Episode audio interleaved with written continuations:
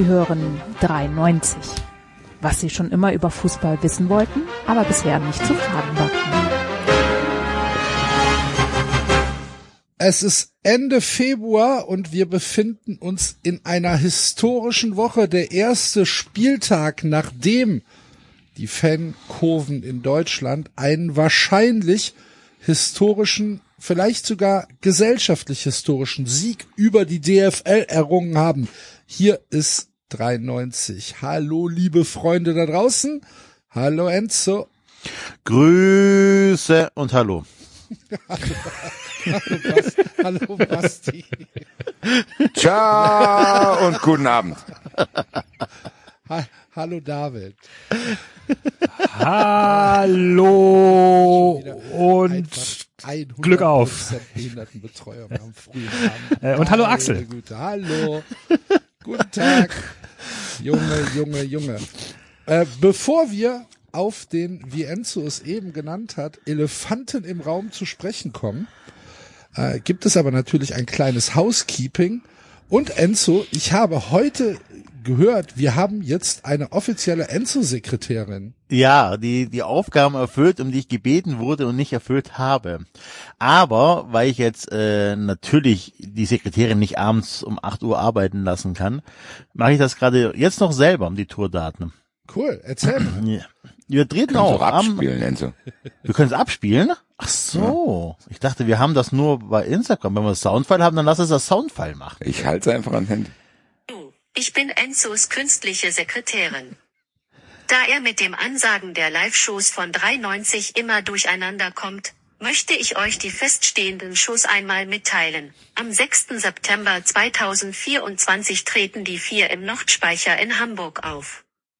Am 17. November 2024 treten die vier Fußballphilosophen in Berlin-Köpenick in der Freiheit 15 auf. Und am 14. Dezember treten die vier Chaoten in Frankfurt in der Käs auf.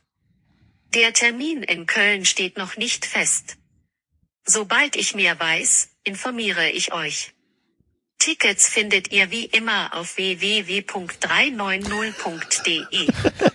Ich soll euch ausrichten, dass die Jungs sich über jeden von euch freuen. So sieht's aus. Ja. ja WWW. Auf jeden Fall flüssiger als ich. Wisst ihr noch ganz früher, als es noch hieß hier äh, HTTP Doppelpunkt Backslash Backslash www Punkt und so weiter. Also die ganze äh, So hieß es. Das war, so, es war das immer war die Slash. Reihenfolge. ja, ja Backslash war, als man noch in, in DOS programmieren musste. ja. Aber das hatte man doch früher mal alles vorgelesen. Nein, das waren äh, ja egal. Das sind unsere Termine für die Tour 2024. Ich habe richtig Bock, äh, ernsthaft. Also Hamburg und Berlin. Wenn jetzt noch Köln stattfindet, dann äh, platzt mir die. Hose. Das kriegen wir irgendwie gebacken und sobald es da etwas Neues gibt, lassen wir euch das natürlich wissen. Genauso wie äh, ihr auf jeden Fall das äh, Merch von 390 äh, euch anschauen solltet. Denn Basti, äh, der kein Gott, kein Staat 390 Hoodie hat schon wieder nur Restbestände, habe ich gehört. Ja, es scheint das beliebteste Item zu sein, was wir da anbieten.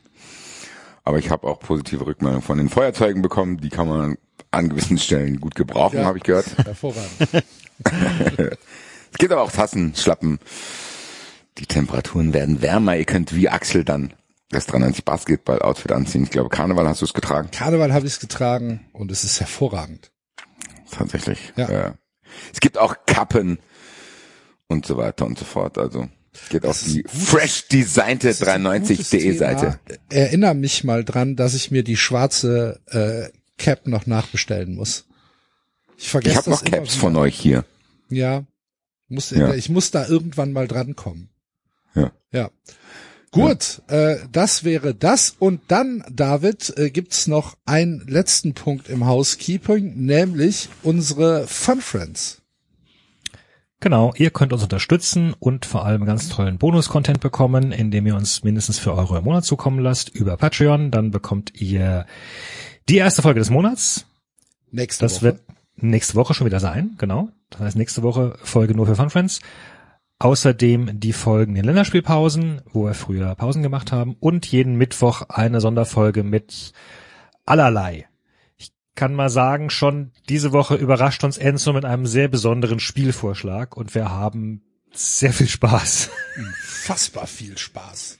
Tatsächlich, das müssen wir. Boah, ich habe das ja ganz vergessen. Ich wollte gerade sagen, ich musste kurz überlegen, was am Mittwoch rauskommt. Aber ich freue mich jetzt auch wieder. Wir sagen dazu, wir haben es vorproduziert äh, und deswegen ist es schon ein bisschen länger her, aber es ist eine absolut großartige Folge und ähm, Die will ich auch noch mal machen. Ja, Machen können wir wir gerne. Ja, das war, okay. das war großer Spaß. Und äh, tatsächlich gibt es auch immer mal wieder so zwischendurch vielleicht mal ein, ein, ein Goodie, was dann äh, nur für Fun Friends rauskommt, wie zum Beispiel Stimmt. letzte Woche unser, Ja. ähm, unsere begleitende Analyse von Hard aber fair. Und da muss ich ja alle Hüte ziehen vor euch. Alle Hüte, die ich habe. Was für eine fantastische Sendung, was für eine fantastische Aufarbeitung der äh, Hart aber fair äh, Folge. Richtig, richtig geil. Also Leute, dafür lohnt sich's wirklich Fun Friends zu werden, weil das ist wirklich eine ganz geile Folge geworden. Das hat auch Spaß gemacht, muss ich sagen. Also, da Kommunikationsgesellschaft, äh, Fans, Freiburg ist umgekippt und dann fehlen zwei Mannschaften. eine, Jetzt habe ich auch nicht kapiert. Die Sache ist ja, man kann ja auch kein Geld verdienen. KGA. kann man eigentlich-. Wie kann man eigentlich so steinreich sein wie Martin Kind und dann kein ordentliches Gebiss tragen? Ernsthaft, ey. Das ist ja ein Millionengrab. Äh, Geld. Ja, und damit sind wir dann auch direkt Fans. Wobei ich tatsächlich, Nein, Entschuldigung, Entschuldigung, wenn ich nochmal reingrätsche, ich hätte, ich glaube, die letzte eine Anmerkung machen wir auch nochmal, weil die hat im weitesten Sinne mit Housekeeping zu tun. Unser Triathlon-Team für den 1. Se- September äh, war ja vorangemeldet. Ich habe jetzt von allen Leuten, die sich für unser Team noch dazu gemeldet haben, das Geld bekommen. Das heißt, ich werde jetzt, also von euch übrigens, äh, das doch heißt, ich werde das jetzt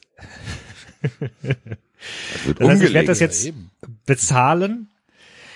Ähm, und wir hatten so viele Voranmeldungen, dass wir sogar schon jetzt theoretisch ein zweites Team füllen könnten. Da sind jetzt schon neun Leute, die sich vorangemeldet haben. Da habe ich auch dann gebeten, dass äh, die Leute mir das Geld schicken. Da ist jetzt die Rückmeldung ein bisschen weniger. Das heißt, ihr könntet euch immer noch melden, wenn ihr bereit seid, am 1. September da mitzumachen bei so einem Mini-Triathlon. Äh, wir hatten das aus ausführlich besprochen letzten Herbst.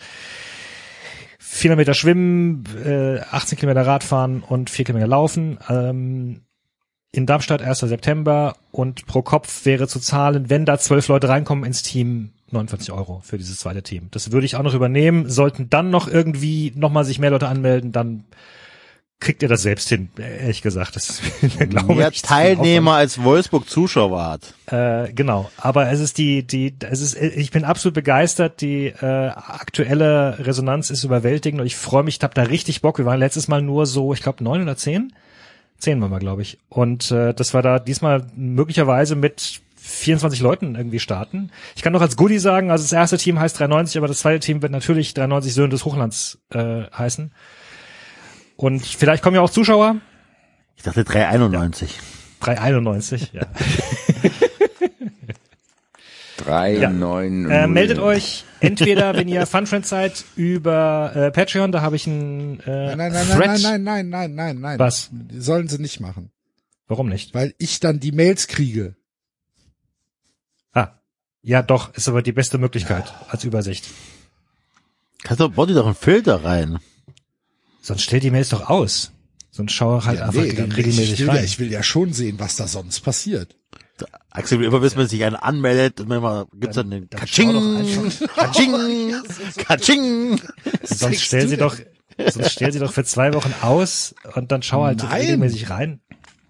Also ich ha- halte den die Wie lange kennen wir uns jetzt schon, dass solche Diskussionen mit Axel unnötig sind? Ja, okay. Also, da also entweder Patreon oder über mich über Twitter oder genau. Mach den Ton bei WhatsApp aus. Das geht nicht. Das hat mit dem anderen überhaupt nichts zu tun. Nein, aber das fiel mir gerade nur ein. Gut. Gut. Gut. So, Hammers. Ja, wir's. hervorragend. Haben wir alles abgefrühstückt? Ja, Glaube. Kapitalgesellschaften. Kapitalgesellschaft. Und dieser Festland. ja. Gucken, wem gehört der Fußball? Was ich mich, was ich mich ja während der Sendung schon, also während dieser hart oder aber fair Sendung, äh, nachdem wir die nachgeguckt haben, gefragt habe, ist, wie mögen die Leute von der DFL und wie mögen die Leute von CVC diese Sendung gesehen haben? Glaubt ihr, da wurde, da wurde während der Sendung schon telefoniert? Dass, äh, dass man, dass man gesagt hat, ey, da, also ein Gefallen tut uns Martin Kind jetzt gerade nicht mit dem Auftritt. Mit dieser Ich würde das breiter fassen und sagen, die kompletten drei wären jetzt nicht meine Fighter gewesen, die ich ausgewählt hätte, um zu lobbyieren pro Investor. Weil Aber das wählt ja auch nicht, also das hat, das wählt ja eine Redaktion aus, sowas. Insofern frage ich, ich mich habe schon ja auch nicht gesagt, dass die die geschickt haben, aber ich habe gesagt, Ja, ja. wenn ich es mir hätte aussuchen dürfen als Investor, wären die drei die letzten fast gewesen, die ich da hingesetzt hätte. aber ich frage, also mal, ich, Markus Babbel, ganz ehrlich, müsst ihr noch mal festhalten, Markus Babbel ist eine absolute Legende. Tatsächlich an diesem Abend gewesen. Ach so. Wie? Ja, Markus gefragt Babbel worden, hat oder? tatsächlich eigenhändig diesen Deal ähm, zum Einsturz Zerstört. gebracht, ne? indem er mal die Frage gestellt hat, wie, die Mitglieder wurden gar nicht gefragt. Ach so, äh, das hat mir keiner Aber- gesagt. aber weil ähm, sich ja wirklich jeder über Markus Babbel auch so ein bisschen lustig gemacht hat. Ich fand es trotzdem auch in einer Art und Weise cool, wie er dann die die Argumente der Gegenseite aufgenommen hat und seinen Standpunkt dann doch angepasst und revidiert hat. Also dass er da nicht irgendwie stur an seiner Meinung, an seiner Stammtischmeinung, ja, die Spieler sind kalt geworden und Tuchel wird deswegen entlassen, sondern so wie das vielleicht Mario Basler gemacht hätte, sondern er hat Annahmen gehabt, die waren falsch, die wurden widerlegt in der Sendung und er hat gesagt, ach guck an, dann, dann muss ich vielleicht meine Meinung über diesen Investoren, die dann da auch überdenken. Und das ist schon eine Eigenschaft, die auch nicht jeder hat. Ne? Also ich habe klar, gar nicht wahrgenommen, dass sich viele Leute über ihn lustig gemacht haben, ehrlich gesagt. Ich, ich glaube, die insgesamte Reaktion auf Markus Babbel war schon überwiegend positiv. Ich meinte das auch nicht so ironisch, wie es vielleicht jetzt rüberkam, Ja. sondern er hätte ja auch einfach still sein können. Also es gibt ja oft Talkshow-Gäste, die wissen dann überhaupt nicht, worum es geht. Dann sitzen die da, sagen drei Sätze und halten sich lieber bedeckt, weil sie merken, oh Gott, das ist ja gar nicht mein Thema. Hat er ja nicht gemacht. Er hat ja zumindest, äh, wie du es gesagt hast, die Dinge aufgegriffen, die da besprochen wurden. Äh, wer war da noch? Ariane Hingst? ja. also ich die meine, ich würde schon sagen, dass es unangenehm. nicht ideal Da muss man sich ist. schon fragen, da muss man sich schon fragen, ob die vorher gebrieft wurde, um was es da überhaupt geht. Weil, ja, ich habe auch mal ein Spiel verpasst, weil wegen klar, Wetter. Wegen Gewitter. Das ist natürlich nicht ideal. Das Und ist um gar nicht- 11 Uhr morgens will auch niemand spielen. Da kann ich ja überhaupt keine Leistung bringen. Äh, Genau, Da das ist übrigens, das Da Problem. habt ihr übrigens, habt ihr übrigens, weil ihr so gelacht habt, habt ihr verpasst, dass der Konter des, äh, des Moderators war als Zuschauerin oder als Spielerin? Das fand ich auch. Ja, das war äh, ehrlich gesagt, ich fand, muss ich sagen, merkwürdig ausgewählt diese Gäste. Also Das wollte ich gerade sagen. Das, das war einfach Also, ein Kampf mit ungleichen Waffen. So, du hast da einen völlig verwirrten 80-Jährigen sitzen und zwei der völlig auch noch persönlich sehr stark ja betroffen ist, also der ja noch richtig selbst, also der, der hat ja richtig Dreck am Stecken zum Teil und, und das konnte man ja, ich meine, ich fand das schon, ich fand das schon spannend, wie er immer wieder gesagt hat, okay, okay, gut, dann fragen wir jetzt nicht äh, nach Ihnen persönlicher Martin Kind, und sondern schauen eben, oder dann, dann reden wir nicht über die Vergangenheit, schauen wir die Zukunft. Äh, bei einer zukünftigen Abstimmung, wie würden Sie denn da abstimmen? das war schon, das war schon teilweise sehr nett moderiert, äh, wobei es halt, also ich ernsthaft, ich frage mich schon, haben die andere Leute angefragt und haben Absagen bekommen? Oder war das, weil ansonsten ist das ja fast ein Sabotageversuch von der Redaktion, da drei wirklich top informierte beziehungsweise auch rhetorisch beschlagene Leute, wie dann Kevin Kühnert da zu haben, der ja auch nochmal sehr, sehr schön dann irgendwie darstellen konnte, warum irgendwas demokratisch ist oder eben auch nicht. Äh, oder dass Martin Kinds Demokratieverständnis Ein anderes er ist. also mein, mein ist, meins ist anders. Ich finde die Demokratie so und so. Und, und, und Kevin sagt dann eiskalt, ja nee, das ist schon Demokratie. Das, ist, das gehört schon dazu. Das kann man schon so machen. Man kann ja anschließend nach der Wahl, kann man sagen, wie man gewählt hat. Das äh, ist vollkommen in Ordnung. Ähm, und, und dafür waren die drei, also Ah, vier eigentlich Ja. mit mit äh, mit hier Calcio Berlin, der dann später dazu kam. Das war schon ein Schlachtfest, ne? Ja, nee, ich meine die anderen, die anderen drei. Ne? so, Also die die, wie, wie, Basti ja, sagte, ja, die, die drei Vertreter sozusagen, die ja und ich meine, also ich hätte das schon durchaus gerne mal gesehen, wenn da jemand sagt, nee, pass mal auf, hier, weiß ich nicht, wir brauchen das doch, weil ich bin sicher, dass die, äh, dass die Gegeninvestoren, die Menschen da trotzdem Antworten gefunden hätten. Aber das war ja fast schon zu einfach teilweise. Es wäre halt interessant gewesen, irgendwie ein, äh, eine leitende Figur der DFL da zu haben, ne? ja. Das wäre halt, das wäre halt wirklich interessant gewesen. Aber so war es, wie du gesagt hast, ähm, ein bisschen ein Kampf mit ungleichen Mitteln. Und es gab ja von der Gegenseite auch keine fachliche Gegenargumentation eigentlich. Es war ja, Genau, die einzige, die einzige halbwegs fachliche gab es von Martin Kind und die war sehr krude beziehungsweise sehr, sehr auf sich Konnte selbst man auch bezogen. nicht verstehen. Ja, ja, auch auch äh, nicht. technisch gesehen, akustisch. So, du hast ja die Hälfte, was der gesagt hat, gar nicht verstanden, weil du wirklich das Gefühl hattest, und wir machen uns hier oft drüber lustig und überzeichnen auch gewisse Aussagen, aber wirklich klang der, als wäre der betrunken. Ja, ja, ja, ja, ja.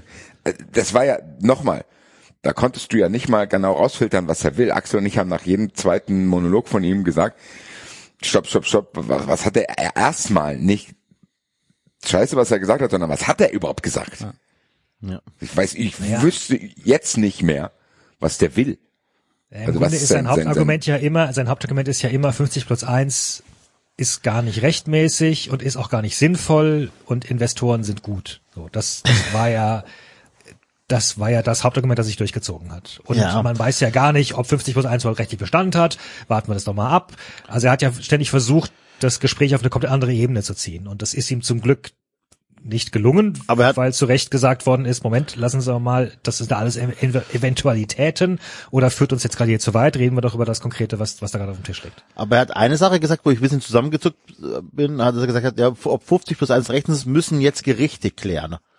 Ähm, ich dachte, er hat sich geeinigt, nicht zu klagen. Und das klang aber eher so, als ob er jetzt sagt, ja gut, dann ähm, fickt euch alle, jetzt klage ich erst recht, also so gegen 50 plus 1. Ähm, da bin ich kurz, Will denn äh, dieser Mann, Alter? Jetzt geh doch in, chill doch irgendwo, Alter. da bin ich ein bisschen nervös geworden, als ich das gehört habe. Also es klang schon so ein bisschen nach dem Motto, jetzt ähm, mir scheißegal, ich klage. So, ne? Wenn äh, jetzt fick ich die Ultras noch einmal richtig. So, Also ich habe es tatsächlich so verstanden, dass es, dass es auf eine Bo Neubewertung des Kartellamts, dass es darauf anlegt. Okay. Ich weiß es aber, ja Gerichte müssen das klären und dann dachte Ja. ich, okay, wenn er jetzt doch dagegen klagen möchte, das wäre, ähm, weil wahrscheinlich wird's ja dann kippen, oder? Ich weiß es gar nicht. Ich, ist ja auch egal, Spekulation, ich habe keine Ich- Ahnung. Ich kann das Äh, ist- natürlich überhaupt nicht einschätzen. Ich rate nur tatsächlich der DFL davon ab, ähm, 50 plus 1 aktuell zu kippen. Weil ich glaube nicht, dass, ich glaube, dass die DFL einsehen muss im Moment, ähm, dass sie auch in der, auch in der Öffentlichkeit im Moment eher in der Defensive ist. Und ich glaube, ähm, das, was die Kurven geschafft haben in den letzten Wochen, ist ein unglaublicher Erfolg, den man überhaupt nicht hoch genug hängen kann. Weil du hast als, als ähm, Teil dieses Spiels einen Verband in die Knie gezwungen. Und das ist ein, das ist Wahnsinn. Keiner hätte es doch tatsächlich für möglich gehalten am Anfang, dass die DFL einknickt oder dass ähm, äh, warum auch immer, vielleicht sind ja auch einfach die Investoren hingegangen und haben gesagt, Leute, es macht überhaupt keinen Sinn. Ähm, das kann ja auch sein. Dass es nach außen dann einfach nur als Kommunikation gab, okay, wir brechen den Prozess ab. Aber damit hat doch keiner gerechnet. Es wurde doch, es wurde doch wirklich von allen damit gerechnet, jo, die Kurven machen das jetzt und die Kurven haben da auch ein sehr, sehr gutes Standing. Aber ähm, es wird sich irgendwann verflachen und die DFL wird es aussitzen. Die DFL wird es aussitzen, wie sie alles aussitzt und wird dann irgendwann in den nächsten fünf, sechs, sieben Wochen äh, einen unterschriebenen Deal haben und dann ist es so. Und dann werden vielleicht nochmal Proteste kommen, ähm, aber das Kind ist eigentlich in den Brunnen gefallen. Und das, was die Kurven gemacht haben, ist nichts anderes, als dem Verband zu zeigen, es geht nicht ohne uns und es geht nicht über unsere Köpfe hinweg. Und das ist ein wahnsinniger Erfolg. Und ich glaube nicht, dass die DFL im Moment an dieses Eisen 50 plus, plus 1 rangehen sollte. Ja, aber ich, ehrlich gesagt glaube ich, dass die Gegenseite das tun sollte. Genau, ich glaube Weil nämlich, am Ende ist, glaube ich, der Boxer jetzt angeschlagen. ja, aber die Situation ist ja immer noch ungeklärt. Also die, die Hannover-Situation ist ja immer noch ein, ein Putt, das so eigentlich nicht existieren darf, auch nicht vor der 50 plus 1 Regel. Das heißt, äh, meines Wissens droht doch die DFL immer noch damit, ähm, Hannover Sanktionen zu aufzuerlegen und Kind sagt immer noch, äh, wenn ihr da irgendwas gegen mich macht oder an was ändert, Verbandsrecht kann nicht Unternehmensrecht äh, schlagen, etc. etc. Äh, das heißt, was immer da jetzt passiert, also die, einerseits muss die DFL irgendwas tun, um, um, um da Hannover 96 wieder handlungsfähig zu machen oder handlungsfähiger. Und andererseits wird dann Kind im Zweifelsfall eben reagieren und sagen, ja, dann, äh, wenn ihr irgendwas macht, dann ziehe ich halt nochmal vor Gericht und, und lass es nochmal ausfechten. Dann Also lass das- uns das trotzdem das- mal trennen, bevor wir es jetzt vermischen, weil ich finde, Axel hat einen wichtigen Punkt angesprochen. Man muss schon sagen, dass es krass ist, dass das funktioniert hat. So. Ja. Unabhängig davon, dass es für mich schade ist, dass diese Energy beim für mich falschen Thema aufgewendet wurde. Also diese Wucht, die es hatte, hätte ich mir an so vielen anderen Stellen gewünscht. Gleichzeitig ist es trotzdem ein sehr, sehr gutes Zeichen für die Zukunft auch. Dass die DFL, egal, unabhängig vom Thema, jetzt weiß, dass man eben nicht alles durchsetzen kann, sondern dass die Fans gezeigt haben, ey Leute, ohne uns. Und wenn ihr das während Corona noch nicht gemerkt habt, dann bitte jetzt funktioniert diese ganze Geschichte nicht. Und wenn wir keinen Bock darauf haben, dann stören wir das Spiel.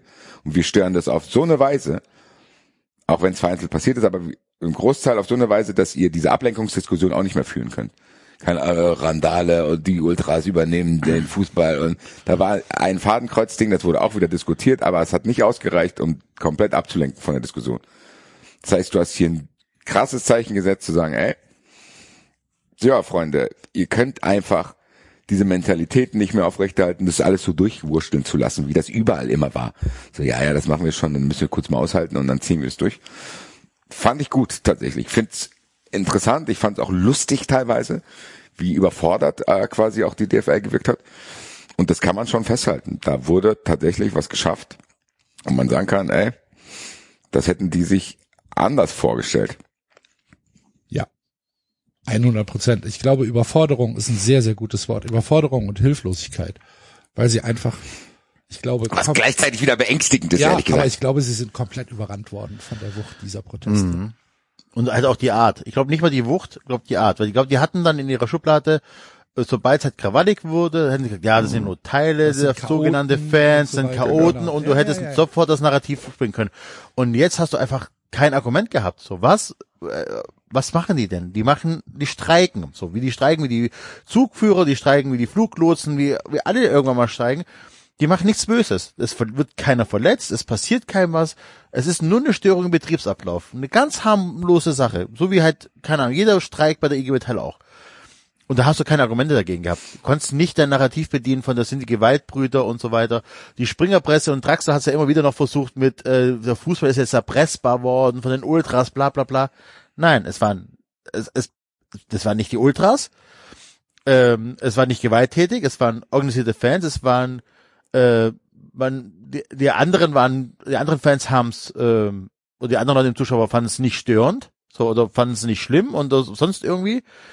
Man hat, man versuchte es zwar, aber man hatte einfach keine äh, Argumentation dagegen. Und das hat die DFL überfordert, weil das einfach nicht das passiert ist, was man erwartet hat. Und das ist so spannend, einfach zu beobachten. ne? Wenn du die Leute einfach äh, komplett überrascht mit der mit der Art der Demonstration, was noch viel viel wichtiger ist als die über die äh, Wucht. Ja, der einzige, der, der das nicht verstanden hat, war Volker Lange. Der, habt, habt ihr das Inter, habt ihr das Fokus-Interview von Vol Volker Lange gelesen? Nein. Ich müsste erstmal wissen, wer Volker Ah, Lange ist. o- okay. Ich dachte, es, es ging ja in den letzten Tagen ein bisschen viral. Warte, dann suche ich das mal gerade. Das wird euch nämlich sehr, sehr gut gefallen. Volker Lange ist der ähm, ehemalige äh, Polizeieinsatzleiter im, in, in Köln. Ah, die Geschichte mit, äh, was wäre passiert, wenn da Sprengstoff auf ja, den Autos ja, gewesen ganz wäre. genau. Ganz genau. Aber das, das Interview insgesamt ist ein, ist ein, ist, äh, ist Kunst. Ja, aber ehrlich gesagt, wenn du das ansprichst und Enzo hat eben Draxler angesprochen, ist das für mich die wichtigste Botschaft und das größte Gefühl der Zufriedenheit, was bei mir das hervorruft, weil das eben nicht mehr funktioniert hat. Also das ist, glaube ich, für mich ist das die wichtigste Botschaft. Ja. Egal, nochmal, Ja. über das Thema können wir gleich nochmal gesondert sprechen, aber dass Draxler und der Fokus und all diese Mechanismen in dem Thema nicht gegriffen haben, ist unglaublich wertvoll. Das ist unglaublich wertvoll und da muss man auch jedem danken, der da anders drüber berichtet hat, als dies tun. Weil du hast es jetzt angesprochen, du wirst es jetzt vorlesen. Auf welche Art und Weise probiert wird, das zu delegitimieren, ist halt Wahnsinn einfach und das hat an so vielen Stellen funktioniert.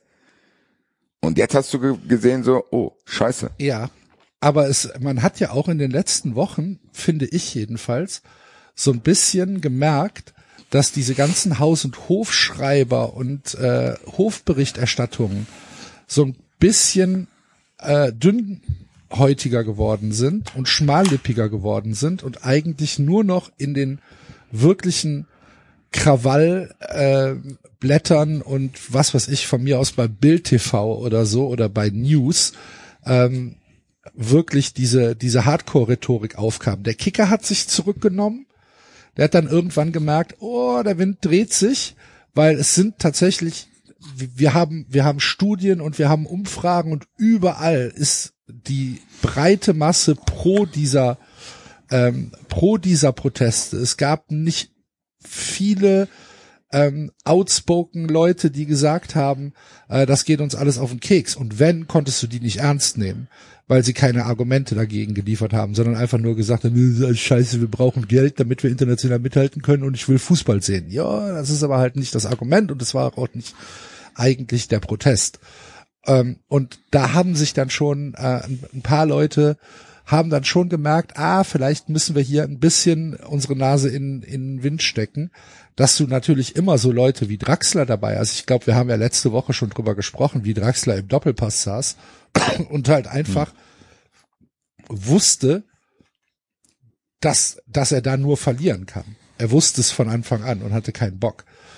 Ähm, von daher, auch das ist ein Erfolg, dass du diese Leute in, im Zaum gehalten hast, dass du halt ähm, als als Masse der Fußballfans in den Stadien ähm, ziemlich homogen aufgetreten bist und und und gesagt hast, nee, wir wollen das nicht. Wir wollen jetzt die das war das Tröpfchen, was das Fass zum Überlaufen gebracht hat und ihr könnt nicht immer weiter über unsere Köpfe entscheiden. So, und das hat fantastisch funktioniert. Ja, hat's. Kann man so festhalten. Ich bin gespannt, was jetzt passiert, weil die DFL ja auch selber zugegeben hat, dass man sich jetzt erstmal sammeln muss. Also so äh, gucken, was für Schlussfolgerungen man daraus zieht. Äh, ich bleib dabei. Ist, für mich ist es ein wichtiges Zeichen. Ja, mehr kann ich dazu nicht sagen, weil äh, es ist jetzt auch nicht so, dass ich unglaublich erleichtert bin. Für mich ist es einfach ein geiler Prozess gewesen, wo ich sage, okay, das kann funktionieren, das ist wichtig, dass diese Mechanismen eben nicht immer greifen, die sonst greifen. Gleichzeitig weiß ich nicht, ob man das auch nicht überhöhen sollte. Weil ich habe letztes Mal hier schon gesagt, alle diese Dinge, vor denen man Angst hatte und die auch übrigens von der Seite, die gegen äh, den Investor waren, völlig übertrieben dargestellt wurden. Es gab ein Interview, wo dann geredet wurde, oh, da machen die ein Pokalfinale äh, in Saudi-Arabien und bla bla bla bla. Das ist halt auch Schwachsinn. So. Und ich warne davor, zu denken, dass man dadurch jetzt irgendwas Unfassbares erreicht hat, beziehungsweise dass man jetzt vor den Symptomen oder Dingen, die jetzt kommen, also dass man dem entkommen ist. Weil nochmal, all das, wovor hier Angst geherrscht hat, das kann trotzdem passieren. Und die Gefahr ist sogar fast noch größer, dass es jetzt passiert, weil die jetzt irgendwie unter Druck sind und denken, ja, dann müssen wir jetzt selber irgendwie die Einnahmen steigern. Ich bin sehr, sehr, sehr gespannt, was jetzt passiert. Und deswegen habe ich vorhin gesagt, ich hoffe, ehrlich gesagt, dass das ein Anfang ist, um dem wichtigen Thema sich jetzt zu äußern, weil diese Proteste waren auch so krass und sind dann auch so lange gegangen, weil der Prozess immer dubioser wurde durch diese Martin Kind Geschichte. Und das Ja, genau. ist ehrlich gesagt für mich das, worum es jetzt eigentlich gehen muss. Eigentlich muss man jetzt weiter protestieren Ja, und sagen, ja, der Deal ist off, aber du hast es vorhin angesprochen, es muss endlich mal jetzt geklärt werden. Was hat das eigentlich damit auf sich? Weil so ein bisschen ist dieser Rückzug von der DFL auch so ein, ja, lass mal irgendwie zurückziehen, bevor jetzt hier irgendwie noch mehr Flanken aufgemacht werden. Und eigentlich müssen genau diese Flanken jetzt aufgemacht werden. Es kann eigentlich nur der Anfang sein. Und meine Angst ist, dass es aber ein abgeschlossener Prozess ist. Dass man jetzt sagt, gut, das war halt unser Erfolg, kein Investor, ja, die Welt ist schön. Nee. Am Ende bleibe ich dabei, dass diese Angst vor diesem Investor in meinen Augen völlig übertrieben war, beziehungsweise dass die Dinge, von denen man Angst hatte, genauso jetzt auch passieren können und man sich dem Kernthema jetzt widmen muss und das ist 50 plus 1. Das war vielleicht in dieser Gesamtdiskussion ein Nebenaspekt, aber für mich bleibt es der Hauptaspekt. Zu sagen, wir müssen darüber sprechen. Und das muss eigentlich jetzt passieren, weil jetzt ist eigentlich die Zeit, wo die DFL angeschlagen wirkt, wo man sieht, was für eine Wucht kann, können Fans entwickeln. Und weil am Ende, was ändert sich denn jetzt, außer dass der Investor nicht da Aber ist? da, da bist du ja beim Kernproblem von allen Protesten, Basti. Es ist sehr, sehr einfach, gegen, gegen oder teilweise auch für sehr, sehr konkrete Dinge zu protestieren. Ne, ähm, Volksentscheid ja, nein, äh, Investorendeal nein. Aber gerade so wie du es schon formuliert hast, wir müssen jetzt über 50 plus 1 sprechen, ist ja ein viel zu weiche Aussage, um da irgendwie sinnvoll Protestpower dahinter zu bringen. Also und und und auch langfristig Menschen dahinter zu vereinen, die dann sagen, jawohl, da bin ich dagegen. Auch das war ja Teil, das habt ihr gerade beschrieben, dieser Protestentwicklung. Es ging erstmal darum, dass das shady war, was da überhaupt passieren soll mit den Investoren, dass, und da stimme ich dann an einer Stelle nicht zu, die Ängste waren ja unter anderem, Investoren können dann mitsprachen und mitsprechen am Tisch und du hast weniger Einfluss darauf, was und wie, wem sie ins Ohr flüstern. Das zumindest ist abgewendet. Das Ja, und da muss ich aber einhaken, wenn du das ansprichst, David. Wenn du das so kurz noch aufmachst, dann muss ich einsprechen. Ehrlich gesagt war das, genau das war eine, eine der Hoffnungen, die ich hatte. Die ist jetzt dass passiert. denen ein bisschen Vernunft ein, äh, einbläuen. Dass die denen sagen, wir müssen hier Geld verdienen. Und das können wir nicht mit dieser Bundesliga, wie sie gerade ist. Das ist halt ehrlich gesagt eine Sache, die jetzt auf dem Tisch ist. Das heißt nicht, dass das gut aber, gewesen das Ich kann die nur einfach DFL sagen. Auch, da kann die DFL aber auch selbst drauf kommen. Also auf, auf die Offensichtlich Ideen. nicht. Und dann, und dann hast du ja zumindest die, die, die, die, die Kontrollgremien, die entsprechenden. Ähm, theoretisch zumindest. Was du, was du natürlich recht hast, ist, all die Ideen, auf die sie kommen könnten, gemeinsam mit Investoren etc., um, um da irgendwie noch mehr Geld aus dem Produkt Fußball zu pressen, auf die können sie auch ohne Investoren kommen. Das ist richtig.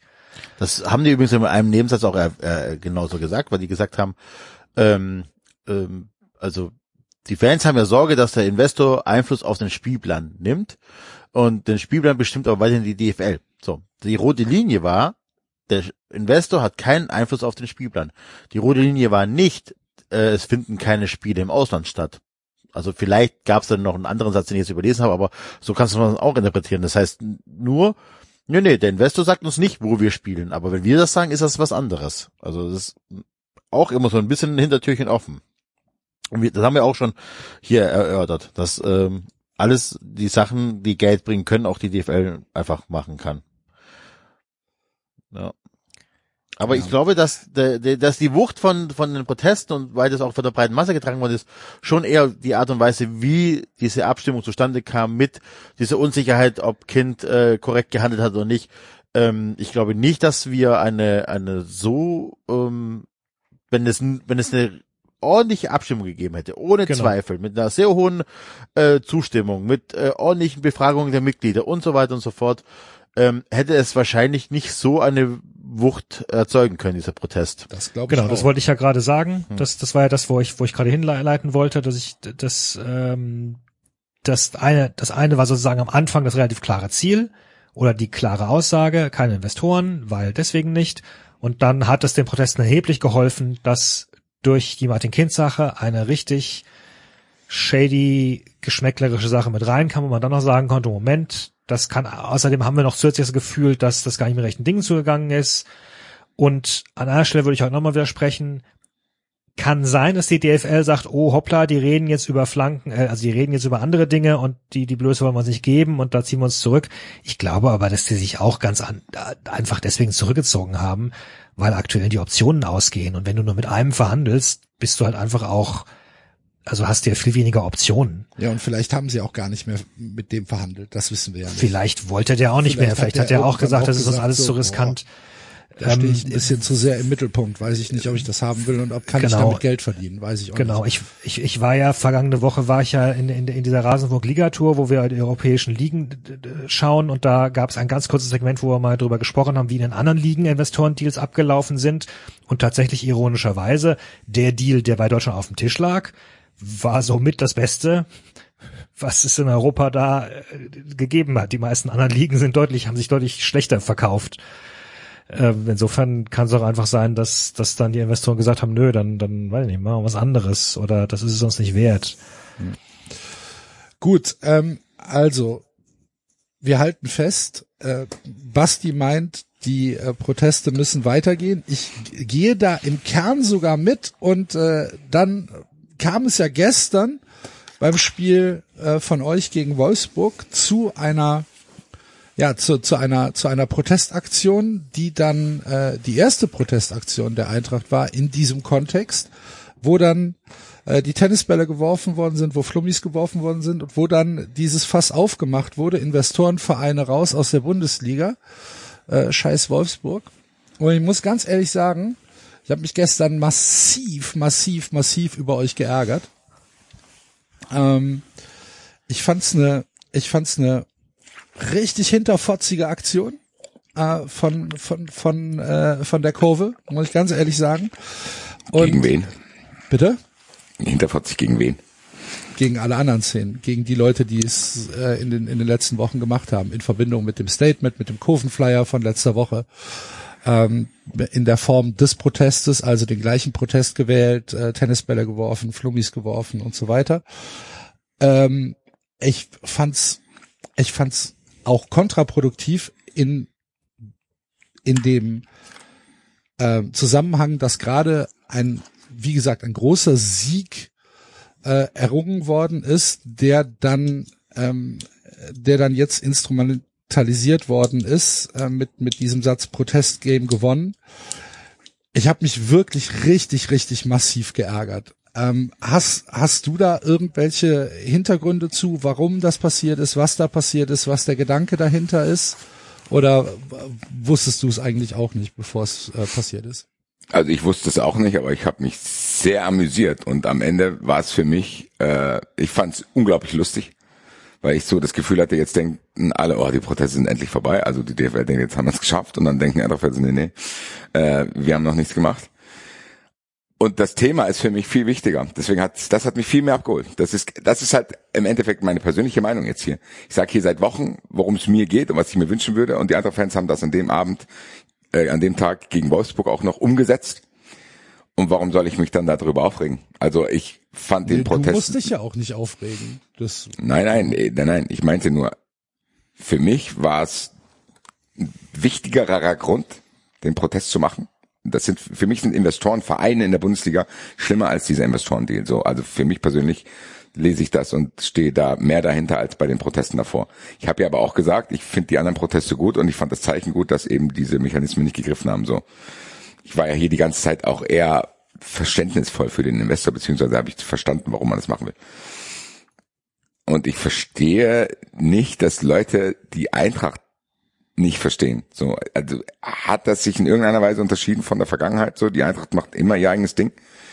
Ich finde es ehrlich gesagt die, eher ja, lustig. Ja, ja, gut, das, das kannst du ja haben, aber es gibt ja eine, eine Innensicht und eine Außensicht. Und ähm, für mich ist es halt tatsächlich so, dieser, dieses Statement, was letzte Woche in dem Flyer war, ähm, das war schon sehr cocky, ne? Das war schon sehr Frankfurt. Und dann ein, ein Spieltag später, nachdem die anderen Kurven Deutschlands diesen Erfolg dann errungen haben, das dann einfach, ja, ähm, im Prinzip sich dann nochmal auf die Fahne zu schreiben und dann drauf zu schreiben, Protestgame gewonnen, nachdem man vorher gesagt hat, ihr seid alles Idioten und äh, wir machen unseren, wir machen unser eigenes, äh, wir lassen uns nicht instrumentalisieren, nutzt dann aber genau die gleichen Mittel. Boah, ich fand's Mhm. Aber, richtig, ja, aber, richtig aber wo schwierig. fangen wir denn da an die gleichen Mittel? So, die Eintracht hat mit Nee, Tennisbällen aber dann musst du angefangen. halt vorher nicht dieses Statement raushauen, Basti. Ganz ehrlich. Was für ein, aber was, welche, das war ein riesenlanges Statement. Auf welche Passagen beziehst du dich Ich denn? beziehe mich drum, dass sie, dass sie halt gesagt haben, wir haben uns nicht damit beschäftigt und die anderen äh, wissen ja auch nicht, um was es geht. Ähm, von von daher, äh, wir beteiligen uns nicht an solchen an solchen Dingen, wenn wir nicht genau wissen, äh, um welche Prozesse es geht. Ja, ist doch, aber was ist da? War da nicht auch ein Satz dabei, wir wissen mehr als ihr? Ich dachte, so habe ich das gelesen. Ja, das habe ich so nicht nur- gewesen. Ja, aber, Aber dann müsst ihr das ganze Statement lesen. So, da wird am Anfang schon gesagt, so Leute, das ist auch jetzt hier von mir nur eine Einzelmeinung. Da wird erklärt, dass in den letzten Monaten bei der Eintracht mit Neapel, Stuttgart und sonst irgendwas unglaublich viele Dinge passiert sind. Das haben wir hier auch besprochen. So, und wenn die von sich aus, die haben doch im Endeffekt einfach nur die Wahrheit gesagt, auf Frankfurter Art und Weise. Im Endeffekt, natürlich muss, muss dir das nicht gefallen. Aber ich glaube auch ehrlich gesagt, dass genau da das zum Tragen kommt, was ich hier auch immer andere Feinde sagen. Ich glaube, das ist denen auch egal. Natürlich, das muss denen auch egal Also, sein. um also im Endeffekt gibt's Aber- ja auch, gibt's ja auch keine Verantwortung, wo man sagt, ja, wie kommt denn das außen rüber? Auch das ist der Eintracht, glaube ich, ganz aber egal. ich Aber kann es doch ist doch ein trotzdem sagen, Unterschied. dass ich mich drüber ärgere. Ja, und ja, ich sage ja nicht, es dass du dich nicht ärgern sollst, aber ich, Aber es ich verstehe die Verwunderung nicht. Aber es ist doch ein, ja, aber es ist doch ein Unterschied, ob wir als Fans innerhalb eines Wettbewerbs sagen, das ist uns egal, weil wir sind ja letztlich auch immer irgendwie Gegner und es gehört ja dazu beim Fußball Rivalität und so weiter. Oder ob es jetzt ein Ereignis gibt, wo tatsächlich sich übergreifend Szenen auf ein Thema einigen können und das gemeinsam durchfechten und das geht ja nur mit Masse. Also wenn dann jeder sagt, und das kennen wir ja aus der Politik zum Teil, wenn dann jeder sagt, ja, ja, naja, prinzipiell wäre ich ja dafür, aber na, das gefällt mir an dem Antrag nicht, deswegen stimme ich dagegen. Oder na, die, die haben da ja schon irgendwie recht, aber äh, war, ich mag deren Nasen nicht, deswegen machen wir, also dann, dann kriegst du keine Straße auf die, äh, keine Power auf die Straße. Und insofern weiß ich nicht, ob man dann sozusagen sagen kann, ja gut, die Eintracht macht halt immer ihr eigenes Ding. Weil dann Klar kann man kannst das du sagen. auch, Klar kann ich das. ja, natürlich kann man das, machen, ja, natürlich, ja, natürlich kann man das sagen. Klar, man kann es auch tun, aber die Frage Ja. ist dann wiederum, wie sinnvoll es ist. Und dann wäre eben auch die Frage, was genau erhofft sich die Eintracht dann, weil dann kann sie jetzt protestieren, hat dann die anderen vergrault und kriegt dann wiederum die anderen nicht hinter sich bei dem angeblich wichtigen Thema. Also wäre es dann nicht sinnvoller gewesen zu sagen, wir machen da auch mit und überzeugen dann den Rest noch weiterzumachen für das Thema, das uns wichtiger ist, weil so werden ja Mehrheiten Guter gewonnen. Punkt. Ja, Also- aber all diese Ausführungen von euch, die, die, die beinhalten genau das, was die halt auch geäußert haben. Zu sagen, das kann auch jeder selber machen, wie er will. Also ich finde ehrlich gesagt, genau das, was ihr jetzt hier sagt, zeigt im Endeffekt genau diese Haltung zu denken.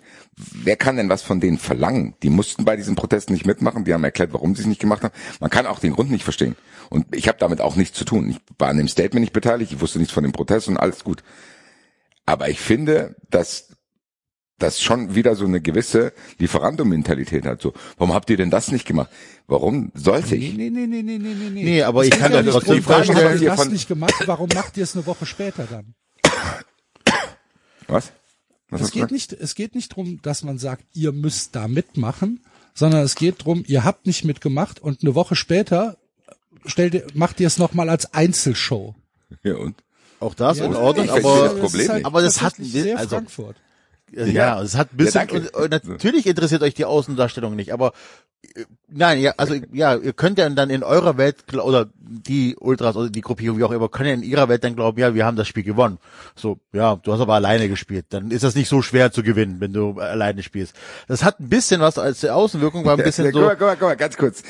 Auch diese Aussage, Protestgame gewonnen, ist doch genau in demselben Tenor wie das, was hier alle gerade angeblich versteht. Das ist ja ganz schön Frankfurt. Als hätte irgendeiner behauptet, die Eintracht hätte das Protestgame gegen den Investor gewonnen. Das hat niemand behauptet. Es ist im Endeffekt eine lustige Aktion gewesen, das zu machen, wenn alle denken, es ist schon vorbei. Für mich war es das bessere Thema. Und du hast es halt einfach Frankfurt-Style einfach nochmal gemacht. das das ist muss man nicht gut ist ja in finden. Ordnung, ist ja- aber ich kann doch, ich darf doch, ich darf doch trotzdem sagen, wie es auf mich wirkt. Mir ist das, also, so, ihr müsst das euch nicht annehmen, so, keiner muss sich das annehmen, sondern ich sage nur, wir sind ja ein Laber-Podcast, und dann kann ich erzählen, wie ich das wahrgenommen habe. So, ich war irritiert natürlich. Und, und ich, es wirkte für mich so ein bisschen, ich hatte den Vergleich so, hm, ich kenne das so ein bisschen von den Kindern, da hast du erst keinen Bock, da sind die bockig wollen was nicht machen, sehen aber, dass die anderen das machen, dafür Lob bekommen und dann, äh, wenn alles schon abgebaut ist, machen die noch einen verkrüppelten äh, Rolle vorwärts und wollen dafür den gleichen Applaus haben. So, das war so ein bisschen meine Außenwirkung. Ja, genau. Aber da Dass euch ja das dir sagen- scheißegal ist. Nein, Dass nein, es nein, euch scheißegal ich- ist, Da ist kann ja ich ja zu dir, da kann ich ja trotzdem zu dir sagen, dass das eine völlige Fehlinterpretation ist.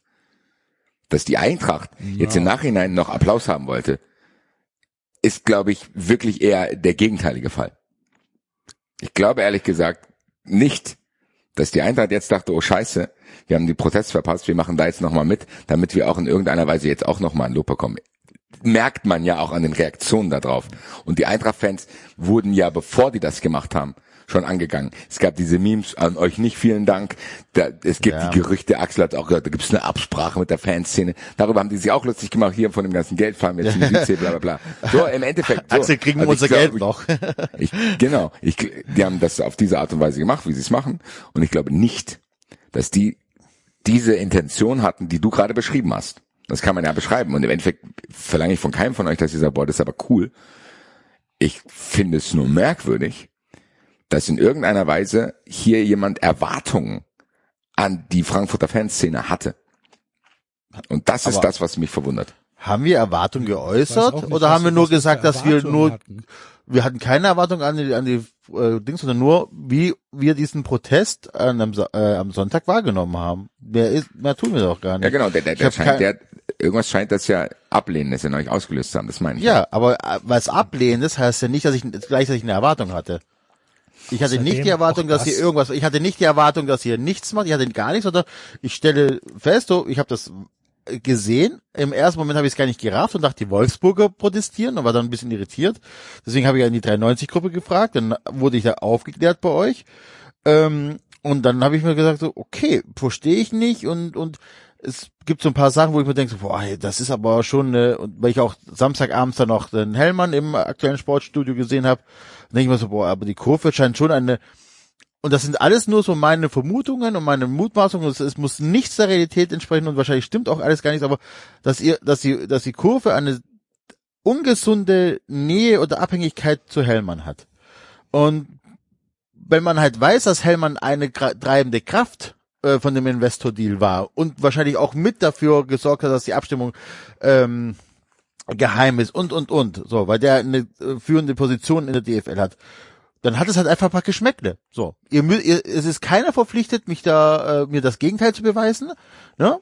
So, ich das hat für mich ein paar Geschmäckle und ich aber ich nehme das einfach mal erstmal so hin. So, es ist jetzt, Ja, aber- am Ende ist es mir übermorgen schon wieder egal. So, Nein, heute haben wir diesen ist- Laber-Podcast, ist ja übermorgen ist es Genau, mir aber das ist egal. doch genau das. Im Endeffekt hast du jetzt beschrieben, wie es für dich rüberkam.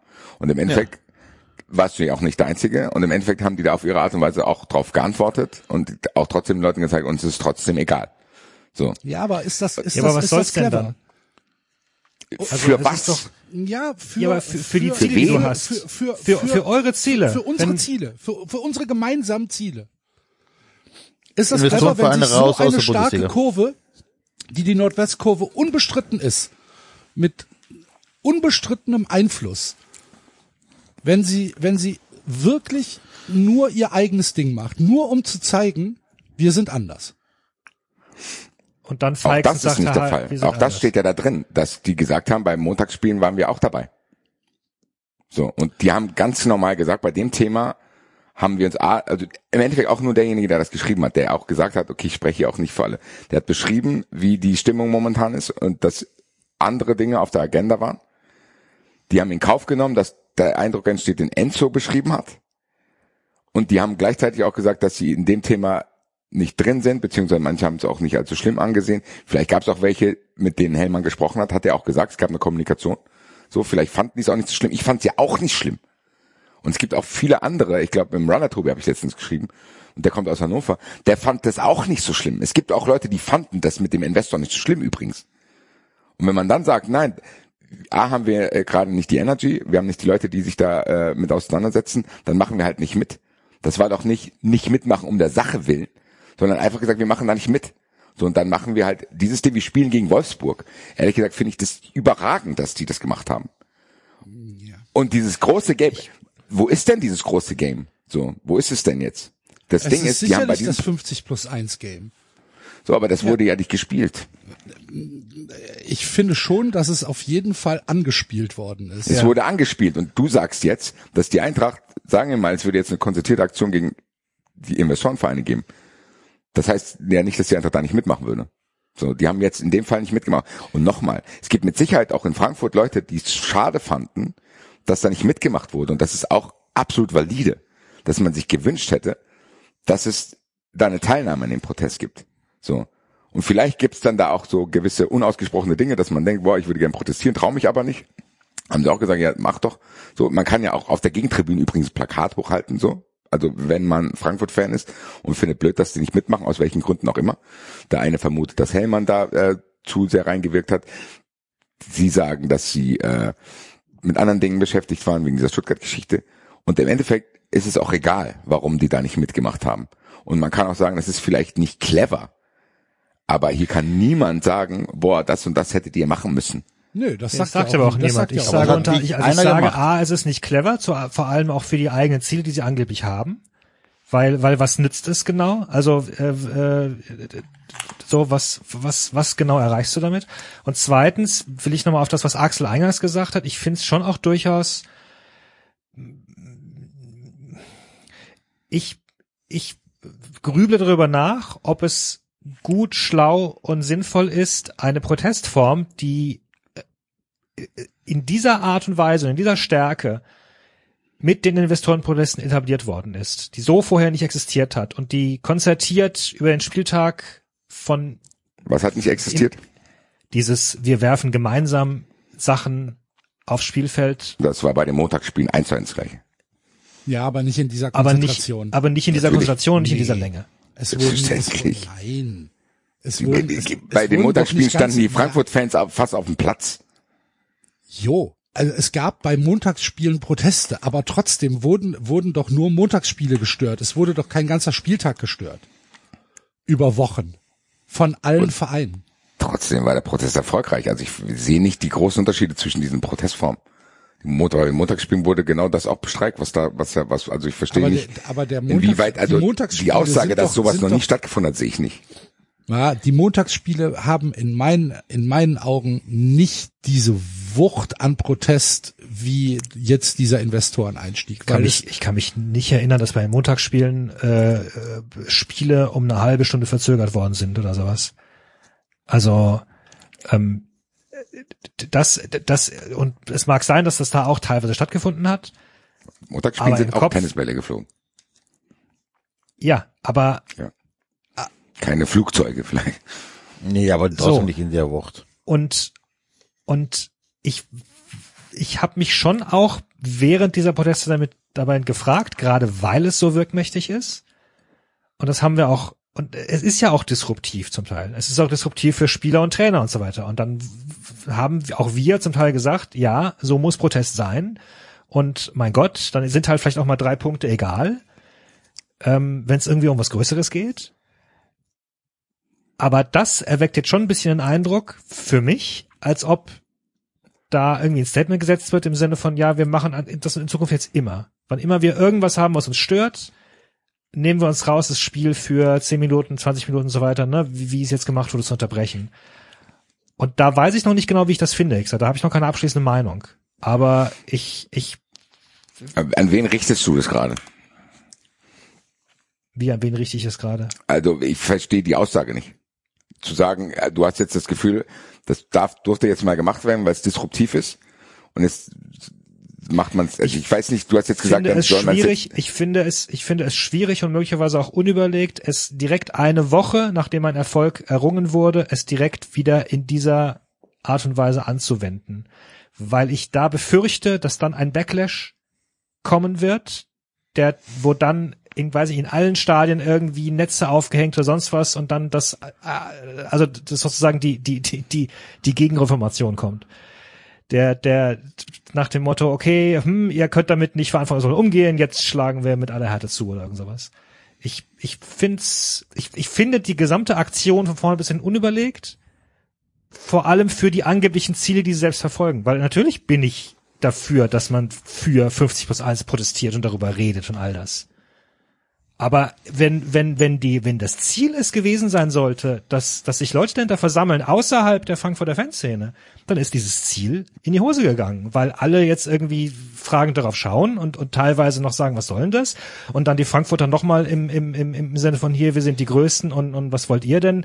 Nochmal zurückpumpen. Also ich, ich, ich, ich sehe nicht, wie das in irgendeiner Weise irgendwie zielstiftend was erreichen soll. Ja, Das vielleicht, ist mein ich- Problem damit. vielleicht muss es das gar nicht. Vielleicht, ja, aber pff, dann ist es halt, dann, dann sind wir wieder bei dir, Axel, was du gerade gesagt hast, es ist Genau. verschenkt. Von, einer- von einer starken Szene, die, die Einfluss nehmen könnte. Ist es verschenkt. Ich fühle das, was ihr fühlt, gar nicht. Ich fand es einfach nur lustig. Ja, aber wie gesagt, du hast ja eine Innensicht, wir haben eine Außensicht. Das kann ich schon verstehen, dass du das nicht fühlst. Ja, ich würde es aber auch ehrlich gesagt, wenn es jetzt Borussia Dortmund gemacht hätte, auch nicht so fühlen, dass ich denken würde, oh Gott, die haben die Protestform kaputt gemacht oder also Das wenn haben ich jetzt ja auch nicht gesagt. Die haben, doch, haben äh, David hat original das gerade gesagt. Nee, er hat nur gesagt, dass es halt schwierig ist, diese Protestform jetzt inflationär anzuwenden, was ja bis, was ja nicht passiert oder weiterhin passiert ist. Es war Genau, deswegen habe ich auch gesagt, ich habe noch keine abschließende Meinung. Genau, es, es war ja jetzt ein singuläres äh, Ereignis. Äh, ich glaube nicht, dass es in den nächsten Wochen ähm, weitere Proteste, Proteste gibt. Also ich kann es mir auf jeden Fall nicht vorstellen. Ich wüsste nicht von wem. Ja, schade eigentlich. Ja, vielleicht ist es aber auch gar nicht so unclever, erstmal zu sagen, wir haben einen Teilsieg errungen und jetzt müssen wir uns überlegen, wie es weitergeht.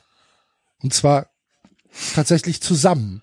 So, und dann sind wir dabei, und das ist jetzt eigentlich eine ganz andere Diskussion. Wir können Frankfurt ja mal abschließen, dann gehen wir auch darauf an, was du gerade äh, einleiten wolltest. Ich kann euch in dem Sinne, wenn wir jetzt mal den 93-Modus schalten, verstehen, dass ihr das nicht versteht. Ich bin teilweise überrascht über die Überhöhung der Interpretation, also zu denken, dass daraus große Dinge abzuleiten sind, weil am Ende die Eintracht in der Vergangenheit öfters mal solche Dinge gemacht hat. Das ist natürlich jetzt in dem Kontext vielleicht dann so zu interpretieren, wie ihr das macht, das weiß ich nicht. Ich find's geil. Ich ble- bleib dabei. Ich find's lustig. Und jeder, der es nicht geil findet, hat auch sein Recht, das nicht geil zu finden. Ich warne nur davor, das zu überhöhen jetzt, zu denken, boah, da wurde eine große Chance verpasst, bla bla, bla sehe ich nicht, weil A hat's doch trotzdem geklappt. Und B glaube ich auch, dass die Frankfurt-Fans ja kein Interesse daran haben, wie das rüberkommt. Bei dem Thema haben sie ja beschrieben, das kann man auch finden, wie man will. Man kann auch sagen, ey, da hat die Eintracht sich ein bisschen leicht gemacht und das Thema war wichtig. Das kann ja jeder, der dieses Thema bewertet, sehen, wie er möchte. Ich glaube, dass ich es bei dem Thema verstehe, wenn man da nicht so krass dahinter ist, weil ich es ja selber nicht schlimm finde. Deswegen bin ich ja, was das betrifft, vielleicht auch der falsche Ansprechpartner. Ihr habt es geäußert, wie die Außensicht ist. Ich glaube, so kann man diese ganze Geschichte auch äh, gut einordnen. Aber was du gerade gesagt hast, Axel, finde ich genau das, was für mich die Proteste fast sinnlos macht. Weil was ist jetzt verhindert worden? Nein, es geht, glaube ich, gar nicht so sehr um Verhinderung, sondern es geht um die Wirkmächtigkeit der Proteste, dass die DFL endlich verstehen muss, dass es ohne Zuschauer und aktive Fans, weil die der USP der Bundesliga sind, der DFL sind, dass es ohne die nicht geht und dass weitreichende Entscheidungen, die getroffen werden, die die Zukunft des deutschen Fußballs oder die die Zukunft des deutschen Profifußballs äh, maßgeblich beeinflussen, dass die nicht über die Köpfe der Mitglieder, der Vereine und der aktiven Fans entschieden werden können. Und das kann mannigfaltige Themen betreffen, wovon 50 plus 1 sicherlich das bedeutendste ist. Aber es geht nicht, in meinen Augen geht es nicht darum, dass wir jetzt sagen können, es wurde verhindert, dass ein Investoreneinstieg äh, passiert ist. Das ist ein schöner Teilerfolg für Leute, die das halt nicht wollen. Aber ich glaube, das viel größere Zeichen und das viel wichtigere Zeichen ist diese Wirkmächtigkeit, dass man endlich versteht, diese Hinterhofpolitik oder Hinterzimmerpolitik, die über Jahrzehnte, die eigentlich immer durchfunktioniert hat, dass die Funktionäre sich treffen und sagen, äh, komm, wir machen das jetzt und dann ist es gut und dann äh, dann machen wir zwei, drei Statements und dann ist es gut und dann können die sich drei Wochen aufregen, aber dann haben wir trotzdem. So, dass das nicht mehr funktioniert und dass mittlerweile halt eine breite und vielleicht sogar eine breitere Öffentlichkeit als je zuvor für das Bewusst oder ein Problembewusstsein entwickelt hat, dass hier Entscheidungen getroffen werden, die halt einfach im höchsten Maße undemokratisch sind, weil nämlich nicht die Mitglieder in den 50 plus 1 äh, Vereinen zu 100 Prozent befragt worden sind. Und dass hier eine eine Sache ganz klar eine Ablehnung erfahren hat, die in dem Fall der Auslöser war und die in dem Fall halt ähm, einfach als Aufhänger dafür galt zu sagen, ihr entscheidet einfach nicht mehr über unsere Köpfe hinweg. So, und das ist doch das das ist doch diese Wirkmächtigkeit, das ist doch diese, diese, diese Wucht, die hinter diesen Protesten steht. Wenn von Ja, das sagst 36 du.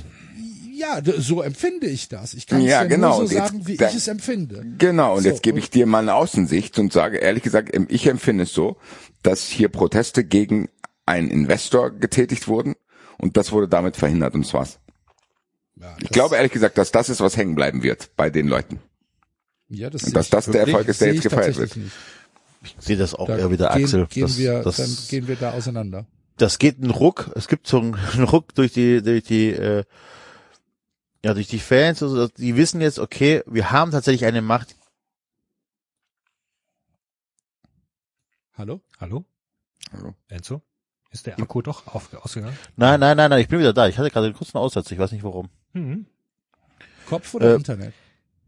Was? Kopf Im oder Kopf? Internet? Nein, ich sagte, ich glaube tatsächlich, dass, dass die Fans und die Fanszenen jetzt einfach gemerkt haben, was für ein mächtiges Instrument sie haben, was für ein mächtiges Fund sie äh, in der Hand haben und dass sie, dass wir jetzt einfach festgestellt haben, wir müssen uns nicht über, wir müssen uns nicht alles gefallen lassen und ich bleib dabei, wir haben äh, der DFL gezeigt, ähm, ja, es geht, es ging konkret um den Investoreinstieg, es ging aber auch konkret um die Art und Weise, wie über diesen Investor abgestimmt worden ist, nicht nur zwingend über den Investor, ähm, und ähm, ja, ich glaube schon, dass, dass wir jetzt diese eine große Chance haben, äh, Veränderungen herbeizusehen, die wir haben wollen als Fans.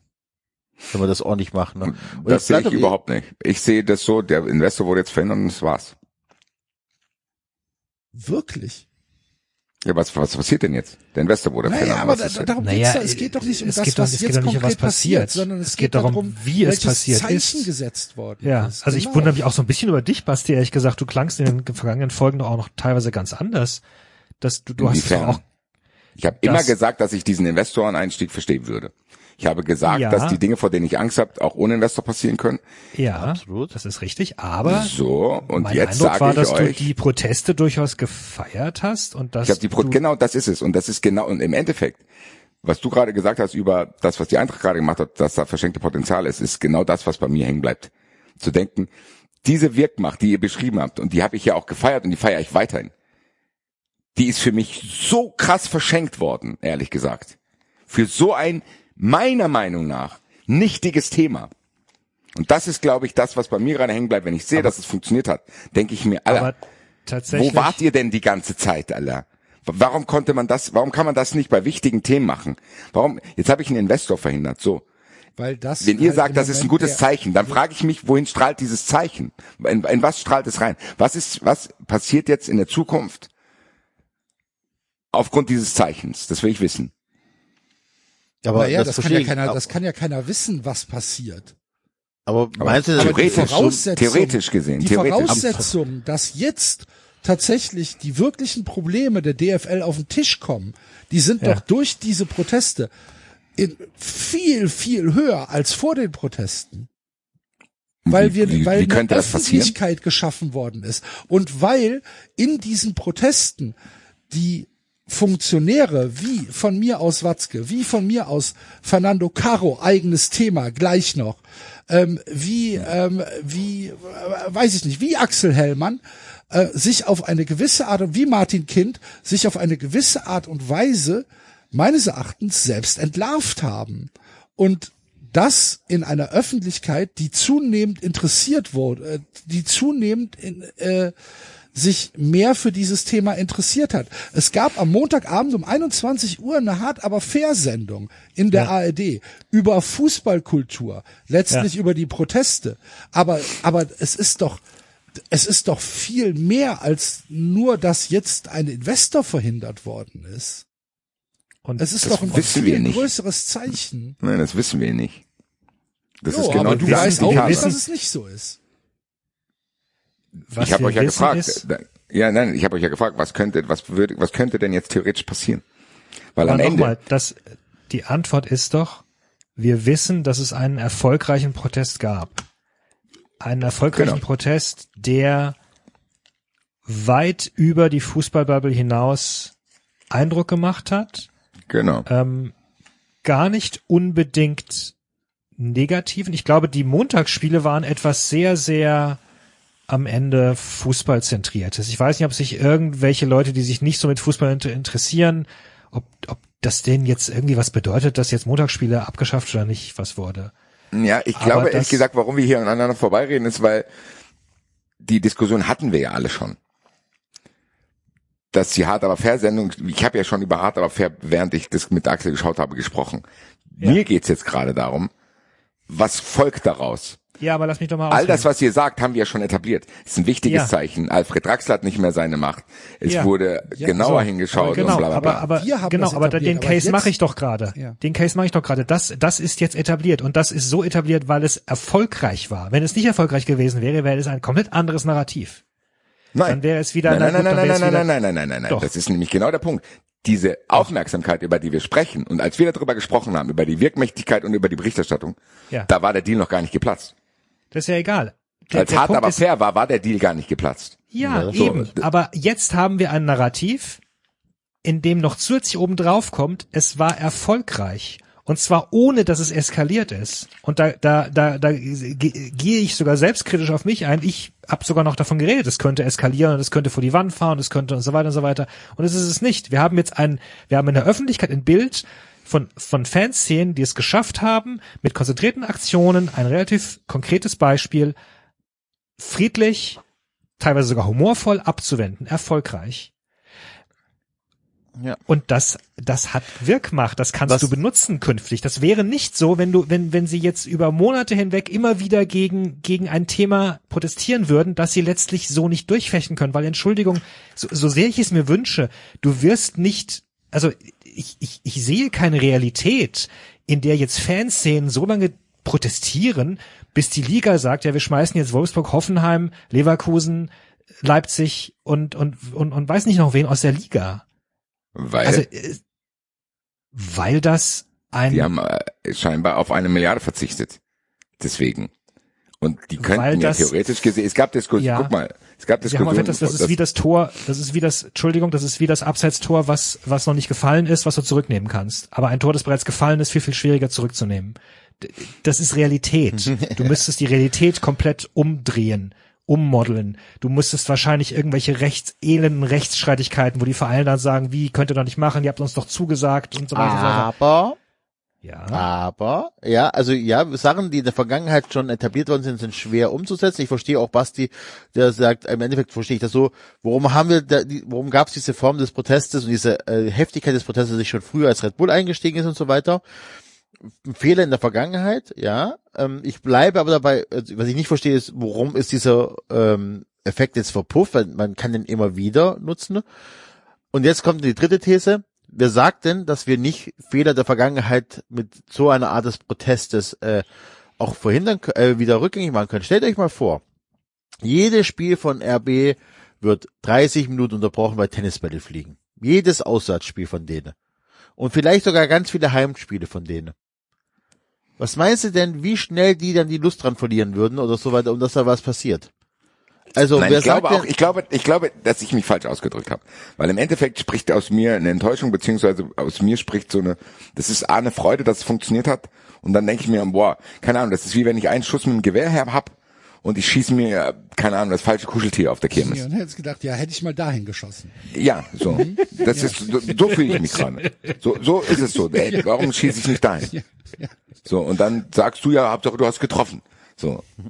Natürlich habt ihr recht. Nein, es ist besser, Hauptsache- wenn ich ohne nein. Kuscheltier raus. Nein. Und das Ding ist, Nein, nein, nein, nein. ich sagen- frage euch, sagen, lass mich doch jetzt die Frage formulieren, die ich eigentlich habe, bevor wir jetzt im Kreis wieder reden. Du kannst beim nächsten Mal auch treffen. Du weißt, wie es geht. Nochmal, und das ist doch genau das, was ich umständlich formulieren wollte. Wir reden darüber, dass diese Proteste nicht nur gegen den Investor waren, sondern dass die auch mit den Umständen zu tun hatten, wie diese Abstimmung zustande gekommen ist. Jetzt frage ich euch trotzdem, was wird am Ende übrig bleiben von den Protesten? A, dass der Investor verhindert wurde oder B, dass 50 plus 1 jetzt genauer untersucht wird? Ihr müsst A oder B wählen. Was ist das, wo, was, ohne, dass ihr jetzt in die Zukunft einfach nur vor euren Ja, Gefühl. B. Das sehe ich halt überhaupt nicht. Es ist Für mich nicht ist es- wichtiger, dass der, dass 50 plus 1 auf den Nein, kommt? was, wenn du, wenn du morgen einen random Typen an, der- in der Bahn äh, fragst. Das meinte ich. Ach so. Was fragst wurde, was, was Typen wurde hier gemacht?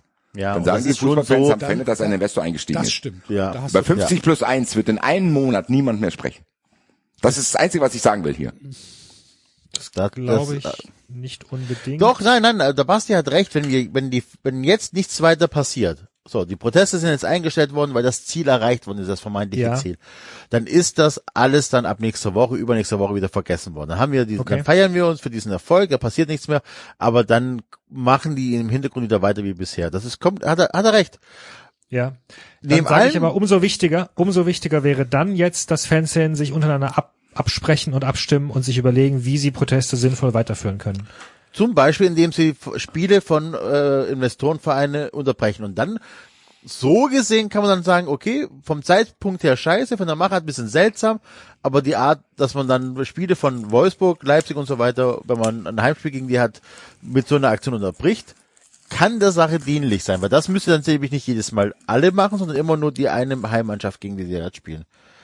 Und dann wäre das tatsächlich eine Art des Protestes, wo ich sagen würde, ja geil, das könnte tatsächlich noch einen Erfolg haben, weil wenn jetzt wirklich Wolfsburg 17 Auswärtsspiele plus ein paar Heimspiele, jedes Mal eine halbe Stunde länger ähm, spielen muss, weil es da Unterbrechungen gibt und so weiter und so fort, dann wäre das eine interessante Sache. Vielleicht kriegt man die gar nicht sporttechnisch äh, ähm, oder sportpolitisch dann raus oder so, aber vielleicht schade ist Wolfsburg oder keine Ahnung was da, vielleicht passiert ja was anderes. Also Nochmal eins so. Im Endeffekt hast du gut beschrieben, was mein Gedankengang war. Aber so naiv und hoffnungsfroh bin ich gar nicht, als dass ich sagen würde, oh, das ist das, was ich jetzt will. Sondern mir würde es schon reichen, und selbst da habe ich Zweifel, dass die Diskussionen um Martin Kind weitergehen. Und das wird nicht passieren. Weil diese breite Öffentlichkeit, der wurde das Thema so verkauft. Es gibt einen Investor, die DFL will den ins Boot holen, die Fans wollen das nicht, weil sie Angst vor XY haben. Das waren ja die Aussagen. Die Fans haben Angst, dass der Mitspracherecht hat vor, vor zerstückelten Anschlusszeiten, alles richtig.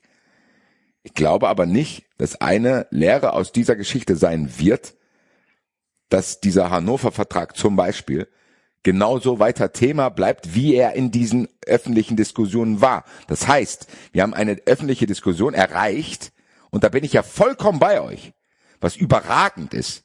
Weil am Ende haben wir nochmal zusammenfassend immer wieder dasselbe Schema gehabt. Fans protestieren gegen eine gute Sache. Die Öffentlichkeit dreht sich das so hin, dass der normale Alfred daheim sitzt und denkt, die scheiß Fußballfans. Das hat hier nicht funktioniert. Und das ist nicht hoch genug einzuschätzen. Und ich habe auch, wenn David jetzt verwundert ist, auch hoffentlich das in den vergangenen Folgen sehr deutlich gemacht, dass ich das unglaublich feier. Was ich nur sagen will, ist, was meiner Meinung nach hängen bleiben wird, ist, dieser Investorendeal ist gekickt. Im Zuge dessen wurde endlich mal Martin Kind zu hart aber fair gesetzt und ist vorgeführt worden.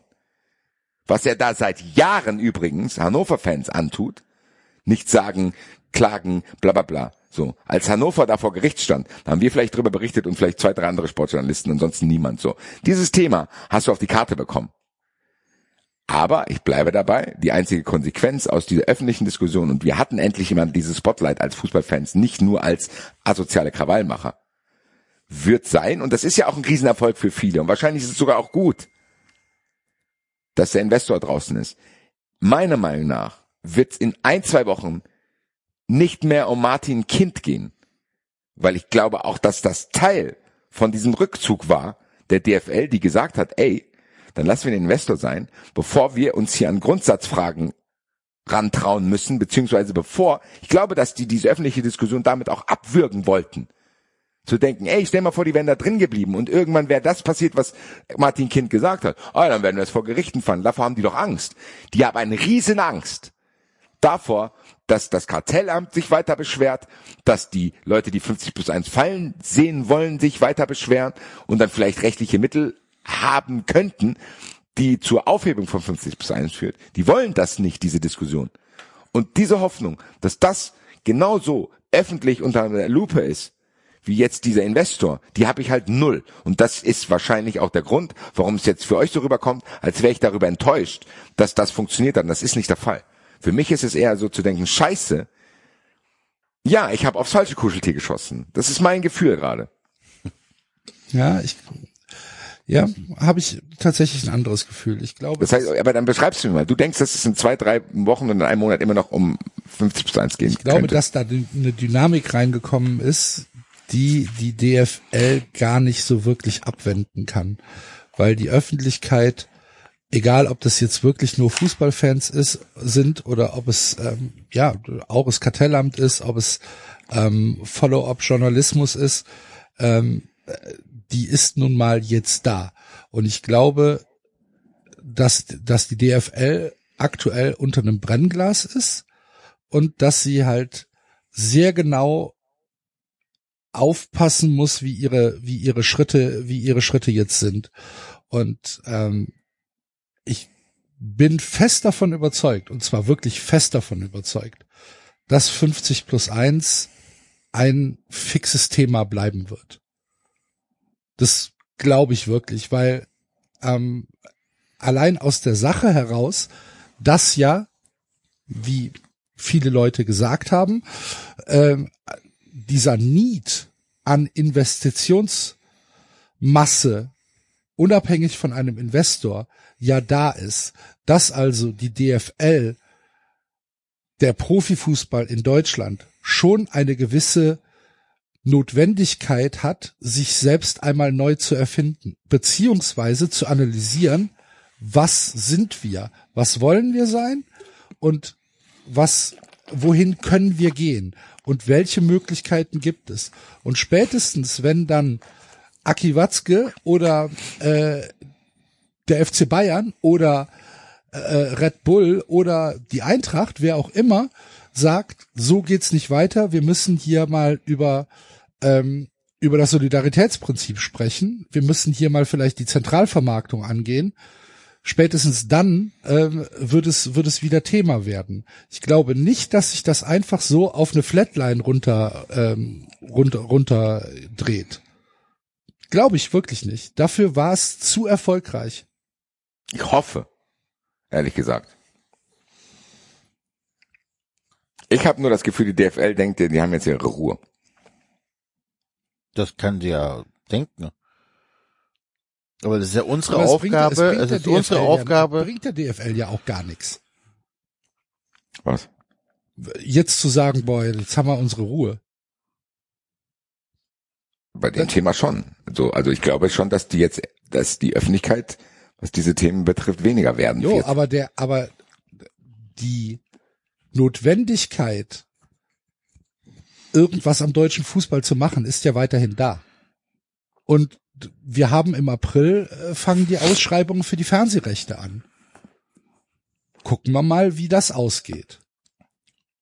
Das ist ja nochmal ein ganz anderes Thema. Jo, aber das, dieses die Fernsehrechte haben ja mit spielt 50 plus 1 nichts zu tun. Indirekt schon, weil wir dann schon wieder zum Beispiel über Auslastung sprechen und dann über Verteilung von Fernsehgeldern sprechen. Das ist ja auch ein Thema. Wo man dann sagt, diese Verteil, dieser Verteilschlüssel, der muss auch tatsächlich mal auf den Prüfstand. Müssen wir, das hat alles damit zu tun. Alles hat mit allem zu tun.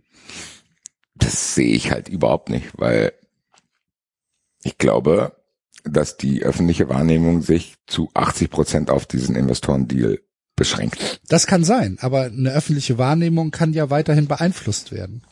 Auf positive Art und Weise, so wie es jetzt die Kurven gemacht haben. Es gab doch eigentlich vor den Protesten, vor den ersten Tennisbällen doch keine echte Wahrnehmung in der Öffentlichkeit, was den Investorendeal anging, oder? Dieser Zuspruch, also hättest du Umfragen gestellt, ich weiß gar nicht, ob es Umfragen gibt, vor dem ersten Tennisball. Meinst du nicht, da war er äh, eher Pro-Investor? Und das vielleicht Aber durch die, die Art des aber dann, dann muss, vielleicht verstehe ich hier irgendwas nicht. Das heißt, ihr glaubt, dass durch diese öffentliche Diskussion die Leute jetzt im Thema sind.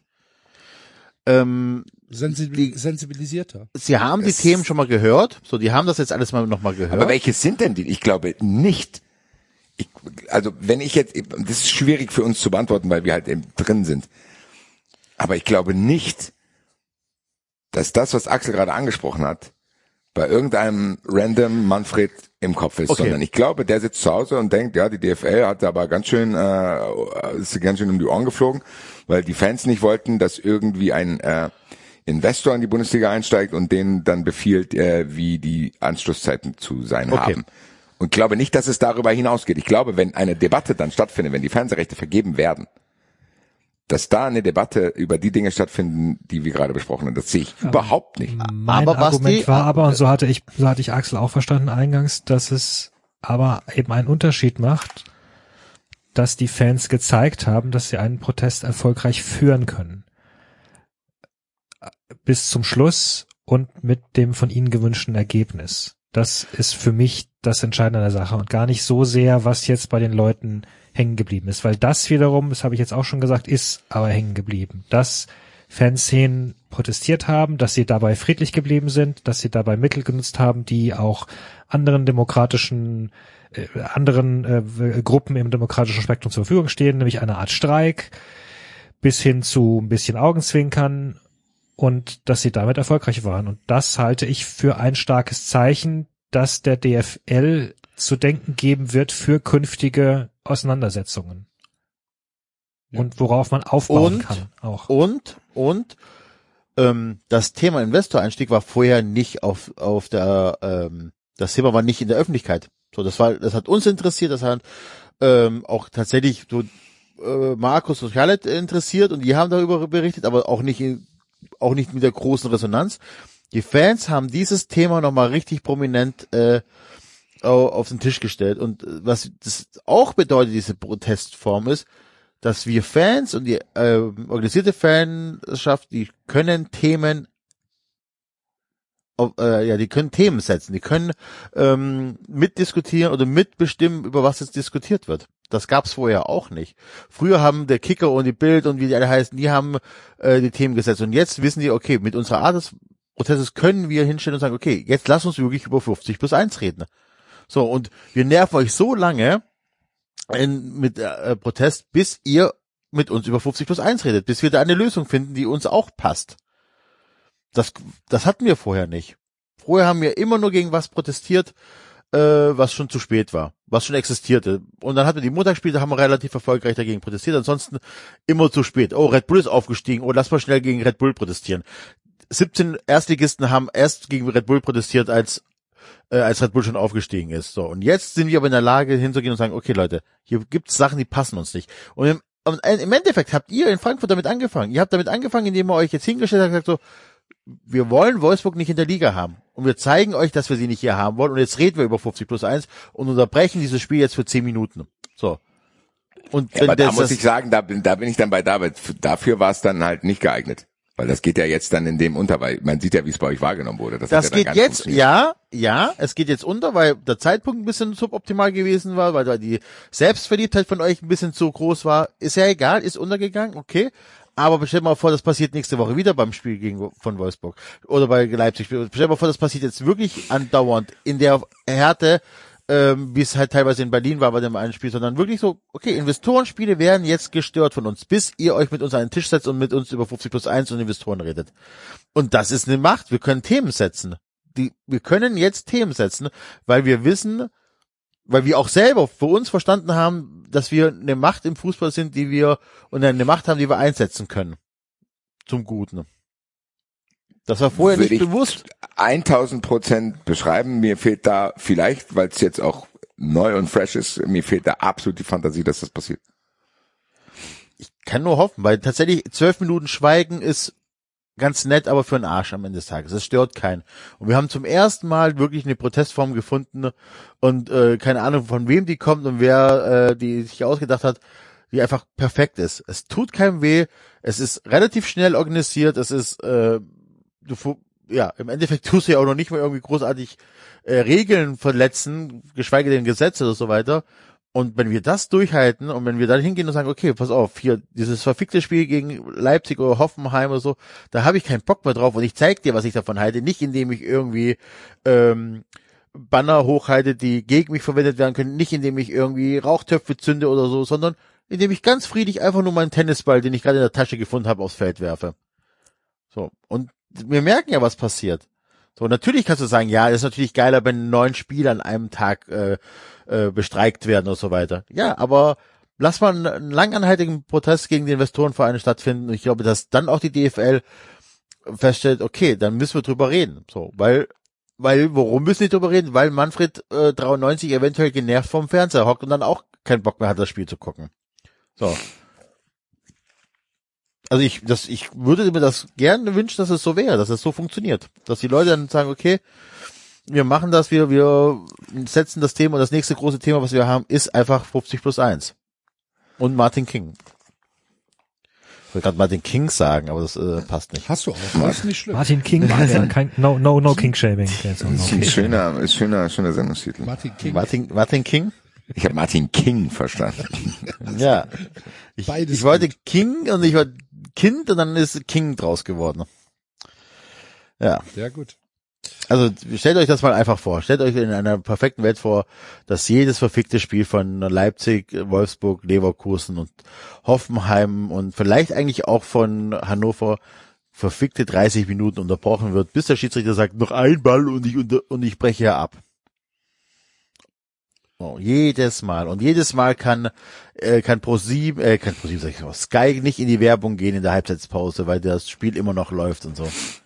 Ja, das ist halt das Ja. Ding. Das sehe ich nicht, aber ich meine, ja, wir wissen es nicht. So, die Frage ist halt, hat man noch einen Schuss oder hat man den nicht? Ich Genau, glaube schon. Grant. Ich glaube, jetzt hast du, du sogar ein frisches Magazin gerade eingelegt. Ja. Das fühle ich halt gar nicht. Ich glaube einfach, dass sich das jetzt erstmal erledigt hat. So, der Investor ist von, von Bord, die werden sich neu sortieren. Die werden, ich, ich, die Situation bleibt hochgefährlich auch, finde ich. Weil die sich jetzt neu sortieren, die sind angeschlagen. So, weil, dass der Investor jetzt vom Tisch ist, heißt ja nicht, dass die nicht trotzdem irgendwas jetzt machen. Muss mal gucken. Nee, Im Endeffekt. Richtig, aber wie gesagt, sie sollten sich ihre nächsten Schritte meines Erachtens sehr, sehr gut überlegen, weil sie halt doch jetzt mitbekommen haben müssen, dass es mit dieser, ja, mit dieser Hintertürpolitik eigentlich nicht mehr weitergeht, sondern dass du die Leute mit ins Boot holen musst, um, um äh, eine Akzeptanz für Entscheidungen, die den deutschen Profifußball auf Jahre oder Jahrzehnte hinaus prägen, um die zu schaffen. Ich glaube wirklich, dass im Moment die ideale Zeit ist, ähm, um diese, diese Wirkmächtigkeit der Kurven ähm, weiter zu befeuern. Und das muss nicht die nächste Woche sein, das muss auch nicht übernächste Woche sein, aber ähm, wenn es in zwei Monaten ist, wenn die nächste Entscheidung ansteht, dann hast du, du hast jetzt eine Blaupause und diese Blaupause ist von vielen Szenen in Deutschland mitgetragen worden und ich glaube, dass man die auch auf größere oder wichtigere Themen anwenden kann. Bin ich mir sicher. Ja. Ja, und wenn das so ist, dann hoffe ich tatsächlich, dass die Eintracht da dabei ist. Das muss ich auch ganz klar sagen. Also ich kann jeden verstehen, für den das Thema sehr wichtig war, der gesagt hat, war schade, dass Frankfurt da nicht mitgemacht hat. Und wenn das, was du gerade beschreibst, wirklich der Fall ist, dann hoffe ich sehr, dass die Eintracht, wie Davids gesagt hat, ihre Mächtigkeit mit einbringt, tatsächlich, was das betrifft. Das muss ich hier ganz klar sagen. Allerdings, ja, ich weiß nicht. Vielleicht ist, ich, ich fühle es halt nicht in einen Zentimeter. So, ich fühle es nicht einen Zentimeter. Ich habe irgendwie das Gefühl, das ist eher der Peak gewesen und nicht der Anfang. Ja, okay, dann haben wir da eine unterschiedliche Wahrnehmung. Hatten wir schon mehrmals. Nie untersucht, was dann passiert. was wir vergessen haben. Obwohl, nein, Quatsch. Nee, es gibt ja auch Dinge, die wir hier in Awards gießen und festhalten, wie die Wette, dass Leverkusen Meister wird. Also von daher, wir werden es beobachten. Fucking Leverkusen musste das jetzt sein. Mir ist kein anderer Vergleich eingefallen, was Dings betrifft und ich glaube, dass wir ja einfach mal dann, keine Ahnung, wir können ja Jahresende mal äh, sprechen, wie es weitergegangen ist mit äh, ja, mit 50 plus 1 und den ganzen Diskussionen. Deswegen schreibe ich es nicht in die nächsten, sondern in die übernächsten Awards rein. Wir können aber gerne auch auf das Thema Leverkusen übergehen. Axel hatte da eine Meinung, die er äußern wollte. Ich verstehe weiterhin nicht, wie sich Fußball Deutschland, wie sich tatsächlich auch meine Teile meiner Fußballbubble im Social Media über einen deutschen Meister Bayer Leverkusen freuen können. Ich raffe es mit keiner Faser. So wie äh, es, wie kann man sich denn darüber freuen, dass ein Verein, der ein Club, eine Franchise, ein Franchise-Nehmer, der wie kein anderer von diesen Ausnahmeregelungen in der Liga profitiert hat, der wie kein anderer den Wettbewerb ausgehöhlt hat über seine gesamte Existenz, weil er halt einfach schon viel, viel länger dieses Game macht als Leipzig oder äh, Wolfsburg oder Hoffenheim. Wie kann man sich denn darüber freuen, dass dieser, dieses verfickte Scheißdreckskonstrukt auf einmal sportlich erfolgreich ist und den schönsten Fußball spielt? Wie kann man sich darüber freuen? Ich Freut man sich drüber? Also nicht. wirklich? Gibt es Menschen, die nicht Leverkusen-Fans sind und sich Klar. drüber freuen? Super viele. Aber was freuen die sich? Freuen die sich, dass Das- Bayern nicht Meister wird oder freuen die sich, dass Leverkusen gerade so geil Ist mir performt? egal. Freuen sich darüber, dass Leverkusen Meister wird. Okay. Weil in meiner Wahrnehmung freut man sich, dass Bayern nicht Meister wird. Die Konsequenz daraus ist, dass Leverkusen Meister wird. Ja, also sind trotzdem so unterschiedliche Dinge. Nö. Ich kann mich dafür freuen, dass Bayern nicht Meister wird, weil Bayern äh, seit Dann- Kindheitstagen dann- mein nee, dann Hassverein Nummer akzeptiere ich, eins dass ist. Leverkusen Meister wird. Nein, Also das ich sehe- finde also es scheiße, dass sehe ich ich kann auch doch. Der ist doch trotzdem sehr konkret. Das ist ja wie mit einem Pokalfinale. Ich kann ja nicht Pokalfinale Bayern gegen Leipzig sagen. Ich äh, freue mich, dass Bayern den Pokal nicht gewonnen hat. Oh, Nee. Also geht das nicht, dass ich sage, ich freue mich, dass die Bayern nicht gewonnen haben und gleichzeitig Also, drüber ab Wenn es und noch einen mich dritten drüber geben würde, vielleicht, wenn Dortmund noch und mich damit doch spielen nicht drüber ge- aufregen, dass, dass das Leverkusen gewinnt. Hä?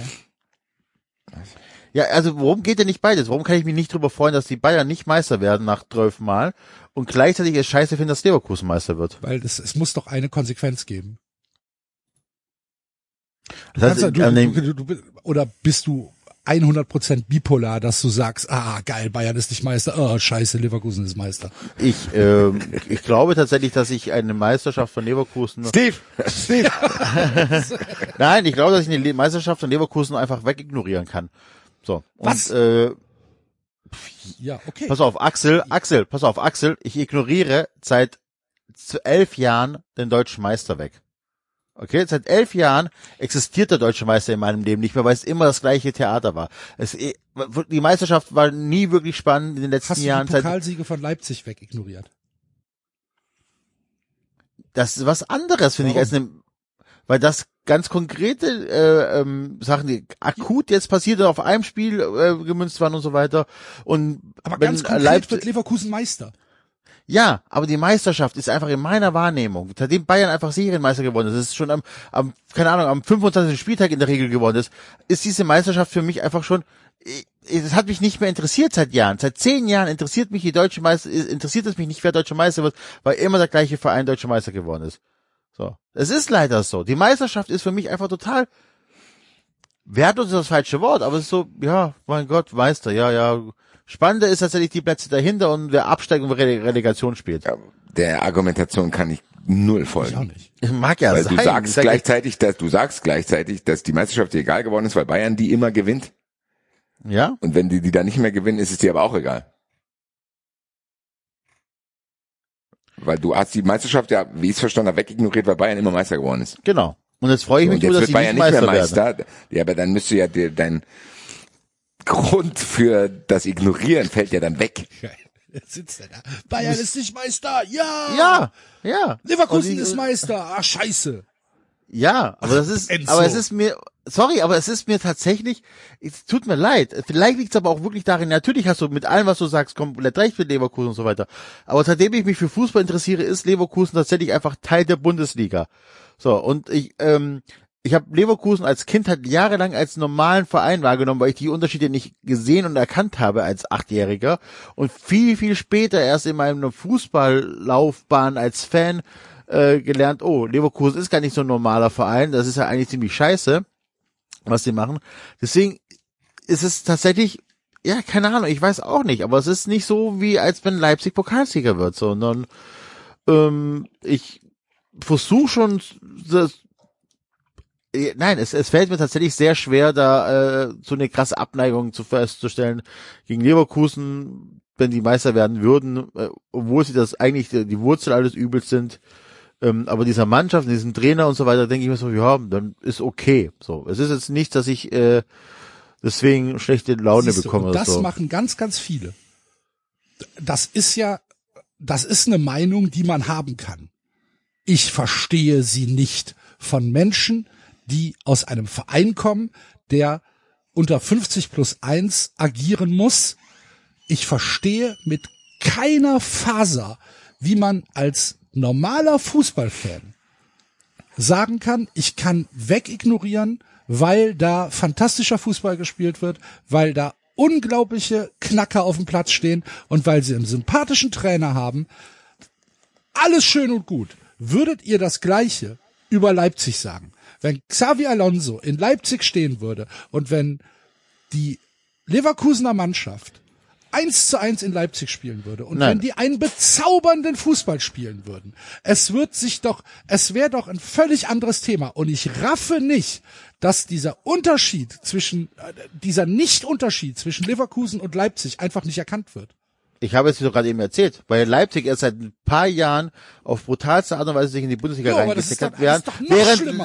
Während Leverkusen einfach schon seit, eh- seitdem ich mich für Fußball, interessiere mit dabei war. Und ich, Jo, aber wie gesagt, seit, seit Ewigkeiten halt Leipzig ist. ja, aber das habe ich als Achtjähriger nicht gesehen. Willst du mir den, willst du dem du achtjährigen Enzo vorwerfen? Acht, aber du bist doch keine dass Acht mehr. Na, bin ich nicht sicher. Du umfassen, du kannst das doch jetzt Ja. umfassen. Ich kann das umfassen, ja, und denk mir trotzdem gerade in dem Moment so, ich, nochmal, ich bin jetzt hier kein Befürworter von Leipzig, äh, von Leverkusen und so weiter, aber die, eine Meisterschaft von Leverkusen tut mir in allem, was der Fußball mir angetan hat, ist das kein, kein Schmerz, also kein Schmerz auf der, also keine 10 auf der Schmerzskala. So. Also ich ähm, glaube, dass ich hier ja eher Tendenz Axel bin, aber ein bisschen mehr in der Mitte bin. Wir haben ja hier schon auch drüber diskutiert, Ja. dass wir Leverkusen nicht ganz so krass empfinden wie Leipzig, gefühlt, auch wenn wir rational wissen, dass es nicht so ist. Das heißt, ich glaube, ich habe es damals damit beschrieben, dass wenn Leverkusen gegen Bayern spielt, schaue ich es mir an. Wenn Leipzig gegen Bayern spielt, schaue ich es mir nicht an. Das bleibt auch so, das kann ich gar nicht so genau beschreiben und ich glaube auch nicht, dass wir es geschafft haben, das zu ergründen. Was bei mir tatsächlich der Fall ist, zwischen ich schaue mir das Spiel an und kann die Spieler und den Trainer geil finden, was bei Leipzig für mich nicht der Fall ist, hört's bei der Meisterschaft bei mir auf. Also wenn mich jemand fragt, willst du aus Bayern oder Leverkusen Meister werden, dann sage ich zehnmal Bayern. Auch aus dem Grund, den Enzo genannt hat, weil es eh schon so oft war. Also, keine Ahnung, dann mach halt nochmal, ist mir egal, das kann ich wirklich ignorieren dann irgendwann. Ich finde aber auch, dass eine Leverkusener Meisterschaft sich nicht gehören würde. Auch wenn ich, glaube ich, da nicht so ablehnend bin wie Axel und ich trotzdem Xavi Alonso unironisch unglaublich geil finde. Ich auch. So, und trotzdem hast du vorhin gesagt, wenn Alonso bei Leipzig wäre, würde ich den nicht geil finden. Wahrscheinlich, Und das ist für mich ein Unterschied. nicht nach Ich mache- Leipzig gehen würde. Kann- Kann sein, ich weiß es nicht. Also, um das ganz kurz nochmal aufzugreifen, ähm, das, was du gesagt hast mit ergründen, ich glaube, das wäre es schon, ich glaube, das war sogar die Zweierfolge und das ist das letztlich, was Enzo gerade schon formuliert hat. Ich fürchte, also was heißt ich fürchte, ich glaube tatsächlich, einer der Gründe, warum wir Leverkusen weniger schlimm finden, ist, dass Leverkusen schon immer so lange da war und wir damit mitsozialisiert worden sind. Und das sagt auch etwas aus, dem müssen wir uns stellen, wie es wahrscheinlich in 30 Jahren um Leipzig bestellt ist. Vermutlich werden die dann oder könnte sein, dass sie dann nochmal breiter akzeptiert sind, als sie heute sind. Das, das ist eine Realität, der müssen wir irgendwie ins Auge sehen. Weil ich spüre das schon, seit ich Kind war, war lieber, also ich, ich, ich stimme da Enzo sogar zu. Jetzt nicht mit der Argumentation, dass ich sagen würde, ich bin, ich habe nicht dazugelernt heute. Aber ja, es ist in meiner Fußballnostalgie waren die halt dabei und die waren damals kein, äh, kein Verein, auf den ich zumindest irgendwie äh, sauer war. Da hat mir auch die räumliche Nähe gefehlt, ehrlich gesagt. Ähm, ansonsten kommt ja bei Leipzig schon noch mal ein bisschen was dazu, was sie aus meiner Sicht unangenehmer macht. Was denn? ähm, dieses, dieses gesamte Gefühl des Neureichen, der sich Wenn da du jetzt neu Minzlaff mit Fernando Caro vergleichst. ich sage ja nicht alles. Also ich, es gibt selbstverständlich sehr, sehr viele Gemeinsamkeiten, ja. Aber Leverkusen hat zumindest historisch diese, na gut, okay, die sind halt drin, weil damals waren sie eine Werksmannschaft, da hat niemand irgendwie danach gekräht, da hat auch niemand damit gerechnet, dass irgendwie Unternehmen dann plötzlich Geld in Vereine buttern. Also haben sie, waren sie halt da und dann wurde langsam immer mehr Geld da reingebuttert. Der, das Unternehmen hat es anfangs selbst gar nicht kapiert, was man damit machen konnte. Ja, das haben sie spätestens dann kapiert, als sie gesagt haben, wir lassen äh, Bayer Oerdingen fallen und konzentrieren uns komplett auf Bayer Leverkusen. Ja, da reden wir aber schon von, von den 90ern. Hm, Ist Das das, so? ist, Ja. ja, Bayer Oerdingen war ist- noch in der Bundesliga, als ich. äh, ja, das ist Fußball- richtig, aber ich hätte jetzt, wann hat, wann ist, wann hat äh, Oerdingen den, den Europapokal gewonnen? 85 oder Ja. 88? Ich weiß gar nicht mehr. Nein, nein, das ist ewig spät her. danach. Da habe ich Ja, nämlich noch Sportbild. Ich habe da noch Sportbild gelesen, das habe ich nur in den 90ern gemacht. Und da hieß es hier, ähm, muss Bayer Oerdingen in der, keine Ahnung, Regionalliga anfangen, weil eigentlich neuer Verein und also wegen neuem Namen, neuer Verein und so weiter. Und es tut mir leid, aber die, die Perfidie, mit der Leipzig das, äh, das durchgedrückt hat, sich über all diese Regeln hinwegzusetzen und durchzuwinden. Und zwar mit, mit wirklich ausgestrecktem Zeigefinger zu sagen, ja gut, dann ändern wir das Logo halt nochmal leicht. Guck mal, es sind nicht dieselben Bullen, hihi. Oder, ja gut, dann äh, nennen wir uns nicht Red Bull, dann nennen wir uns, erfinden, erfinden wir ein Wort, Rasenball, hihi. So, das ist, das ist alles nochmal von der gesamten Attitüde her viel, viel mehr in your face und wir scheißen so richtig auf euch. Während Leverkusen, keine Ahnung, ich war nicht dabei. Ja, die haben es halt, die haben halt gesagt, ja, wir sind Leverkusen und wir, die heißen schon immer Bayer und dann klagen wir es halt durch und wollen wir nicht und so, nochmal, ich will die nicht verteidigen. Also, ne, das, du hast, du hast prinzipiell schon recht, aber für mich ist da im Kopf ein Unterschied. Ähm, der, der mag mir auch nicht gefallen, aber ich kann grob erahnen, wo er herkommt. Also das verstehe ich wiederum nicht, weil Okay. mir geht es gefühlt auch so, wie du es gerade beschrieben hast, so dass man Leverkusen als weniger schlimm empfindet. Aber das geht auch nur so lange, wie man es ignoriert. Weil am Ende, und das war bei mir schon ziemlich früh so, habe ich auch Leverkusen immer abgelehnt. Weil man nicht verstanden hat, warum haben die mehr Geld als andere Vereine, obwohl da so ein mini kleines Stadion ist. So, das war ziemlich früh bei mir auch schon drin. Trotzdem bin ich ja auch bei dir. Nochmal, ich schaue mir, Leipzig kann ich mir halt gar nicht anschauen und Leverkusen ist man wahrscheinlich, was das betrifft, zumindest so, dass ich sage, okay, wenn Leverkusen gegen Bayern spielt, schaue ich es mal an. Aber so weit zu gehen, zu sagen, ich will, dass die Meister werden, das fühle ich überhaupt nicht. Da kann ich Axel komplett verstehen. Weil am Ende, wenn man da rausrechnet, wie irrational man gewisse Dinge betrachtet, kann das eigentlich nicht sein, dass die in der Bundesliga sind. Das muss man einfach bei denen klar so sagen, weil am Ende sagen wir bei Leipzig auch immer wieder hier, ja, dieses jetzt muss doch aber mal gut sein. Das können wir auch dann an uns selber auch nicht zulassen. Ich kann ja nicht sagen, äh, die Leute sollen still sein mit Leipzig, jetzt muss doch mal gut sein, wir müssen das aufrechterhalten, dass eine Diskussion über Leipzig stattfindet. Die muss über Leverkusen genauso stattfinden. Und wenn wir über Plastikvereine reden, die in der Bundesliga nichts zu suchen haben, dann ist bei mir Leverkusen auch dabei. Also für mich, Ja, das habe ich aber gar nicht bestritten. Das, das, da, da bin ich ja bei dir. okay. Ja, ich habe ja diese- nur aber versucht, diese- ich habe ja nur versucht zu beschreiben, also nochmal, ich, das ist ja nichts, wo ich jetzt sage, was ich mit Haut und Herz verteidigen würde. äh, warum nee, du ich das anders sehe. Ich kann, ich kann woher nur es bei fest, dir kommt. genau, ich kann Aber- feststellen ungefähr, woher es bei mir kommt und und und kann das kann das beschreiben, woher es bei mir kommt. So, das Eigentlich ist es ja alarmierend. ja. Das habe ich ja gesagt. Ich ich halte, ich finde es alarmierend für das, wo wir uns was wir befürchten müssen, wie Leipzig in 30 Jahren gesehen wird. Ja. Ähm, hätte Leverkusen eine Daseinsberechtigung, wenn sie ähm, ab sofort ein Verein wären und 50 plus 1 gelten würde für die? Also Für mich nicht. Bundesliga. Nein, für, weil im Endeffekt von der Natur her ist es ein Zweit- oder Drittligist, Max. glaube ich. Vom, vom Aufkommen. Ich weiß nicht genau, welche Kennzahlen ich, will, ich bin da vielleicht auch ein bisschen geblendet, weil ich in einer Region arbeite, die sehr viele Leverkusen-Fans hat, tatsächlich. Das Haupteinzugsgebiet. So, Also ne? ich- Ich meine, was? Also es wird ja immer erzählt, auch, das ist ja auch Teil der Geschichte von wegen Leverkusen, wäre im Ausland die drittbeliebteste Mannschaft. Keine Ahnung. Und wenn wir zum Beispiel bei Hoffenheim sagen, ey, mit euch kann man kein Geld verdienen, behaupten Leverkusen-Fans ja, dass es bei ihnen anders ist, das sehe ich halt überhaupt nicht. Für mich ist Leverkusen einfach auch ein eigentlich, ohne das Geld, völlig unbedeutender Verein, die eigentlich von ihrer Natur her Zweitliga spielen würden. Von Südo hier hast mal irgendwie, keine Ahnung, 8.000, 19.000 Zuschauer, hast halt irgendwie ein Sport, ja, eigentlich so Heidenheim-mäßig, so für mich gefühlt. Und dass die so erfolgreich sind, hat mit Sicherheit den einzigen Grund darin, dass die finanzielle Vorteile gegenüber anderen Vereinen haben und hatten über unfassbar lange Zeit auch. Ja, und vor allen Dingen, es, meines Erachtens geht's nicht nur um finanzielle Vorteile, sondern es geht um null Risiko.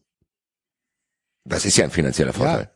Wenn ich einfach weiß, ich kann Geld wegbrettern. Genau. Und das ist halt auch ein Argument, was von Leverkusen Seite immer angeführt wird. Ja, aber wir müssen ja auch Gewinne abführen. Na und? Das ist Wenn halt eine mir jetzt- Abteilung des Konzerns. wenn mir meine Eltern jetzt irgendwie, keine Ahnung, paar Eigentumswohnungen kaufen und ich verwalte da diesen Wohnkomplex und es ist aber völlig egal, ob ich den das jetzt in den Sand setze oder nicht, weil die gleichen es dann aus, wenn ich Scheiß baue, dann kann ich mich doch dann nicht nach zehn Jahren feiern und zu anderen gehen, die keine Eigentumswohnung haben, sagen, du bist aber unerfolgreich. So. Weil zu meiner Geschichte hört halt auch, dass meine Verluste die ganze Zeit ausgeglichen wurden, dass ich viel freier agieren kann und dass ich Bullshit machen kann, ohne dass es für mich Konsequenzen hat, wie es bei anderen war. Leverkusen hat einen entscheidenden Vorteil. Da gibt's kein einziges Argument dagegen.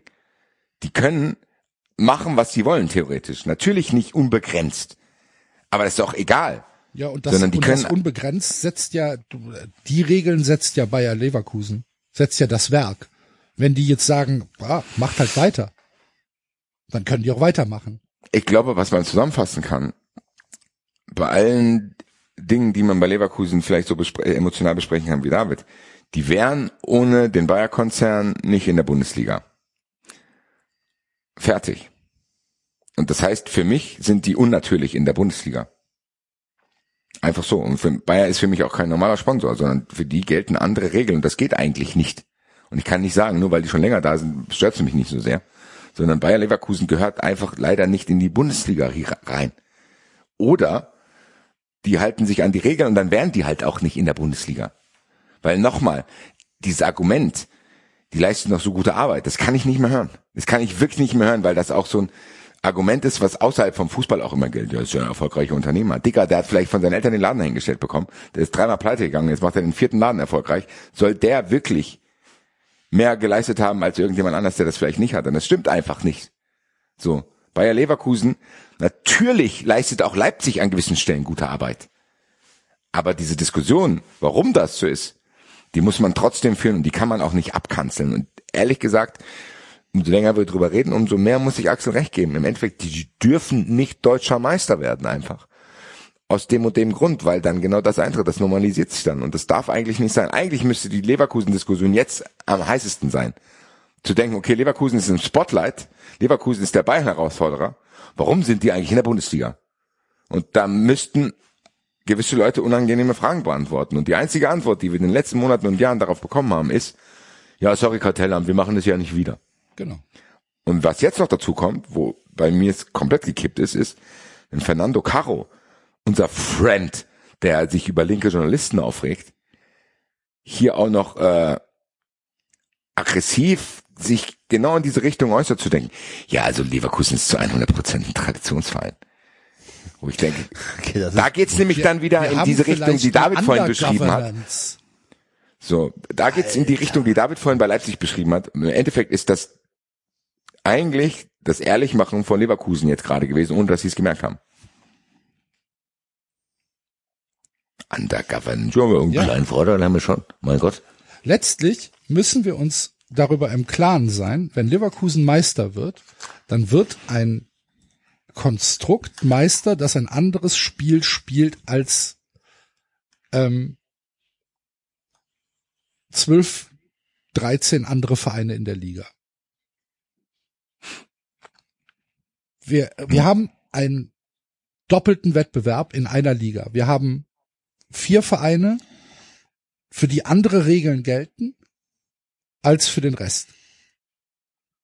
Und wenn einer dieser Vereine, die durch diese anderen Regeln, die für sie gelten,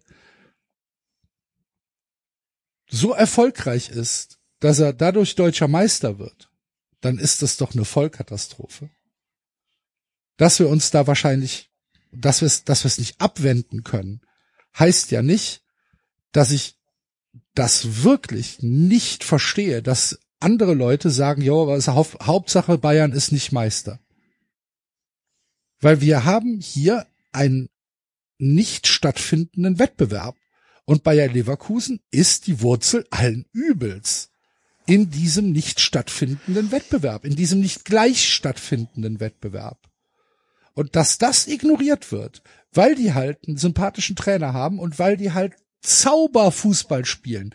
Ich stelle überhaupt nicht in Abrede, dass der Fußball, der von Leverkusen gespielt hat, der romantischste Fußball ist, den ich in den letzten 20 Jahren gesehen habe. Es ist unglaublich schöner Fußball. Es ist fantastisch. Und ich könnte allein vom Fußball her dieses Spiel genießen und könnte sagen, wow, was für eine Knackermannschaft.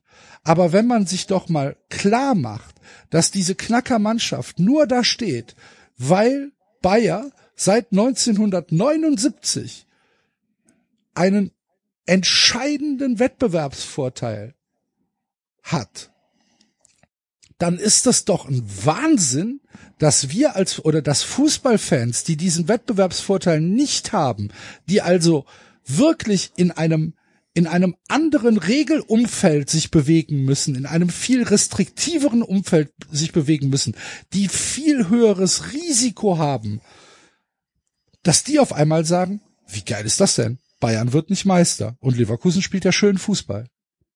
Das raffe ich nicht.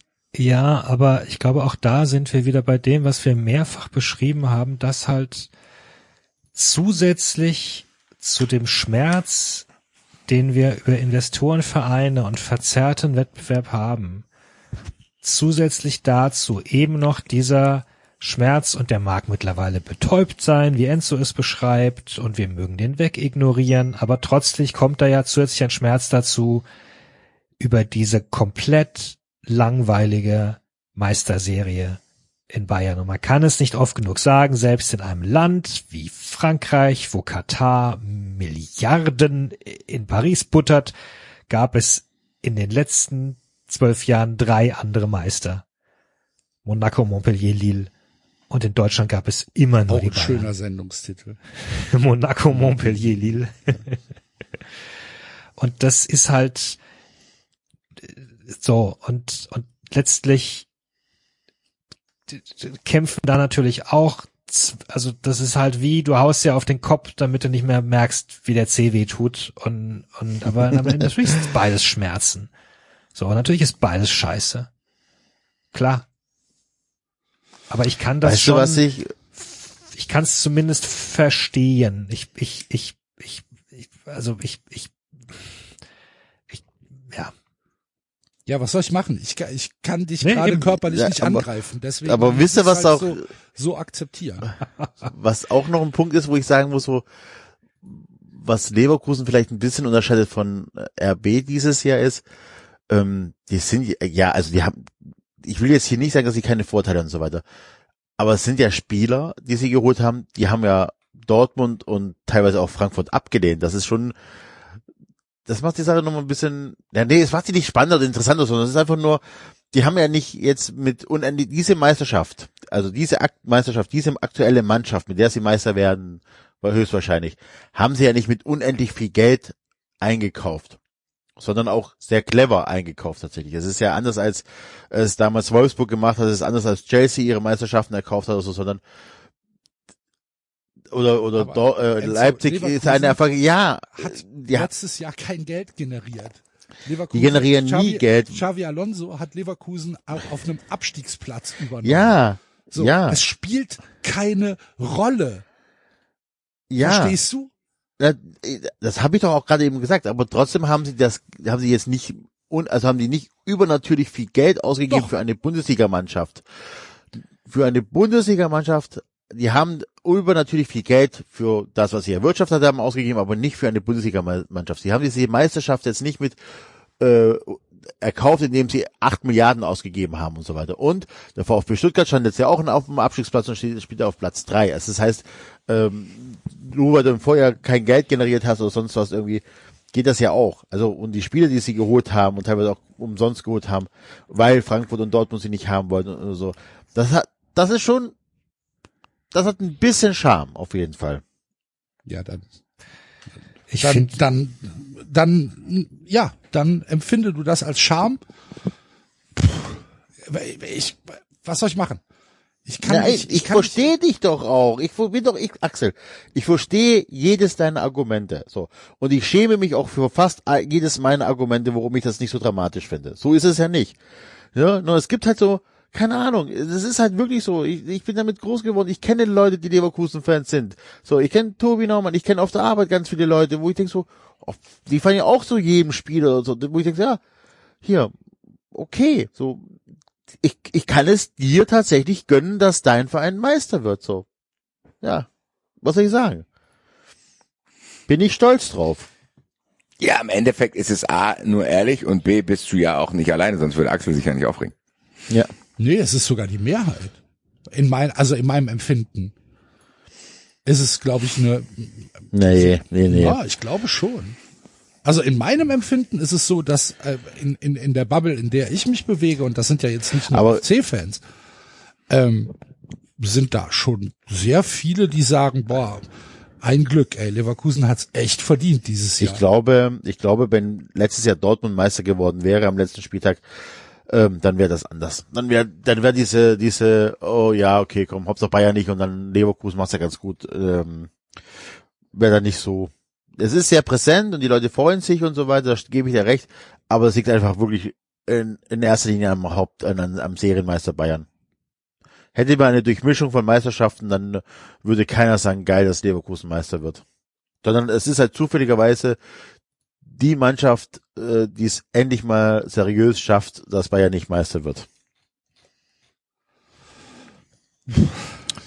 okay, ich glaube, wir können das ja abkürzen, weil wir, wir drehen uns im Kreis und wir haben letztlich ja auch, wir haben, wir haben beschrieben, wo es herkommt. Wir haben auch, glaube ich, schon deutlich gemacht, dass ich, ich, ich kann, ich kann Axel verstehen. Voll und ganz. Ähm, und wir, ich teile das ja auch zum Großteil. Ich, und letztlich, wie, wie Basti es ausgedrückt hat, wir, wir können, wir können feststellen, also wir können feststellen, dass auch bei uns Vorstellungen davon sind, dass es irgendwie anders ist und wir wissen es selbst nicht genau. Basti hat es beschrieben mit, vielleicht bei ihm ist es nur, solange er nicht drüber nachdenkt. Ähm, be that as it may. Ja, und, und wie gesagt, und da, da gebe ich auch wieder Enzo recht, das habe ich vorhin auch formuliert. Ich glaube eben auch, dass es, dass es schon damit auch zusammenhängt, dass mit, mit dieser Bayern-Dominanz, die einfach, die einfach genauso scheiße ist. Und Aber das sind ja ein alles, bisschen ja alles gibt nur mir das, Erklärungsversuche. ein bisschen gibt mir das halt auch den Vibe, den ich vorhin bei der äh, 50 plus 1 Diskussion beschrieben habe. Das ist ja hier im Zuge der Leverkusener Erfolge gar kein Thema. Was denn? Leverkusen, dass die eben sich auch nicht an die 50 plus 1 Regel halten. Ja. Also, weil ihr gesagt habt, ihr habt die Hoffnung, dass 50 plus 1 Thema wird. Das ist ja bei dem Spotlight-Thema Leverkusen zumindest so gar nicht. Ja gut, dann haben wir das jetzt äh, hier auf die Landkarte gebracht und erwarten jetzt, äh, dass 390 seine Wirkmächtigkeit entfaltet. Da bin ich echt nicht zuversichtlich. Aber vielleicht, vielleicht, ähm, weißt du, was viel schlimmer ist, dass einfach das Karo so viel Scheiße von sich geben darf und es einfach äh, keine Wellen schlägt. Da müsste man vielleicht auch öfters mal ein Brennglas draufhalten, weil der ist ja wirklich äh, auch nochmal mit dem, was er sagt und wie er sagt, nochmal ein ganz anderes Kaliber als man. Vielleicht ist er aber auch Teil unserer Hoffnung. Vielleicht ist der so dumm, dass er 50 dass plus er 1 das Thema lässt. aufmacht. Das wäre auch Also eine mit Option. diesem proaktiven Kritik abcanceln, die meiner Meinung nach in der Intensität gar nicht genug stattfindet. Vielleicht macht er das Thema auf, vielleicht tut der uns den Gefallen. Also vielleicht denkt er so, ja, ich äußere mich mal und dann macht er ein Thema auf, was Leverkusen eigentlich nicht gewinnen kann. Weil sachlich äh, argumentieren kannst du bei Leverkusen einfach nicht. So, was, was, was was soll das sein? So, im Endeffekt sind die 1 zu 1 wieder VfL Wolfsburg. Ja, ist Caro, die, vielleicht ist Fernando Caro unsere Rettung. Go Fernando, mach weiter, erzähl uns, wie geil ihr seid. ja.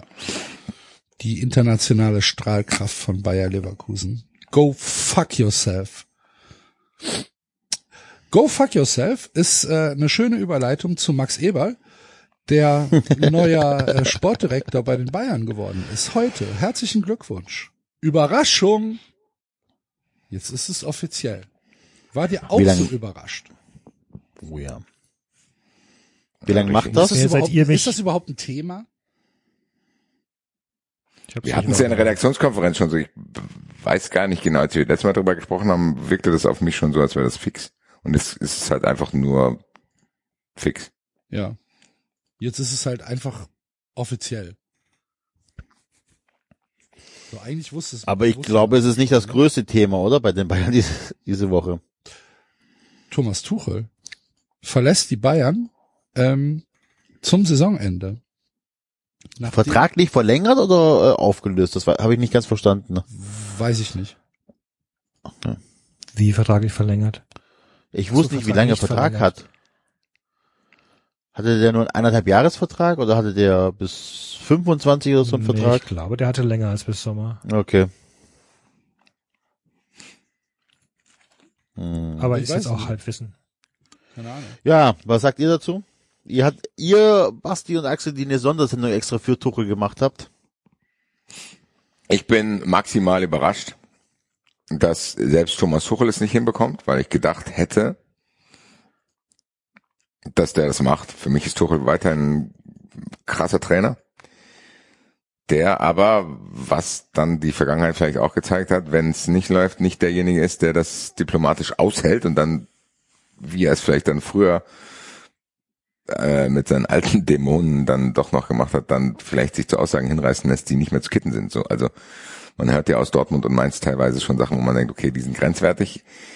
Dann war bei mir der Zeitpunkt, wo ich eine Biografie gelesen habe, wo er dann bei Chelsea erfolgreich war, wo er bei PSG war und so weiter. Wo ich dachte, okay, vielleicht hat er das auf seine ja, Psychopathenart und Weise gelernt, ja, aus Mittel zum Zweck freundlich zu sein und empathisch, so zumindest das zu simulieren. Und ich hätte? Aber In gedacht, den letzten Wochen so ein bisschen hat er dann aber wieder Rückfälle gehabt. Das meinte ich. So, das auf mich wirkt es vielleicht im gewissen Maße so, dass Thomas Tuchel sich da nicht, wenn es dann diesen Gegenwind gibt, nicht zu 100 Prozent unter Kontrolle hat. So, so keine Ahnung, vielleicht ein bisschen off the wagon äh, gerade ist. Aber ich muss auch sagen, ich bin nicht mal sicher, ob man es abschließend bewerten kann im Kosmos FC Bayern, weil Thomas Tuchel ja, wenn man dann groß drauf schaut, einer von vielen ist, der da jetzt gehen musste. Wir hatten Kahn, wir hatten Brazzo, wir äh, hatten Nagelsmann. Also so ganz kann ich nicht glauben, dass Thomas Tuchel das Problem des FC Bayern ist. So, ich glaube, dass, also zusammengefasst, ich glaube, der FC Bayern hat größere Probleme als Thomas Tuchel. Hat Tuchel gesagt, Das- ne? Das, genau, das war sein Zitat, ja. Ich bin nicht Du das einzige Problem. Und das habe ich. halt auch schon ziemlich selbstbewusstes Naja, Zitat dann habe ich ne? falsch ausgedrückt. Ich meine, ich meine, der FC Bayern hat größere Probleme als Thomas Tuchel selber Probleme hat, die ich gerade beschrieben habe. Also nicht, Und dass aber- Thomas, ja. Ja, ich verstehe tatsächlich aber nicht bei der ganzen Geschichte, wie kann ich denn sagen, es braucht einen Neuanfang im Sommer und ähm, da werden wahrscheinlich auch ein paar Spieler gehen müssen. Äh, Kimmich, Koretzka, also Kimmich wahrscheinlich aus vielen Gründen Kimmich, weil die Leistung nicht passt und, und so. Und Weil du glaubst, gut, dass Kimmich Bayern verlässt? man hört da einiges, dass Kimmich Bayern verlassen muss sogar. Das kann ich mir nicht vorstellen. Das ist das, was ich gehört habe. So. Okay. Ähm, ist ja aber auch egal. Also man hört aber schon, dass sie sagen, wir brauchen einen Neuanfang und, und dass da Spieler den Verein verlassen sollen, weil es aus leistungstechnischen Gründen nicht passt und so weiter und so fort. Und dann frage ich mich, okay, wenn du weißt, du musst da einen Umbruch starten, einen radikaleren, als du das letztes Jahr gemacht hast, weil du ähm, weil die Mannschaft nicht gut zusammengestellt wurde oder oder oder worum man diesen krassen Neuanfang nicht mit Tuchel gehen möchte. Das hat mich ein bisschen gewundert, weil das kann ja eigentlich nur bedeuten, dass Tuchel ja wirklich im Verein äh, sich mit den Falschen angelegt hat. So. Also ich glaube, Oder dass entweder Tuchel keinen Bock auf Eberl hat oder Eberl keinen Bock auf Tuchel. Kann es auch bedeuten. Nee, du kannst aber schon auch nicht ignorieren, dass Bayern ja eine Ergebniskrise auch hat. Also äh, Bayern ist ja, ist und war ja immer auch ein Verein, wo Ansprüche Ja. und anders, anders Aber David, interpretiert David. werden. David, die haben eine Ergebniskrise. Jetzt. Die haben die jetzt. Also, aber du reagierst nicht jetzt auf der Trainerposition wegen der Krise, sondern du sagst, nee, nee, machen wir bis Sommer durch und dann ändern wir einen neuen Trainer und neue Mannschaft. Also nochmal, da verstehe ich nicht. Wenn du sagst, du hast eine Ergebniskrise, dann hast du die Möglichkeit, durch einen neuen Trainer die sofort zu beheben. In Theorie. Machen sie nicht. Die sagen, Tuchel, mach einfach weiter, vielleicht kommst du in der Champions League noch weiter und so weiter und so fort. So. Und dann Ja, sagen sie aber gleichzeitig, wir brauchen einen Neuanfang, wir müssen da ein bisschen umbauen und so weiter und so fort mit einem neuen Trainer. Und wenn du jetzt mit der Axel dann sagt, ja, vielleicht hat ja Eberl nicht Bock auf Tuchel.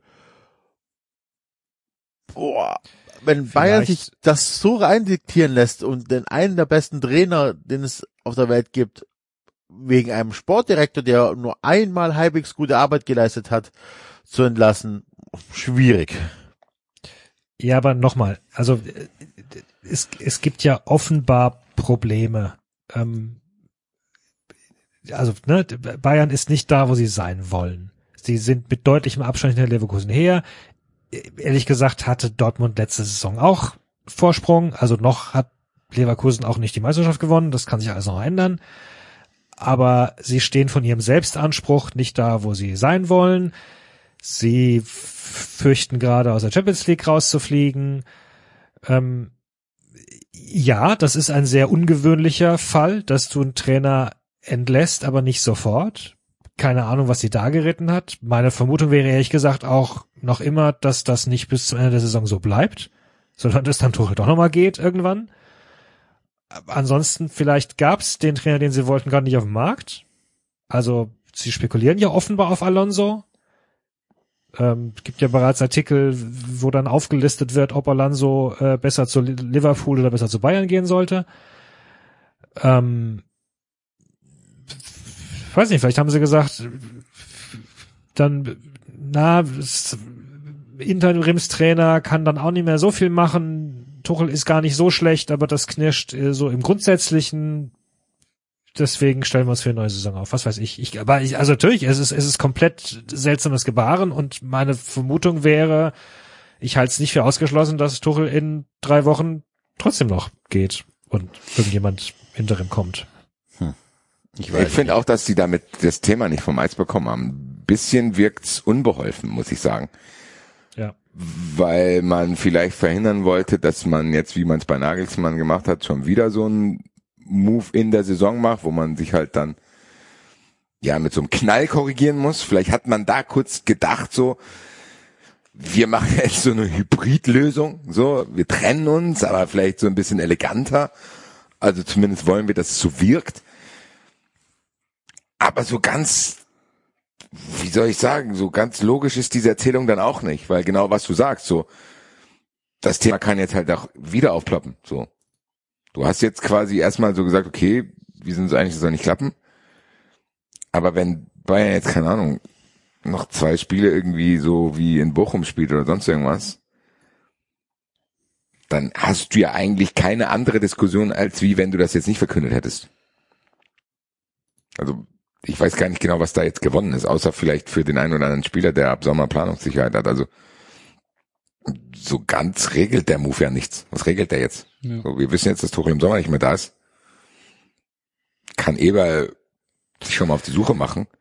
Aber auch das hätte man ja zumindest noch mal intern lassen können.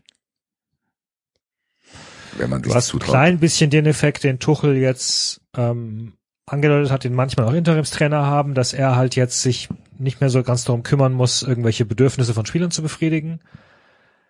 Äh, und dann sind die sauer und wollen dann irgendwie gehen, weil der Trainer sie schlecht behandelt hat. Da kann er jetzt sagen, ihr seid mich ja eh im Sommer los. Und ähm, auch ein bisschen das, was der äh, neue Trainer in Marseille jetzt dann gesagt hat, nach dem Motto, äh, hier, wenn ihr jetzt Scheiße baut, ihr müsst ausbaden, weil ich bin dann weg also auf der Ebene kannst du sie ein bisschen erreichen. Ob das jetzt diesen seltsamen Move wert ist, würde ich mal ein Fragezeichen dahinter machen. Aber den Effekt zumindest kannst du haben. Den hat Tuchel auch bei der ähm, Pressekonferenz. Ich glaube, ich habe mir zum ersten Mal in meinem Leben eine Pressekonferenz von Tuchel angeschaut, weil der Fernseher noch lief, nachdem ich die Auslosung, die Europa League Auslosung für den SC gesehen habe.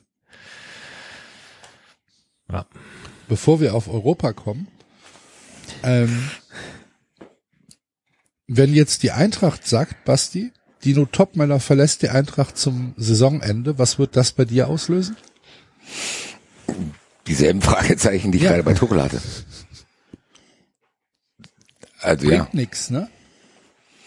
weiß ich nicht. Das ist ja genau das. David hat ja einen möglichen Effekt beschrieben.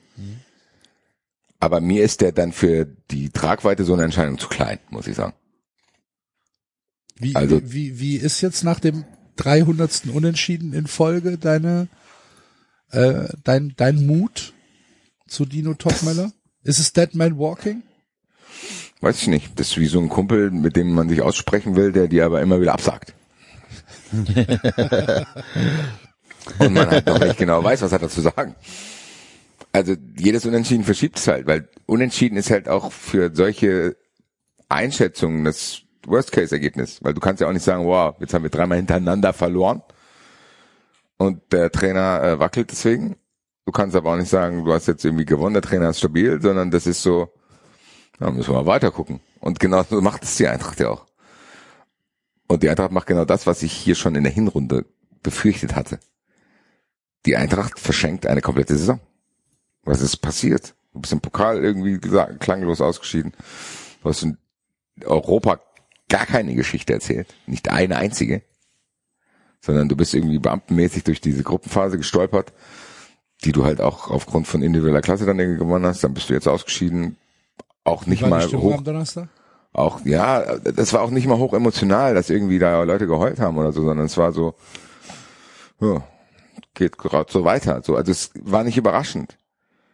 So, irgend, also wenn eine Mannschaft irgendwie in so einem Down ist, dann hast du ja manchmal so das Gefühl, boah, jetzt muss irgendwie mal einmal der Knoten platzen und dann ist der Turnaround geschafft so. Und die Situation hatte die Eintracht auch genug. Du hast ja oft genug das Gefühl, okay, jetzt kommt hier irgendwas in, in Flow und das ist ja aber trotzdem nie passiert. Europa hat sich da eigentlich nur eingereiht. Es hat sich einfach in so eine Lethargie eingereiht und die ist dann einfach dadurch fortgesetzt worden. Ja, ich kann dazu nicht mal in irgendeiner Weise wütend was sagen, sondern es ist eher so, ja, so fühlen sich die ganzen letzten Monate an. Auf einem hohen Niveau, der ist immer noch Sechster. Das ist ja auch das Paradoxe. So, die Eintracht ist, ist die, die Eintracht ist Sechster. Und wenn der Pokalsieger aus den ersten fünf sich rekrutiert, ist das sogar Europa League.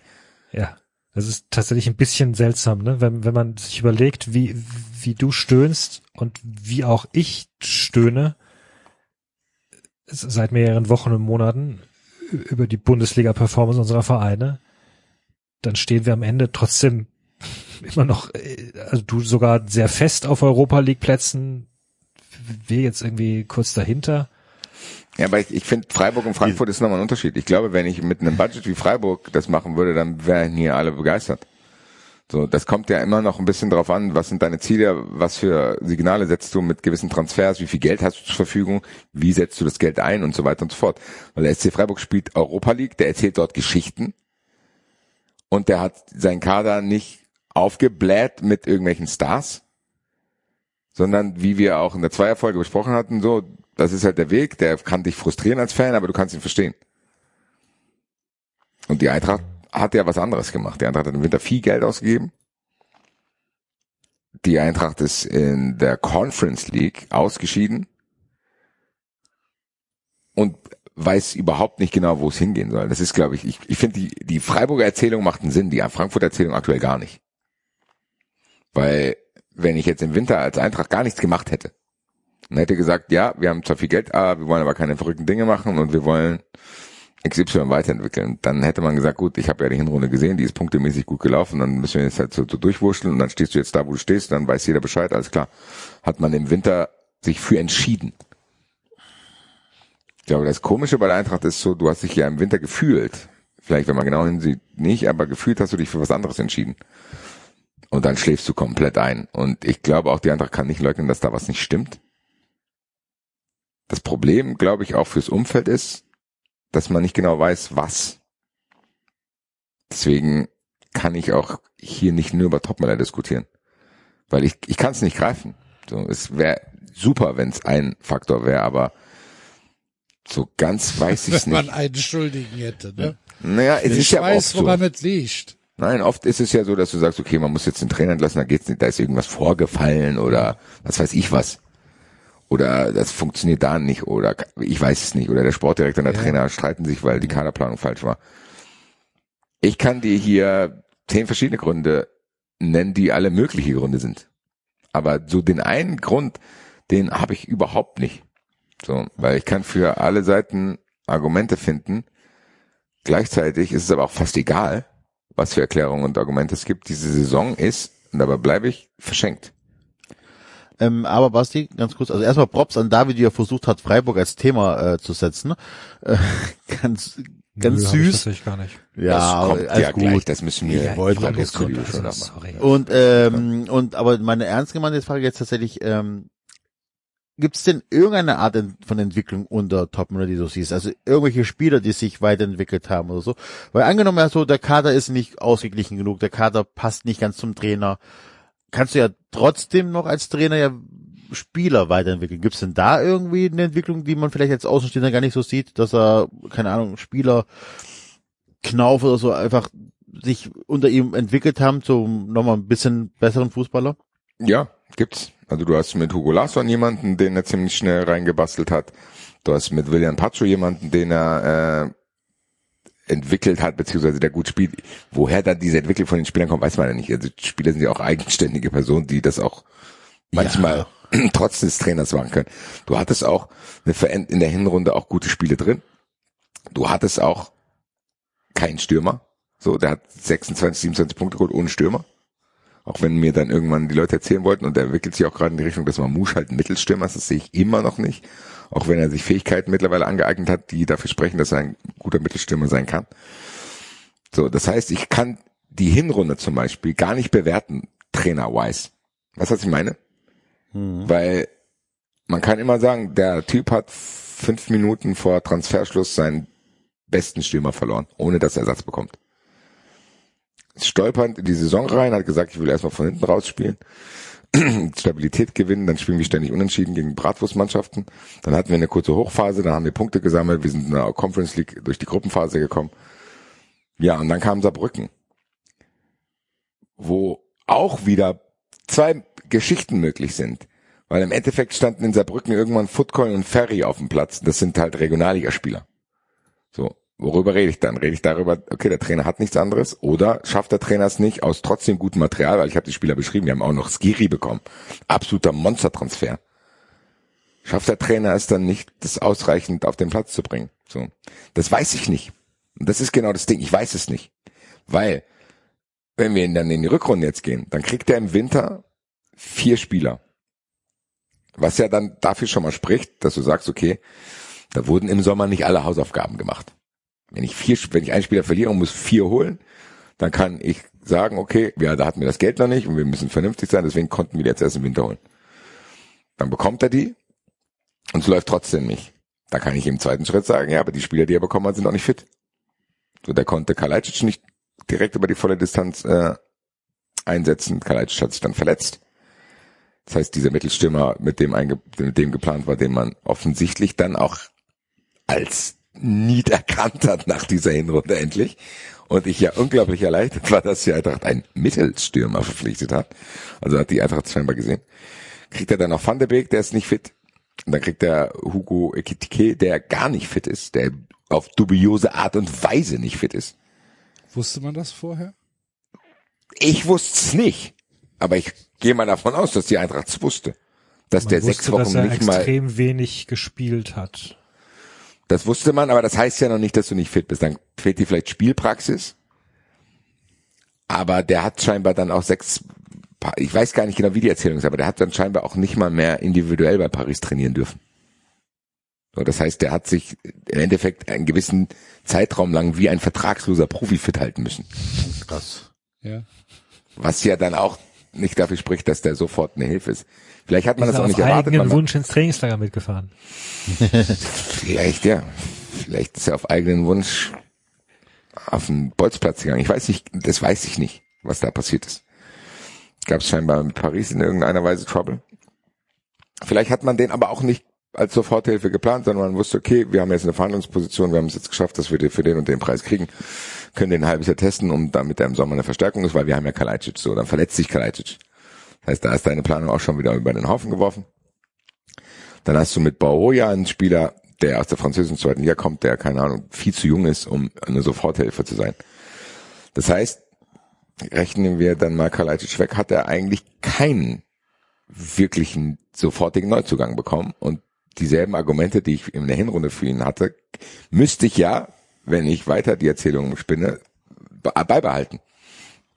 Und sagen, ja, der hat auch in der Rückrunde keine Möglichkeit, äh, das alles auf die Straße zu bringen. Das weiß ich alles. Und trotzdem fühlt sich's für mich komisch an. So, weil er auch beides existieren kann. Auch ein schlechter Trainer oder ein unpassender Trainer kann ja widrige Umstände haben und bleibt trotzdem vielleicht der unpassende Trainer. Ich weiß es ja nicht. Woher soll ich es wissen, wenn der den Beweis nicht antreten kann? Das ist ja so ein bisschen, das ist so ein bisschen das Problem. Du hast keinen endgültigen Beweis gerade, was hier falsch läuft. Es ist die Kaderplanung, die viel zu sehr auf Weiterverkaufen ausgelegt ist und die Gegenwart ein bisschen vergessen hat. Oder es ist halt ein Trainer, der trotz dieser Widrigkeiten eigentlich mehr rausholen muss. Und das sehe ich so. Also ich finde, dass Dino Topmöller in gewissen Spielen viel mehr rausholen muss, egal wie chaotisch die eine oder andere Kaderplanung ist. Also so ein, ich meine, Axel hat's ja gesehen, so ein Auftritt wie in Köln kannst du nicht mit Fluktuation im Kader erklären, zumal ja auch in der Hinrunde Spieler da waren, die schon ein halbes Jahr gespielt haben. Das wirkte ja jetzt nicht wie eine Mannschaft, die jung und grün ist und denkt, oh Gott, da hat Köln uns aber abgekocht. Nee.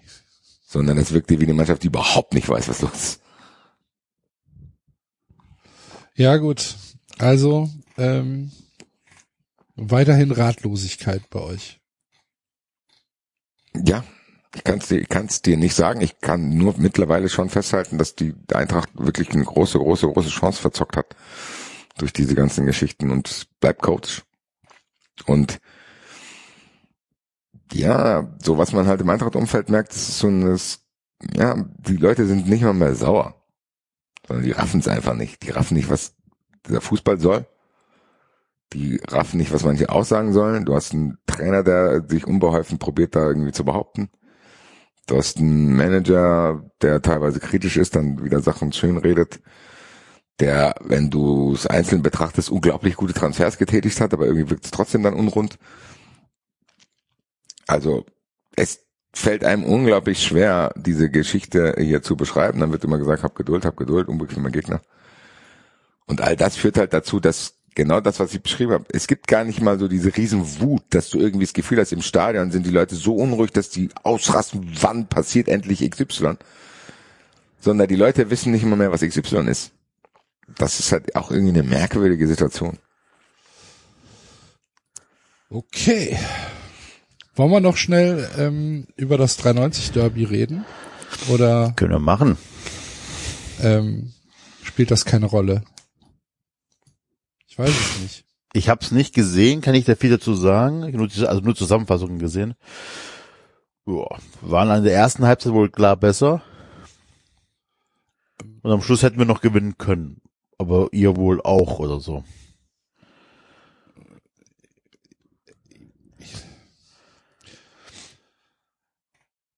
Ey, ich tu mich mit der, ich tu mich mit der Bewertung tatsächlich auch sehr, sehr schwer, weil, ähm, also ich sag mal, so die ersten, die ersten 25 Minuten oder beziehungsweise von Minute drei bis Minute 25 ähm, war es schon sehr knapp, dass äh, dass ihr da nicht ähm, eingecasht habt, sage ich mal. Mhm. Und äh, ja, danach habt ihr im Prinzip auch nicht mehr viel gemacht und ähm, habt so ein bisschen gedacht, ah, das geht schon, das kriegen wir schon, das kriegen wir schon moderiert. Und ähm, dann hatten wir halt auch ein paar Chancen und am Ende musst du natürlich, also am Ende muss äh, Alidu das Tor machen und wir müssen da unverdient drei Punkte mitnehmen, ähm, weil er allein aufs Tor zugeht in der 88. glaube ich. Macht er nicht. Äh, ich glaube, für euch ist es halt einfach komplett verkraftbar. Ist halt ein Spiel, was, ja, sowas passiert in der Saison. Passiert halt auch in einer Spitzenmannschaft mal so ein Spiel, wo man vielleicht irgendwie, haben die Spieler ja dann am Ende auch gesagt, sind wir vielleicht nicht mit der hundertprozentig richtigen Einstellung reingegangen, war vielleicht ein bisschen Arroganz dabei und so weiter, darf uns nicht passieren. Ich glaube, da kann sich keiner von freisprechen, passiert dann halt einfach mal. Ähm, für uns ist es halt mittlerweile, wenn man wenn man's, äh, wenn man auf die Tabelle guckt, ist es halt dann schon einigermaßen dramatisch, dass du, dass du diese Spiele, wo dir dann Geschenke hingelegt werden, ähm, dass du das noch nicht mal machst, dass du halt auf der einen Seite nicht die spielerischen Möglichkeiten hast, also nicht die fußballerischen Möglichkeiten hast, ähm, Spiele zu gewinnen. Und dann auf der anderen Seite halt auch noch, wenn dir irgendeine Mannschaft unverdient ein Geschenk hinlegt, dass du das halt auch nicht annimmst. Das ist dann schlecht, dass du halt ähm, sagst, ja gut, ich verdiene halt nicht viel Geld und dann sagt halt einer, ja, pass auf, hier ähm, hast du hast du Geld, äh, dann kannst du dir wenigstens was zu essen kaufen. Du sagst so, nee, nee, nee, nee, nee. Das möchte ich nicht. Mhm. Äh, Aber ist der eine Punkt nicht schon, ist der eine Punkt nicht schon ein Geschenk und nicht einkalkuliert gewesen? Ja, nicht einkalkuliert heißt ja nicht, dass er ein Geschenk ist, weil ich glaube, der Punkt war am Ende tatsächlich sogar verdient, weil Verdient, aber, aber er war in eurer Kalkulation, wo ihr die Punkte holen wollt für den Klassenhalt. Nee, vielleicht nicht einkalkuliert, aber wenn du jetzt die letzten drei Wochen dir anguckst, wir kriegen in der 92. Minute in, in Hoffenheim diesen, äh, diesen Ausgleich von Kramaric, das ist immer Kramaric, ver verlieren zwei Punkte, dann spielen wir ein absolut beschissenes Spiel gegen Werder Bremen, was wir komplett verdient verlieren, aber eigentlich auch wieder einen Punkt hätten haben müssen, weil es war der glasklarste Elfmeter aller Zeiten, der da nicht gegeben worden ist, wo ich mich ja, ich habe mich ja noch nicht mal drüber aufgeregt. So, aber wie kann, wie kann das kein Elfmeter sein äh, vom vom vom Torwart da? Das also verstehe ich überhaupt nicht. Verlieren wir einen Punkt und dann jetzt die Szene am Wochenende mit Alidu, wo er halt einfach das Siegtor in der 88. Minute machen muss oder das vermeintliche Siegtor. Weiß Ja, aber ich nicht, gleichzeitig habt ihr auch, die, habt ihr auch äh, das Glück, dass wir das 2-1 nicht machen, kurz vor Schluss.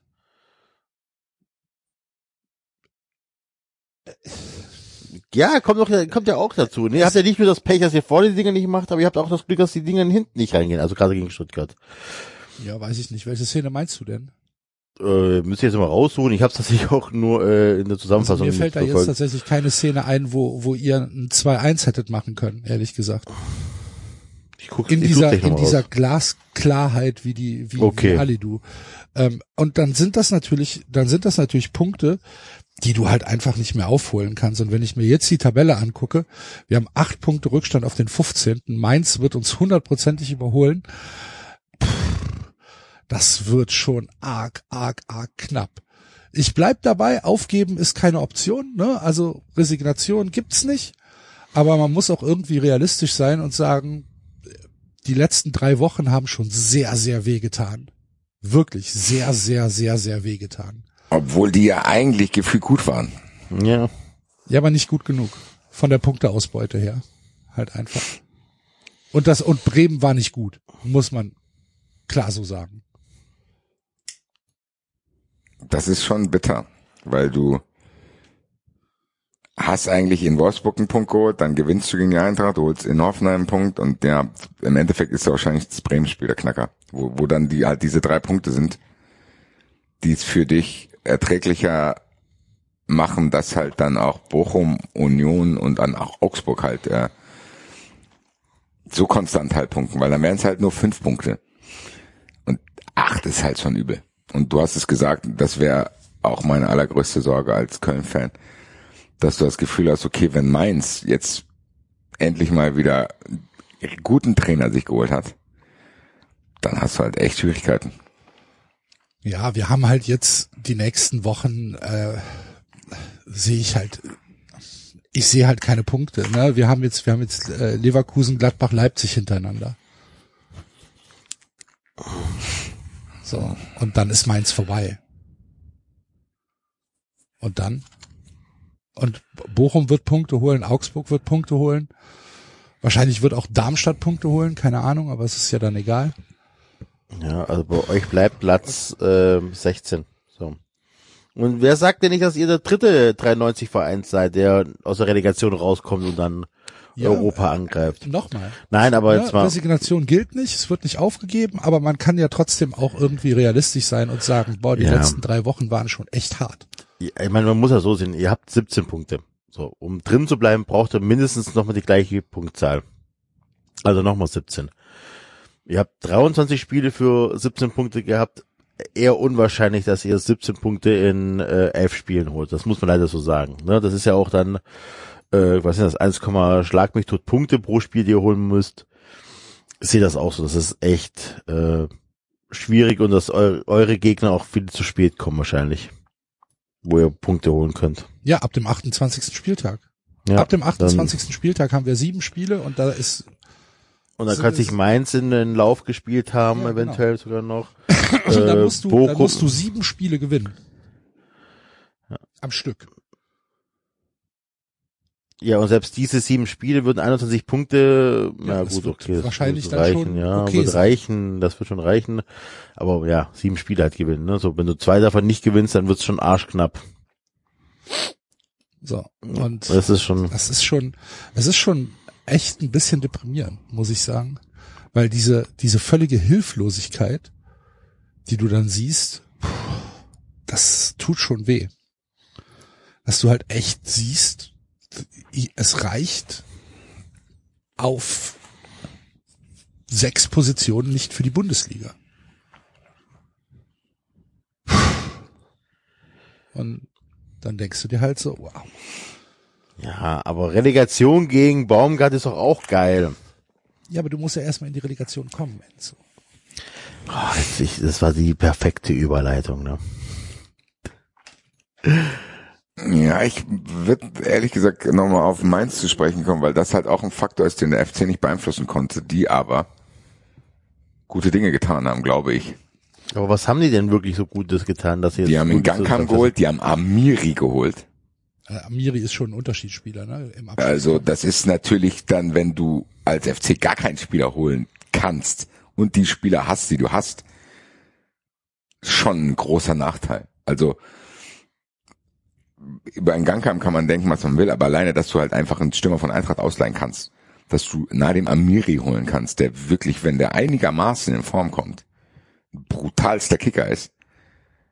Und dann jetzt vielleicht halt einen Trainer gefunden hast, der äh, ja, dieses eingeschlafene Mainz nochmal anzündet, dann hast du als FC echt ein Problem, weil die Chance für Köln wäre ja gewesen, dass das passiert, was man bei wahre Zuschauer äh, beobachten konnte, dass Mainz halt auch mit einpennt. So, dass einfach niemand mitkriegt, dass die absteigen. Und jetzt hast du das Gefühl, okay, kampflos werden die sich nicht ergeben.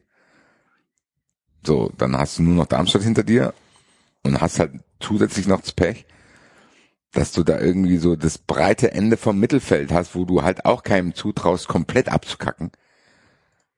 weil halt Kandidaten wie Bochum und Augsburg dann doch noch ihre Spiele drehen. Liebe Grüße nach Freiburg. Also der FC macht es meiner Meinung nach sogar besser, als ich dachte. Also die punkten sogar besser, als ich dachte. Unter den Voraussetzungen, unter dem Spirit, den sie gehabt haben. Aber dann hast du halt wirklich, wirklich Pech auch, dass drumherum die Leute plötzlich dann halt auch stabil sind. Also na, Da gewinnt Augsburg gegen Freiburg, David. Ja. zum Beispiel. In der Sekunde, wo ich geschrieben habe, gewinnt halt einfach. wo du mich In der ankackst. Sekunde, wo ich den Screenshot schicke, dass ich dachte, nee, wo ich, wo geil, ich, wo der ich versucht, wo ich versucht habe, euren, euren Optimismus mit, mit Zweckpessimismus noch gegen Ach zu so, jinxen. ich habe das tatsächlich als Ankacken gelesen. Nein, ich habe, ich habe, ich hab, weil ich ja unbedingt verlieren will. So habe ich's gelesen. Es geht auch ziemlich deutlich in die Richtung. Ja. Es Ja. wäre auf jeden Fall ein Plot gewesen, den ich nicht drauf hatte. Ich wusste gar nicht, dass Augsburg dann, also das, als ich gesehen habe in der Blitztabelle, wie der FC kann Augsburg angreifen, das wäre ja doppelt geil gewesen. Köln bleibt drin und Augsburg geht runter. Das hätte ich mir gar nicht zu träumen gewagt. Und als ich anfing, das zu träumen, muss ich eigentlich auch aus dem Wettbrötchen du wissen. solltest nicht laut. Dreams. Bist du es wieder schuld? Ja, es ist so. Ich habe, das ist wie Beetlejuice. Das, das ist wie Beetlejuice. Wenn, wenn du dreimal Augsburg sagst, passiert. Schießen die Tor. Ja, Schießt Augsburg, Augsburg, Augsburg. Äh, Wir müssen es mal schaffen. Lass uns das nächsten Sommer mal probieren. Sowohl bei 93 als auch im Wettbrötchen. Probieren wir wirklich, egal ob unsere Vereine gegen die spielen oder nicht, und wenn die einen Trainer im Stadion live erschießen. Du machst meinen Verein nicht kaputt. Peng, peng. Nicht, nicht über den FC Augsburg zu sprechen. Das, wir haben uns das beim Wettbrötchen vorgenommen, Basti. Und in Ich der weiß. nächsten Sendung, in der nächsten Sendung, sechs Tage später, hast du, ah, ja, ich, ich, ich glaube, dass Augsburg gewinnen wird. Tipp der Woche. Was? Deswegen habe ich doch Und es ist gesagt, niemandem aufgefallen. Das war ja noch schlimmer, dass wir das erst am Ende, nachdem alles fertig waren, kam dann in die Gruppe, äh, wir wollten doch eigentlich gar nicht über Augsburg reden. Ah ja, Ja, ja, aber wir müssen halt auch unseren Beitrag leisten, Axel. Und es zumindest im Sommer mal probieren. Vielleicht klappt's. Was schon sehr lustig wäre, wenn wir dann die letzte Folge der Saison haben und dann so, Augsburg, Augsburg muss noch einmal nicht gewinnen und dann steigen die sicher ab und dann ja, dann freuen wir uns so sehr, boah, wenn Augsburg ab, äh, nicht gewinnen, dann steigen die ab. und das Und die spielen hat gegen, Augsburg gesagt. Er hat die Augsburg spielen gesagt, gegen nein. Bayern München. Gewinnt Jehova, 2-0. Jehova. auswärts und Bayern muss gewinnen, um Meister zu werden. Geil, geil, geil, geil, geil. Ja, Ja. die Knatsch, knapp dabei. Brabis, Stell dir vor, wir drei. Tore aus der Eine Regionalliga. Eine Woche vor Saisonende brechen wir das dann. Aus Versehen oder in so einem Überschwang. Ja, also jetzt kann ja mit Augsburg auch nichts mehr schief Ja, die haben ja neun Punkte Ja, Rückstand. neun- Glückwunsch 17 Augsburg zum Tore. Abstieg. Weil irgendeiner von uns irgendwelche Shirts bestellt hat oder so, ne? Wunder von kleiner Enfield, Alter. Ach, scheiße. Ja, So David, ist das. ihr habt mir gestern tatsächlich nochmal den Rest gegeben, was meine Laune angeht. Aber du sagtest schon präventiv, ähm, SC sehr müde vom Ja. Europapokal. Ja. Und ähm, der Europapokal, pass auf, ich erzähle dir ganz kurz als Einleitung mein Erlebnis mit dem SC Freiburg am Donnerstag. Ich äh, musste lange arbeiten und hatte äh, den Live-Ticker auf parallel und habe da immer mal so hingespringst und zur Halbzeit stand es 2-0 für, Für Lens. für, für Lens. Ja. Und dann dachte ich, ach hervorragend, dann kann ich ja ausmachen. Dann kann ich den Live-Ticker ja ausmachen und Ja. äh, dann habe ich noch diesen Shitpost reingesetzt. So eigentlich könnte es mir ja egal sein, aber jedes jedes Spiel, was den fünften Champions League Platz verhindert, ist gut. Von daher alle. Ja? Das war ich. Was bist du Habe ich, nicht- hab, hab ich nicht wahrgenommen. Ja, das war ich. Kann man nachlesen, ist öffentlich noch. Und ähm, dann kam, äh, gab es hier äh, im, im, im, im Haushalt, dann haben wir zu Abend gegessen, bla bla bla bla bla und eigentlich auch gar nicht mehr drauf geachtet und dann habe ich auf die Uhr geguckt und dachte, ach, gleich spielt ja die Eintracht, können wir mal bei RTL reingucken, was da, was da passiert. Und dann mache ich, ich weiß gar nicht mehr, Alter, ich habe Typico aufgemacht und ähm, dachte so, ähm, wieso, wieso steht denn da jetzt im Live, dass es was? Was ist denn da passiert? Und dann habe ich den Kicker aufgemacht und mu- musste nachlesen und sehe dann, dass ihr in der Sekunde das 3 zu 2 schießt. Und dann habe ich tatsächlich an dich gedacht und dachte, ja gut, der wird sich freuen. Wie wird der David dann aufgenommen der haben? David dann aufgenommen haben. Er wird, er wird sich freuen. Und ich muss zugeben, ganz so, ganz so assi bin ich dann doch nicht. Ich habe mich sogar auch mitgefreut. Ah. Ich äh, fand es dann, ich fand es dann sehr schön, weil ich genau weiß, wie so ein Spiel, wie du dann am Ende halt wahrscheinlich komplett den Verstand verlierst. Nach 0-2 Ja. zur Halbzeit im Europapokal drehst du dieses Spiel und gewinnst dann 3-2 in einer Dramatik. Und äh, ja, nimm, nimm du uns mal mit durch, durch deine Gefühlswelt. Ja, die äh, war anfangs ähnlich wie bei dir. Hast du auch geschrieben? Scheiß fünfter Champions League Platz. Nein, aber ich habe auch nach dem 0 zu 2 natürlich gedacht, dass es jetzt gelaufen. Hätte gerne den Fernseher ausgemacht, aber äh, dazu liebe ich meinen Verein zu sehr. Äh, und äh, scheiß Hoffnung hat man ja immer und meistens wird die Hoffnung ja derbe enttäuscht. Ähm, ich hatte mir tatsächlich da deutlich mehr erhofft. Ich habe ja erzählt, ich war ja da gewesen vor Ort und ich fand das 0 zu 0 ja richtig gut. Es war eine der besten Saisonleistungen von Freiburg, ehrlich gesagt, trotz dieser Tatsache, dass wir nach wie vor halt auf unsere zwei besten Innenverteidiger verzichten müssen und der dritte angeschlagen ist, etc. etc. Ähm, und dann waren die Gegentore, waren auch tatsächlich individuelle Fehler. Beim einen pennt Atubolo, beim anderen pennt Gulde.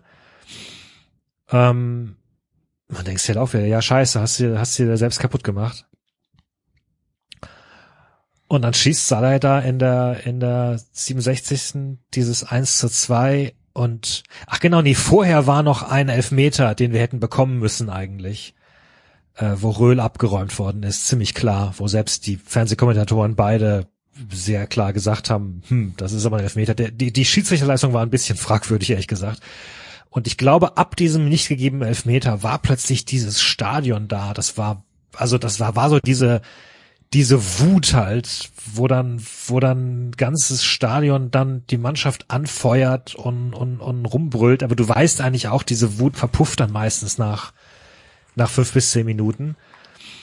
Und dann ist aber dieses Tor gefallen und dann war damit erst recht dann die Hölle los. Und das war schon, das war schon geil, aber es hat halt trotzdem die fucking 92. Minute gebraucht, um tatsächlich diesen Ausgleich zu machen. Also allein das. Da wäre ich ja schon äh, komplett ausgerastet. ja, ja, natürlich. Also ich war, ich war komplett fertig. Ich war Im komplett fertig. Und, Stadion wäre ich acht Reihen tiefer wieder aufgewacht. ja. Ja, und dann hatte halt Lens tatsächlich den Fehler gemacht, dass sie da schon ein paar gute Leute ausgewechselt hatten sogar und wir dann aber wiederum durch diese ganze fucking Verletzungsmisere plötzlich halt Ginter und Günther einwechseln konnten. Also was du ja sonst nie tun würdest, äh, weil die von Anfang auf dem Platz stehen würden, aber als als ähm, Rekonvaleszenten dann ein paar Minuten spielen sollten konnten, ähm, hat man ja jetzt auch wieder gegen Augsburg gemerkt, dass es halt eben nicht für 90 Minuten reicht. Und dann hattest du eine vergleichsweise gute Mannschaft da auf dem auf dem Platz stehen und äh, ja, weiß ich nicht, drehst halt noch dieses Ding. Es ist, ähm, ich, es fühlte sich sehr sehr geil an und ich äh, hab, äh,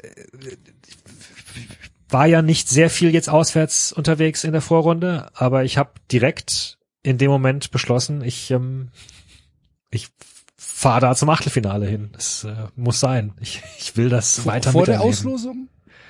Vor der Auslosung. Ja, also ich habe gesagt, ich ich ich habe hab mir die ich habe mir die Vereine angesehen, habe gesagt, eigentlich ist da einer geiler als der andere.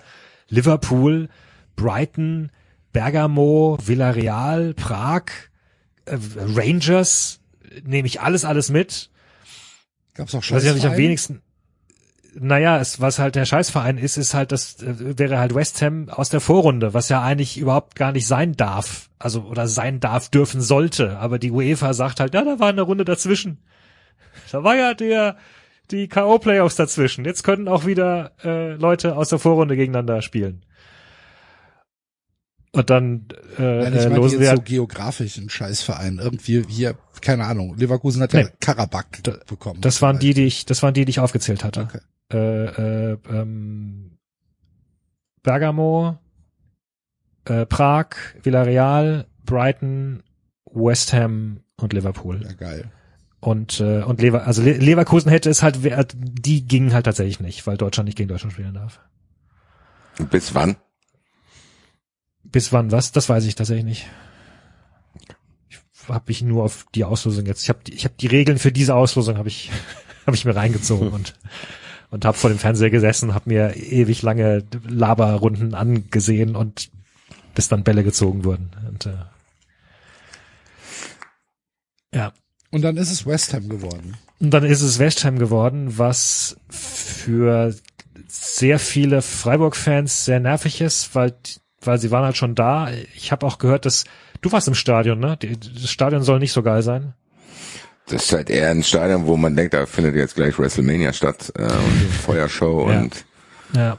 gleich kommt The Rock rein oder sonst irgendwas. Äh, ja gut, aber, Das- ihr wart ja auch schon da haben und ihr habt ja da auch schon geile Stimmung. Oder nicht? Ja, habt ihr da nicht auch Ja. irgendwie Weihnachtslieder gesungen so nach dem Wir haben, Spiel glaube auch? ich, ziemlich geile Stimmung gemacht, ja, wobei es Ja. ja trotzdem, glaube ich, ein bisschen verloren hat durch das, ähm, durch, durch das Stadion. Wir Also haben halt der Auswärtsblock ist der merkwürdigste, in dem ich jemals war. Also wenn du hinfährst, probier irgendwie in den unteren Auswärtsblock zu kommen, weil da ist ein Auswärtsblock, dann ist da eine ganz lange, flache Ebene und dann kommt ein anderer Auswärtsblock. Das heißt, du bist quasi getrennt. Du siehst die anderen da unten gar nicht. okay. Du hast so das Gefühl, du bist da alleine. Also für sehr viele Freiburg-Fans ist es halt blöd. Plus, wir haben halt auch zweimal gegen die äh, verloren. Das waren unsere einzigen Hinrunden, äh, unsere einzigen ähm, Gruppenphasen-Niederlagen. Wir haben ja ansonsten die Gruppenphase richtig gut ähm, bewältigt mit einem 5 zu 0 gegen, gegen Athen da und so. Ähm, und andererseits haben wir jetzt, keine Ahnung, vielleicht ist ja, ist ja Günther, Günther wieder da. Wer weiß, vielleicht unterschätzen die uns auch. Und für mich dachte ich dann, mein Gott, äh, London ist jetzt auch nicht das allerschlechteste Ziel und vielleicht komme ich dadurch leichter an Karten, weil dann halt auch ein paar mehr Leute von den Event-Fans sagen, ach, war ich schon, muss ich nicht nochmal hin. Ja, Ähm, und du hast halt 70.000. In- Genau, halt genau, 70.000er genau, du kriegst, Stadion, genau, du kriegst ne? das größte Kontingent, kriegst, kriegst, kriegst äh, 3000 Karten. Also ähm, tatsächlich wäre da, lass mich gerade nochmal schauen, ähm, da wäre Bergamo hätten wir nur 750 bekommen. West Ham kriegen wir 3000. Glasgow wären auch 2500 2500 gewesen. Ja, und in England kriegst du so Karten. Ja. Ja, äh, und dann äh, wollte ich einen Flug buchen. Und dann schnappe ich meinen Reisepass und will meine Reisepassdaten eintragen. Und ich stelle fest, der ist im November abgelaufen. Wie kann denn sowas passieren? Wie kann man denn so unprofessionell sein und dass so einem sowas passiert? Ja, tatsächlich ist mir das wirklich noch nie in meinem fucking ganzen Leben passiert, weil ich jemand war, der immer ziemlich viel gereist ist. Und ich bin aber die letzten Jahre vergleichsweise wenig ins Ausland gereist. Hast du denn nur einen Reisepass? Oder braucht man einen Reisepass für äh, England mittlerweile? Ja, fucking Brexit. Brauchst ja. Ja, ich wusste nicht, ob man den dann trotzdem, Doch, hab Scheiß keine Ahnung. Brexit brauchst du einen Reisepass. Das ist ja der Punkt. Also Ja.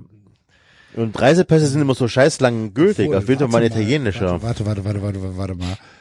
Als ich mit, dem- als ich 2017 äh, zu Arsenal gefahren bin, habe ich keinen Reisepass gebraucht. 17 war aber Ich, vor brauch, Brexit. ich habe einen gebraucht, als ich mit Eintracht da war. Ja. Das, Und jetzt, also soll ich dir mal kurz, hast du einen deutschen oder französischen Pass?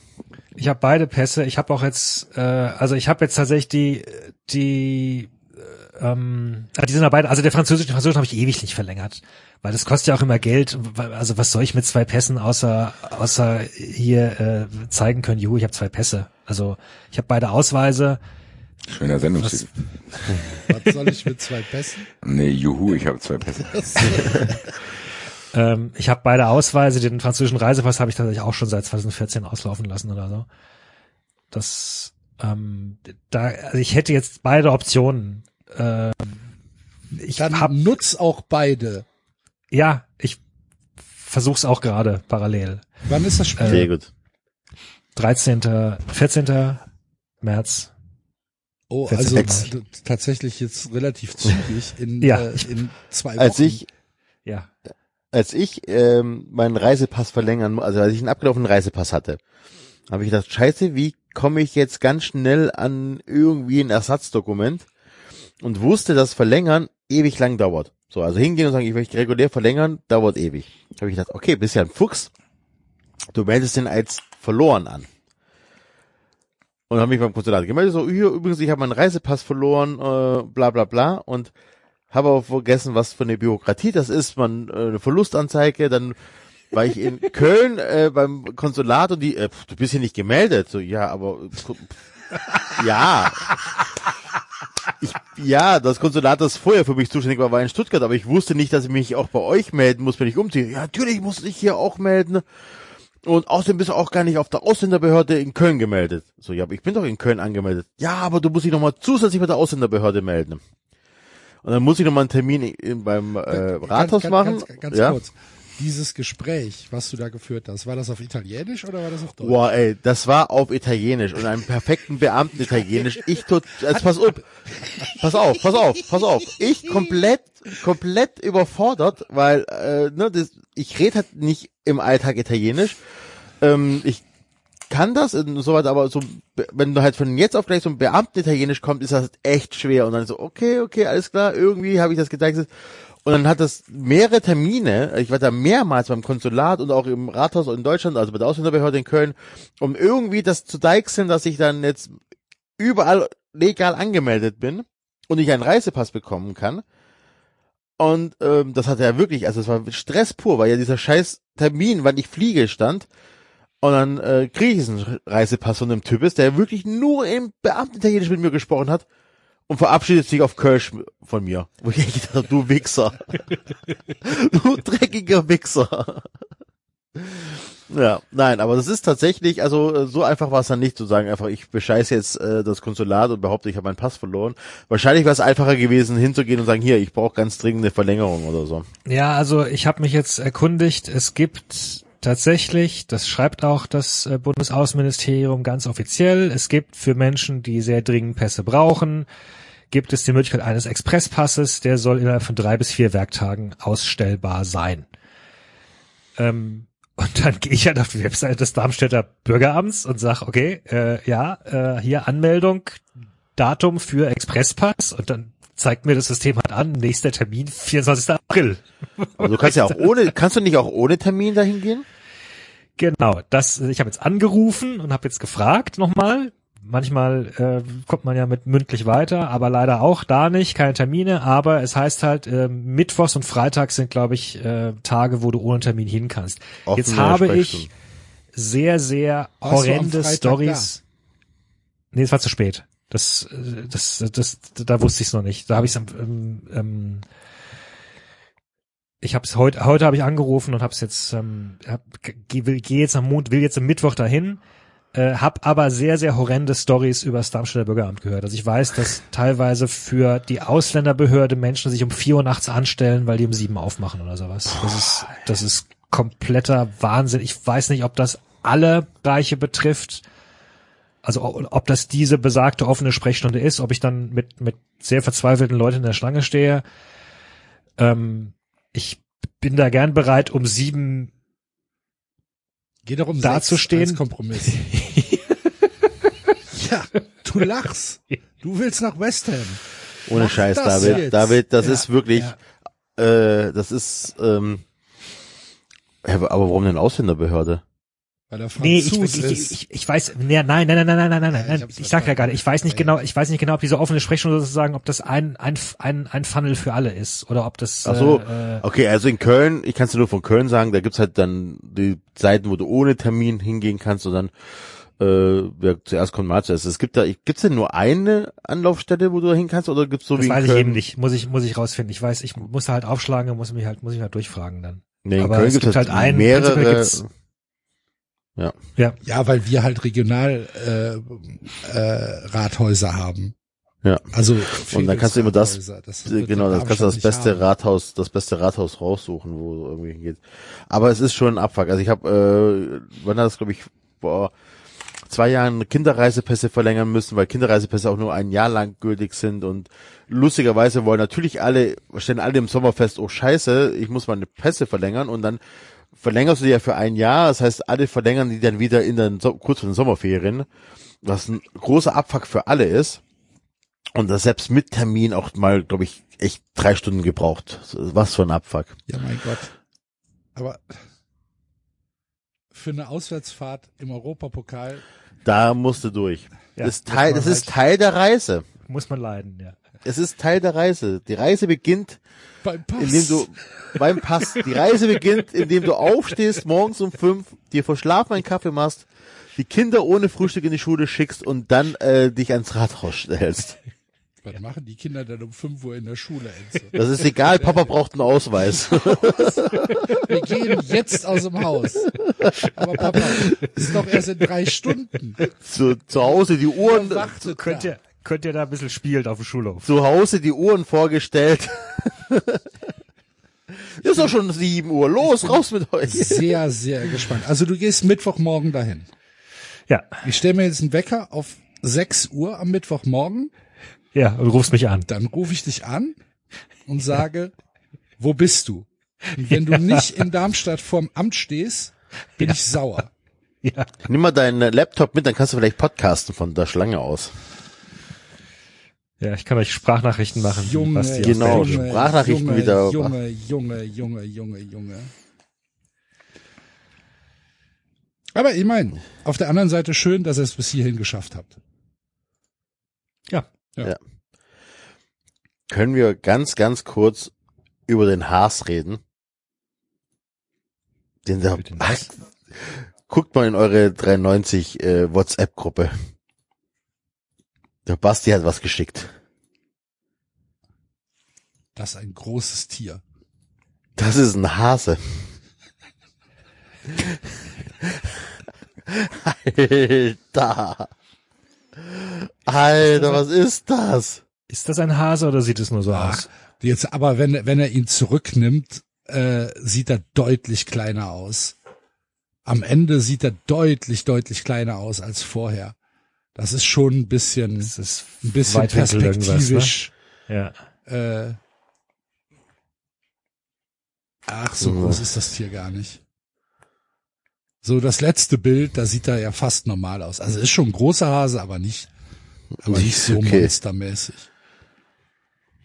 Naja. Okay. Okay, nee, wir müssen aber noch über zwei, drei andere Themen reden, ähm, bevor wir gleich in die Kategorie gehen, weil wir müssen äh, tatsächlich einmal kondolieren. Äh, Andi Bremer ist gestorben. Nächste, der nächste Weltmeister, völlig überraschend. Ähm, was habe ich gelesen? Herzversagen im Schlaf oder irgendwie Mhm. sowas? Irgendwie so, ja. Äh, das war auch so ein aus dem Left Field, ne? So, ähm, ich habe jetzt keine keine großen keine Ahnung, ich habe keine keine großen Verbindungen zu Andi Bremer, aber Andi Bremer hat das Tor 90 geschossen.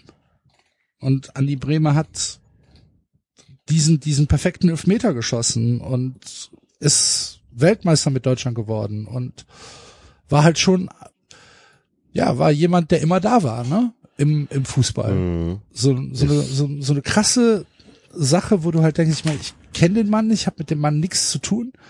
Äh, ich habe auch keine besonderen Sympathien für, für Andy Brehme, aber er war halt immer da und er war halt, war halt so ein Staple im, im deutschen Fußball. Und jetzt ist er gestorben und du denkst halt so, krass, Weltmeister krass. geworden.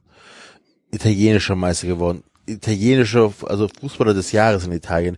Mit Kaiserslautern Meister geworden. Was für ein Ja, ich unfassbar habe geiler. dieser dieser dieser Abstieg, wo er wo er bei Völler im Arm liegt und Ja. heult und eine eine äh, Woche später wird er Pokalsieger mit Kaiserslautern. Ähm, Was für ein geiler Fußballer, was für ein geiler Typ. Ähm, hat tatsächlich, ja. hat tatsächlich ähm, mit Trapattoni zusammen maßgeblich Anteil an der Meisterschaft 2007 in Stuttgart. Ähm, schon, schon, also ja, schade. Also wirklich schade, weil hatte, glaube ich, ein bisschen Pech dann auch im Leben danach, aber als Fußballer, äh, also wirklich ähm, und hat Spuren hinterlassen. Also in der Mailand äh, hat er mit Trauerminute und äh, allem drum und dran, weil das einfach ein, also man redet ja immer über Klinsmann und über Matthäus ähm, bei Inter Mailand und so weiter. Aber Andi Breme war tatsächlich, glaube ich, einfach nochmal, der stand über den sch- leistungstechnisch, ähm, auch wenn der Stellenwert äh, nicht vielleicht äh, nicht so war. Aber äh, Bergomi hat das auch jetzt gesagt äh, im, in, in einem Interview, dass das einfach, das war der, der einer der wichtigsten Spieler oder der wichtigste Spieler für die Meisterschaft damals unter Trapattoni. Ja, also wirklich total, also irgendwie ist das ein bisschen in Vergessenheit geraten, was für ein unfassbar geiler Fußballer der war, weil halt Andi Breme danach halt auch als Trainer, wir haben ja auch äh, drüber gesprochen, als er Lautern Trainer war und so weiter, dass das wohl alles nicht ganz so top organisiert war. Aber ist egal. Als Fußballer, fantastischer Typ, dieses Zitat, das habe ich im Kopf, wo er gesagt hat, so, auf die Frage, ähm, schießen Sie mit links oder mit rechts? Und so, keine Ahnung, mit links schieße ich äh, härter, mit rechts genauer.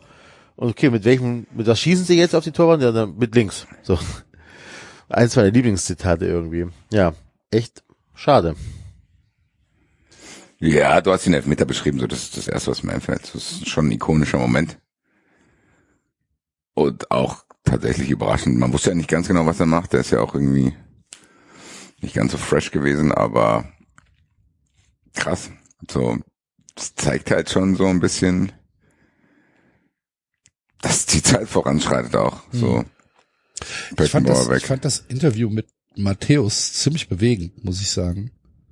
Welche? Ähm, ja, wo er halt nach dem nach dem äh, Tod von Andy Bremer, ähm, Ja, aber wo war, wo gab's, also. ich glaube bei Sky äh, Ah, okay. Sport News irgendwie, wo er erzählt hat, dass er halt ähm, Andy Breme halt so krass gut kennt und so krass gut als Mensch kennt, weil sie halt immer Zimmernachbarn waren, weil sie halt bei Inter Mailand Zimmernachbarn waren, weil sie bei der Nationalmannschaft Zimmernachbarn waren, weil er ihn seit der seit den seit den U-Nationalmannschaften kennt und äh, weil sie halt immer im Prinzip eine Einheit waren. Und ähm, er meint dann auch, er hätte schon eine Menge geheult, als er das gehört hat äh, äh, von Andy Bremer und das fand ich fand ich ein sehr schönes und würdevolles Interview, was Matthäus da gegeben hat, weil er hat ein bisschen aus dieser Mailand-Zeit erzählt und ähm, das fand ich cool,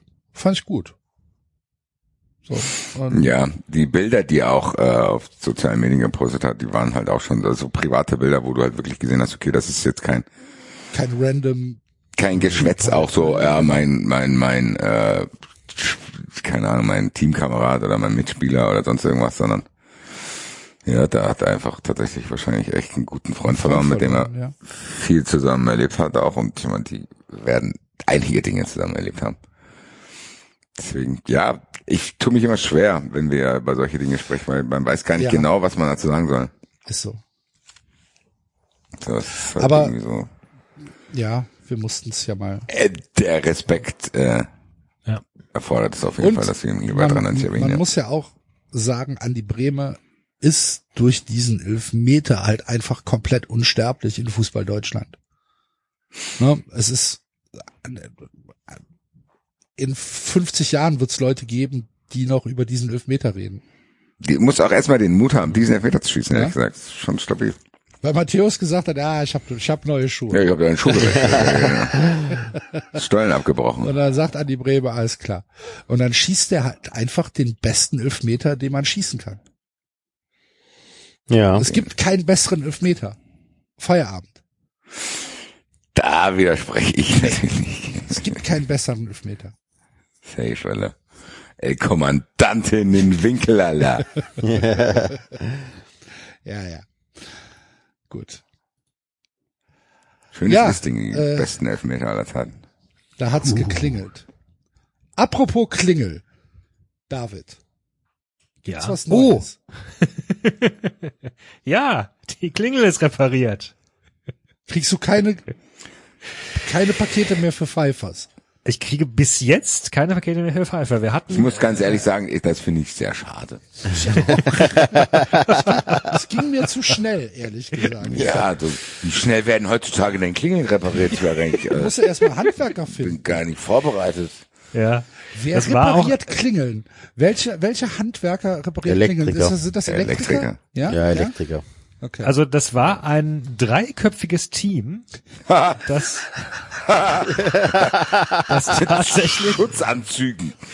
das, das tatsächlich das ist gut, für die, bis- ist gut für die Abrechnung. ne? Ich glaub, Also, von musst von da morgens drei bis- Leute hinschicken. Das war ein sehr komplizierter Fall. Ja, die haben im gesamten Haus in allen Wohnungen die Klingeln, Klingeln ausgetauscht. Ähm, und mussten das anscheinend auch irgendwie gleichzeitig machen. Also sie hatten vorher gewarnt, wenn jetzt, wenn jetzt irgendwie einer Person nicht da ist, dann können sie das nicht machen oder so. wurden vorher die Uhr. Ja, aber wahrscheinlich nur aus, äh, weil die halt so lange nicht funktioniert, bis alle ausgetauscht wurden. Ja, weil Also ich glaube, es ist eine organisatorische Geschichte. Vielleicht hatten die auch keinen Bock, zweimal dahin zu fahren. Ja, eben. Du kannst nicht zweimal hinfahren, das kostet alles Geld und du kannst sie nicht in Betrieb nehmen, solange nicht alle ausgetauscht sind. Das, weil das System ja, weil sonst immer noch die. Gefahr besteht, dass irgendwelche äh, Kabel falsch, falsch verdrahtet Genau, sind. so. Das ist klar, logisch. Also, Und, und die haben so halt, die sind halt in alle, die waren von morgens neun. Ich hatte Glück, ich war der Erste, bei dem sie geklingelt haben. Haben die die bei von dir oder bei Pfeiffer geklingelt? Stimmt, Entschuldigung, die haben geklopft, richtig, die haben geklopft an der Tür, ja genau. Klingeln, ja, wir müssen die Klingel reparieren. Hat da keiner aufgemacht. Eine Stunde geklingelt, hat aber keiner aufgemacht. So unverschämt, ey. Ist keiner da. Und sind bei, sind, also die sind bei mir um drei weggegangen oder so irgendwie. Und Von ich glaube beim? Rest, Von also neun waren bis um halt drei eine Klingel ausgetauscht.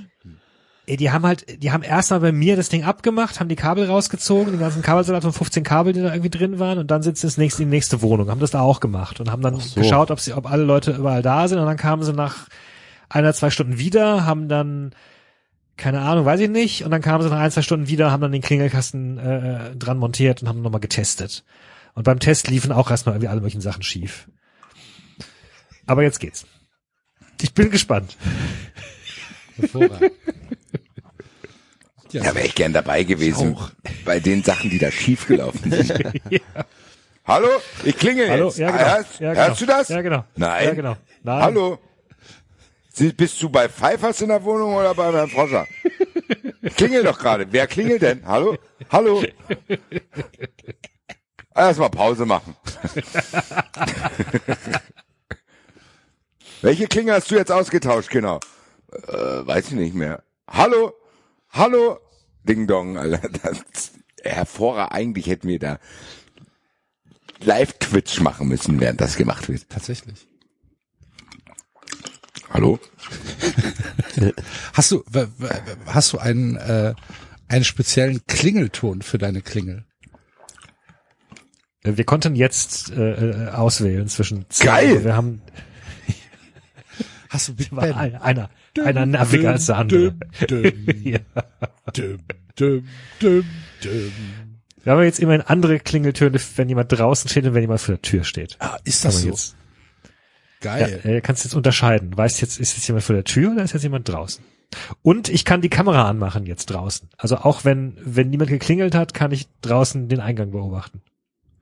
Das ist ein neues Hobby. ja, ganz andere Möglichkeiten. Ah, der du da Pfeifer. schon wieder. Der Pfeifer, da habe ich mir schon gedacht. Ja, äh, also auf jeden Ja. Fall herzlichen Glückwunsch zur neuen Danke. Klingel. Danke. Jetzt mal unter uns, das, hat schon lange gedauert. Ne? Ja. So. so vom Halloween ersten Anruf zu sagen, also folgendes, schon nicht so ideal, ja, da kümmern wir uns drum. Wie lange war das jetzt insgesamt? Halloween ist es mir zum ersten Mal aufgefallen. Dezember, Januar, Februar, vier Monate. Okay. Das wäre das nächste, wo ich gerne Maus gewesen wäre. In dieser Hausverwaltung. Hat sich einer eigentlich um die Klingelsache? Äh, Kommanditgesellschaft, äh, Klingel, Pfeifer, Kameras. Schick mal drei Leute rein. Ne? Ist auch geil. Erst gar nichts machen, dann drei Leute schicken. Ja. Ja, sehr schön. Gut. Ähm, haben wir noch was auf der, haben wir noch auf, was auf der Agenda? Habt ihr, habt ihr die Choreo vom HSV gesehen? Ja, ganz Hamburg hast die Polizei. nie Freund, nie Helfer. Das dritte Mal, wo ich jetzt gerne eine Maus wäre, vielleicht muss ich das einfach mal machen. Bei den Verantwortlichen vom HSV. Oh, Huch. Ja, das war aber nicht genehmigt. Ja. Puh. Sah ja groß aus. Ja, äh, Statement. Aber was der HSV natürlich verpasst hat, in seiner Entschuldigung an die Polizei, halt einfach mal zu erwähnen, was der Auslöser dafür ist. Ja? Dass wir, dass wir halt einfach wieder eine völlig überzogene Polizeimaßnahme hatten. Gegen die HSV-Fans. Es kommt ja nicht von ungefähr. die ja auch im Nachgang, wenn man das weiterverfolgt hat, auch wirklich nochmal auf, also für mich, ich habe so empfunden, provokante Art und Weise absolut. gerechtfertigt wurde. Also im nicht mal Ansatz zu sagen, ja, wir untersuchen das, sondern na, war doch gut, war doch eine gute Gelegenheit und äh, haben wir auch schon mal vorher geübt und haben wir das durchgezogen, wo du denkst, ey krass. Das scheint auch an gewissen Stellen auf Akzeptanz zu stoßen. So ist doch ganz, ganz normal. Suchen da halt jemanden. In äh, ähm, hier beim beim Freiburg-Spiel gab's auch ähm, äh, Probleme mit den Lens-Fans, ne? Äh, stimmt, die wurden, Hinter der die wurden im. Vorfeld, ja genau, Ja. ja. die wurden im Vorfeld mit einer großen Polizeiaktion aufgehalten, äh, wo man sich auch fragt, so, why? Drei Also- Busse sind durchsucht worden. Habt ihr das Ergebnis mitbekommen, wo die Polizei am Ende stolz war? Sie konnte ja nur Ordnungswidrigkeit feststellen. Weil Stimmt, sie haben was? Sie haben ein bisschen Haschisch gefunden? hat. Oder? Nee, ach nee. Ah, ja, Pyromaterial, ja Ein, genau. bei Ja. einem. Bei Ja. einem. ja. Dann können die sich dann da vor so einen Tisch stellen und sagen, ja, Sie sehen das ja. Sie sehen, was ja hier da sind. Die Franzosen. Dann steht da hinten so ein betrappelter Franzose, Entschuldigung. Ja, es ist. Wir müssen Also tatsächlich haben die, haben die Lance-Fans anschließend auch noch im Block äh, Pyro abgezündet. Jo. Ne? Also, Ah, Ich wollte, Kamen die, denn ins, kamen die denn ins Stadion wenigstens? Oder äh, wurde das so der lange Block war, der Block war zumindest voll am Ende. Also die haben auch gut Stimmung gemacht, sah ziemlich geil aus.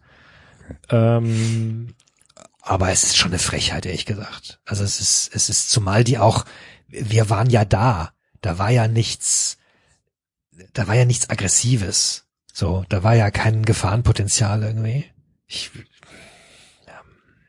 ich wollte ja eigentlich das Volker Lange Interview noch ähm, lesen. Es würde in den Kontext passen. Haben wir die fünf Minuten? Ja, ich denke doch. Für, äh, Axel, für Volker Lange haben wir immer Zeit.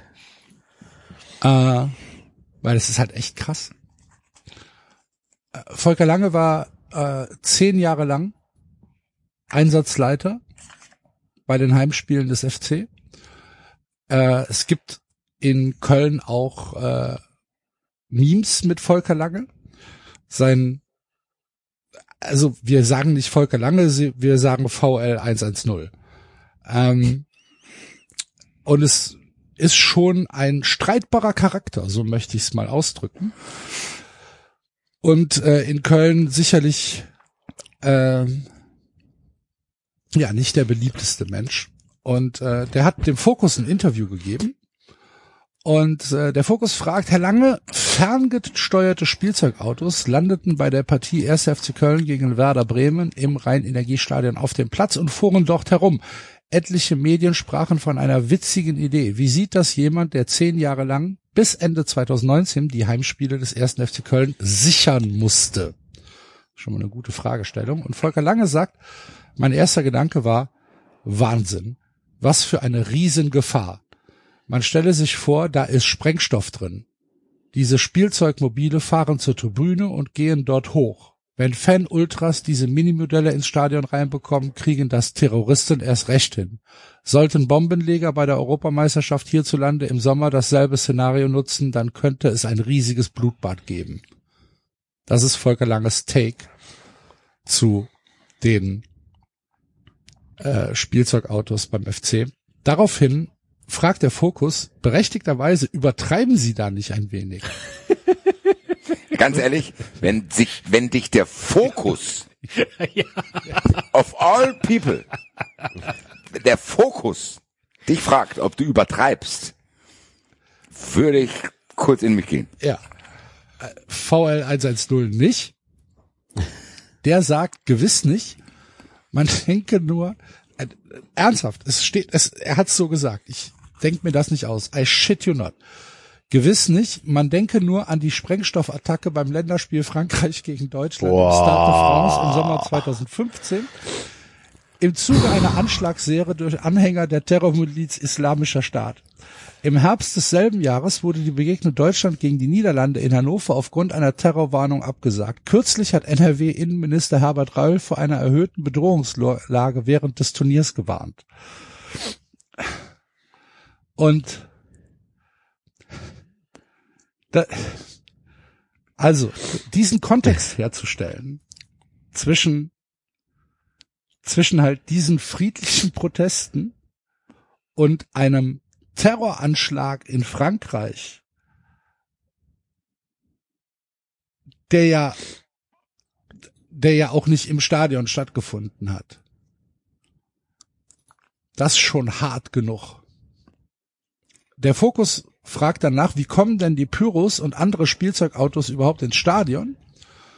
Und daraufhin sagt Volker Lange, eine Anlass, die Einlasskontrollen sind seit Jahren eine Katastrophe. Ich bin mir sicher, dass Ordner gegen entsprechende Bezahlung einfach weggucken. Das ist auch bis hin zur Vereinsspitze gewollt. Was heißt das? Weder der 1. FC Köln noch viele andere Bundesliga-Vereine machen sich die Mühe, die sogenannte aktive Fanszene streng zu kontrollieren. Schauen Sie sich den Dachverband Südkurve e.V. bei den Kölnern an.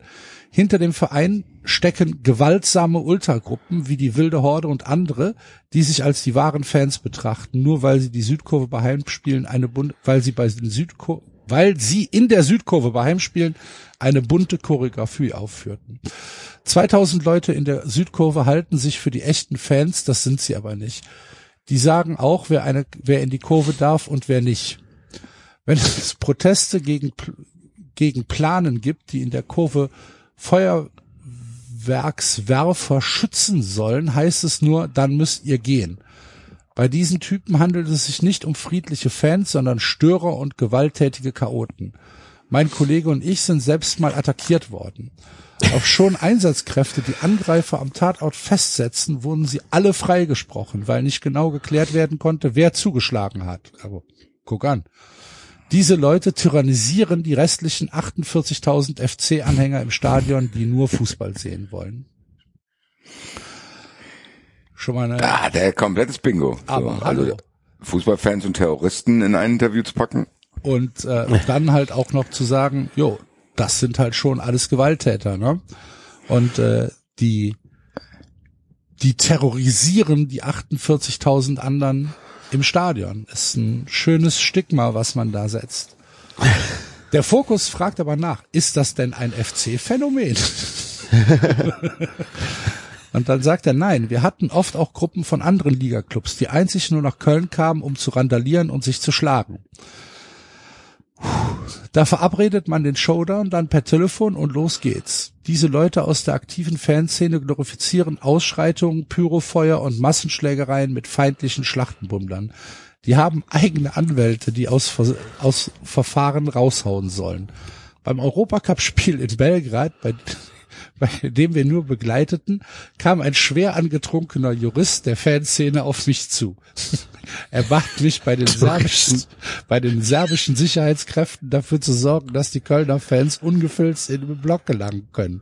Das ging gar nicht. Dennoch schmuggelten Kölner Chaoten Raketen ein, die sie dann auf die gegnerische Trainerbank abfeuerten. Da fehlen mir die Worte. ähm, aber immer, immer häufiger wird bei den Randalen in den Stadien durch Fangruppen überzogene Polizeigewalt als Grund für die Ausschränkungen ins Geld geführt. Das ist ein wohlüberlegter Automatismus. Wenn du Scheiße baust, schiebst du den Misthaufen woanders hin. Wenn die Polizei einschreitet, dann kolportieren die Ultras übers Internet schnell, dass sie wieder einmal Opfer übertriebener Polizeigewalt gewesen seien. So gesehen bei St. Pauli, Frankfurt oder Bochum. Und die Medien greifen dies ungefiltert auf, weil sie aus Kostengründen keinen eigenen Reporter mehr vor Ort haben. Tatsächlich stellt sich aber nach wochenlangen Ermittlungen heraus, dass die Polizei direkt, korrekt gehandelt hat. Nur das Ergebnis interessiert dann keinen mehr. Wow. Was ein Satz, oder? Das ist richtig wow, Alter. Das ist richtig, richtig, richtig wow. Wenn man überlegt, Welche Beispiele er auch aufführt. Ne? dass das halt am Ende genau andersrum ist. Ja. Und die Dreistigkeit zu, aber ein bisschen Karo-Vibes hat's eigentlich auch, zu denken, okay, Digga, wenn du das Interview gibst und du Pech hast, Bruder, wenn du Pech hast, dann kontrolliert einer das, was du da sagst. Ja, Und dann hast deswegen wollte ich es eigentlich auch vorlesen, damit es eine breite Öffentlichkeit bekommt. Weil es kann ja dann stattfinden, dass einer sagt, oh, selbst wenn er erstmal dem Herren wohlgesonnen ist und vielleicht auch äh, das erstmal glaubt, denkt, oh krass, das gucke ich mir doch mal an. Das scheint ja dann in Frankfurt gegen Stuttgart auch passiert zu sein. Da untersuche ich doch mal, was dann da am Ende rauskam und dann, oh, stimmt ja gar nicht. So, also ich glaube, der Polizeipräsident in Frankfurt hat den angerufen und gesagt, halt's Maul. Also schon eine sehr strange Vorgehensweise und zeigt aber auch das, was wir ganz am Anfang der äh, Sendung hatten. Diese Mechanismen sind halt immer noch sehr geläufig. Zu denken, ja, da gebe ich ein Interview, das wird schon verfangen. Glückwunsch. Der Fokus VL fragt, 110. wer steckt denn hinter den aktiven Fanszenen? Und dann sagt er, für mich ist das ein Spinnennetz, das außerhalb der Rechtsordnung steht. Die Akteure sind der Polizei seit Jahren bekannt, auch dem Vereinsvorstand. Die heißen etwa Riots, RE7 Crew oder Wilde Horde. Manchmal, manchmal ändern die Gruppen die Namen, wenn sie ihr Banner verlieren. Als wenn man im Mittelalter wäre, wo Fahne und Ehre auf dem Schlachtfeld zählen. Eine absurde Idee. Wer hat denn beim ersten FC Köln das Sagen? Gerade in der jetzigen prekären Tabellensituation braucht der FC-Vorstand den Rückhalt durch die Ultras. Die bestimmen letztlich den Kurs im Verein. Deshalb nehmen der FC-Sportdirektor Christian Keller und Präsident Werner Wolf auch die sechsstelligen Strafen wegen des Abbrennens von Feuerwerk in der Südkurve kn- zähneknirschend hin. Zugleich sollen offenbar die Ultras die Speerspitze gegen die Oberbürgermeisterin Henriette Reker bilden, die den Ausbau des Trainingsgeländes am Geisbockheim behindert. Das ist ein Geben und Nehmen, der Verein lässt die Ultras machen. Im Gegenzug baut er mit den Krawallmachern eine politische Front gegen die Stadtspitze auf. Das ist so unglaublich frech, dieses Interview. Das ist so, also tendenziös ist ja da schon viel zu wenig. Das ist eine absolute Vollkatastrophe. Das wirklich in einer deutschen Zeitung abgedruckt zu haben, ohne eine Gegenrede, ohne eine, eine, einen einordnenden Kommentar, das ist schon wild. Und deswegen ähm, war es mir eine Herzensangelegenheit, das äh, hier noch einmal kundzutun. Dass Volker Lange anscheinend komplett wahnsinnig geworden ist. Der war schon als Einsatzleiter niemand, den man, mit dem man in den Dialog gehen konnte. Aber jetzt hat er hat's anscheinend komplett Snap gemacht. Das ist ja ein, ein, ein Feldzug, den er hier äh, beginnen will. Aber er hat ja nichts mehr zu kamellen, oder? Nee. Nee, ich glaube, der ist sogar in Rente. Das zeigt aber auch ein Muster, so, weil das ist ja jetzt auch kein Köln-exklusives Problem, sondern Nee, diese, natürlich nicht. diese, diese, ja, fast schon persönliche Angegriffenheit bei solchen Personen ist ja schon auch bedenklich, wenn man überlegt, welche Position sie haben oder hatten. Ich habe so immer das Gefühl, die denken, das findet auf Augenhöhe statt, also wie gegen die. Das ist schon, ja, merkwürdig. Ich find's halt gefährlich. Das meinte ich eigentlich damit. Ja, das ist äh, ja gut. Äh, jetzt haben Gut. wir haben wir das noch untergebracht. Äh, ich denke, die zehn Minuten waren's wert und äh, Ja. damit kommen wir dann äh, zu unserer Kategorie für diese Woche, die uns alle heute Nachmittag, nachdem wir festgestellt haben, was denn unsere Kategorie ist diese Woche, in pures Entzücken versetzt hat, denn es geht hierum.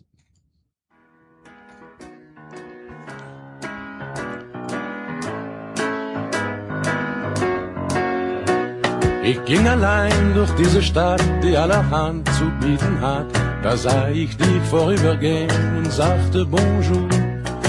Ich ging mit dir in ein Café, wo ich erfuhr, du heißt René. Wenn ich an diese Stunde denke, singe ich nun. Oh, Champs-Élysées. Oh, Champs-Élysées. Sonne scheint, Regen regnet, ganz egal, wir beide sind so froh, wenn wir uns wiedersehen. Oh, Champs-Élysées. Es geht wieder in die Berge, endlich. Wisst ihr noch, um was es ging? Um einen Hund.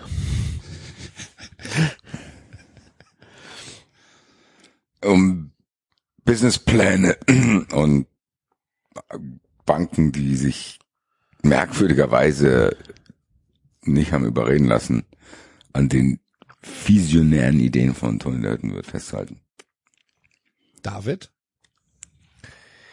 Ich wusste es auch nicht mehr. Ich habe gerade die Seite geöffnet und habe festgestellt, äh, Antonius geht um die Hütte und schließt die Fensterläden und ich denke mir, hä? Ich kann, ich kann mich nicht erinnern. Äh, aber ich glaube, sie waren da oben auf dieser Alm, haben dann drüber geredet und wollen jetzt wieder zurückgehen. Ähm, kommen jetzt, äh, laufen jetzt wieder zurück zu Wenzel und Hilda, die da in dieser, in diesem Haus unterhalb dieser Hütte sind. Also die haben sich die Hütte angeschaut da vor oben vor Ort und haben dann darüber geredet und ähm, und er hat ja jetzt auch äh, offenbart, dass es äh, diese diese Regel gibt, nach der nur ein verheiratetes Paar diese Hütte bewirten darf. Richtig, richtig. Ja, ja, ja, ja, ja, ja, stimmt. Ja, genau. Ähm, genau. Und und sie hat äh, sie hat jetzt glaube ich gesagt, dass sie da jetzt mitmacht und und sie wollen jetzt alles vorbereiten. Wir packen ein, was wir brauchen. Wenzel und Hilda können uns auch vieles geben. Kannst du dir vorstellen, die nächsten Tage zusammen mit mir hier auf der Hütte zu verbringen? Und mit Bello. Natürlich, und mit Bello. So. Und die, äh, die ja, Frau ist immer noch den zweiten Tag da, ne? ja. Ja, ja. Und sie hasst Berge. Eigentlich. Aber gut. Und ist da ja hingelockt worden. Ja, Ja. von ihrer Freundin Ja. Sue. Okay, bin sehr Hat, gespannt. hat sich eigentlich der der der Geoverbandverein gemeldet, wo wir den die die äh, Prämienprämierung des Bis Suewitz noch nicht, nein. und sind die Sachen aus dem Nabu-Shop angekommen? Bei Ja, irgendjemandem. Ah, ja. Ich habe jetzt ganz viele Tassen bei mir im Büro. müssen wir mal eine Übergabe. Kommt gerne vorbei. Ich freue mich, äh, wenn es statt acht nur noch zwei Tassen sind. Ja, gut. Okay. Als Wenzel und Hilda die beiden Hand in Hand kommen sah, sagte Hilda zu ihrem Mann, Wenzel, halt dich zurück. Am besten du gehst Holz hacken und überlässt die beiden mir. Das Warum? Madel ist nicht von hier. Ja, weiß ich nicht, weil Männer sind grob schlechtig und direkt und keine Ahnung. Ja. Geh mal, geh, geh mal Holz hacken, damit du nichts Dummes sagst. Mal Holz Das Madel- hacken. Du Das Madel ist nicht hässlich. von hier, das weißt du. Da kannst du nicht einfach so daherreden. Wenn, Verstehe ich nicht. Wenzel, Wenzel, Ich verstehe überhaupt nicht, wer sagt zu wem, wer soll Holz hacken? Hilda zu Wenzel. Hi- Hilda zu Wenzel. Hilda und Wenzel waren doch die, das Ehepaar, das auf dieser Hütte unterhalb der Almhütte gewohnt hat. Da sind sie doch vorbei. Da haben sie doch Station ja, gemacht. Die, ja, die so übergriffig waren und denen auch noch Zeug mitgegeben haben. Und, Ja. Genau. und, Und die kommen jetzt wieder die zurück und jetzt Mann weg. schwenkt, jetzt schwenkt der Point of View zu äh, Hilda und Wenzel und wir hören, wie Hilda zu Wenzel sagt, geh mal weg da, weil das Mädchen ist nicht von hier, da kannst du, da kannst du nicht so direkt sein, wie du sonst bist. Okay. Also, benehmen kannst du dich eh nicht, dann geh halt Holz hacken. Genau. Genau. Okay. Ja. Ja. Wenzel. Wirkt routiniert, von wegen, Ja. diese Ansage hat eine Geschichte. Letztes Mal. Weißt Das du ist in noch? der Vergangenheit nicht gut gegangen. Ja. Da ist eine fremde Frau, geh lieber Holz hacken, bevor das, bevor das gleiche passiert wie sonst. Wir erinnern uns, sind- die sind, die sind auf einer Almhütte, ne? Da kommen bestimmt jeden Tag ganz viele fremde Frauen vorbei. Wenzel zündete sich seine Pfeife an und ging hinter die Almhütte. Er wollte mit seiner Frau keinen Streit haben. Zu Recht. Wenzel. Schon wieder, da darf ich schon wieder keine fremden Frauen sehen. Erstmal eine rauchen. Hilda brachte es fertig, tagelang kein Wort mit ihm zu sprechen. Dann war es Was auf der hat der Alm denn noch. Was gemacht? hat der denn gemacht mit den Frauen? Kerl, ey. Das geht doch so Jetzt nicht. hast du es wieder gemacht, Wenzel. Schnauzen voll habe ich. Spreche ich, spreche ich tagelang nicht mit Was dir. mach ich denn jetzt mit dem Körper? Das sie tagelang sauer, weil die da, jetzt muss ich das hier wieder verscharren. Muss ich das wieder zerschneiden alles? Müssen wir jetzt wieder uns Ausreden ausdenken. Wir machen jetzt, jetzt wir treffen jetzt folgende Vereinbarung, Wenzel. Wenn das nächste Mal eine Frau kommt, hier Gehst hast du du was zu Holz hacken. rauchen, hier hast du was zu rauchen, gehst um die Ecke, atmest dreimal durch und rauchst, bevor ich hier wieder die ganze Scheiße am Hacken hab. Du geisteskranker Almotto, Alter. Ganz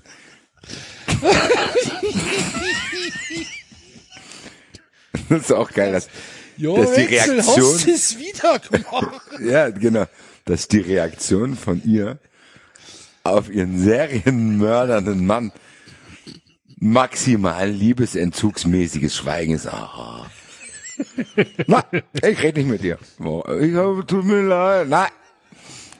Aber ich, nein. Lass mich in Ruhe, ich rede nicht mit dir. Was hat denn der Wenzel gemacht? Der hat schon wieder eine erschlagen. Das ist Eigentlich, Ja, das, ist ja, das macht er zu oft. Ja, ich muss jetzt da auch mal, ich muss jetzt auch mal durchgreifen. es ist eigentlich schade, dass das, das Twitter-Game, wo dann plötzlich alle möglichen Accounts zum Leben erwachen, nicht ganz mehr so stark ist wie damals noch bei Mittelstadt. Ich würde jetzt, würde jetzt gerne den, den, Killer den. Axt, ja, den Ed Killer Wenzel. Bitte anlegen. Schon wieder eine Wanderin verschwunden in den Alpen. Ah ja, ist halt querlich hier. Stürzt mal leicht ab. Das würde halt Toni der Hüttenwirt und den ganzen Martin Kelter Verlag instant zu Legenden machen. wenn dieses Buch wirklich jetzt diese Wendung nimmt.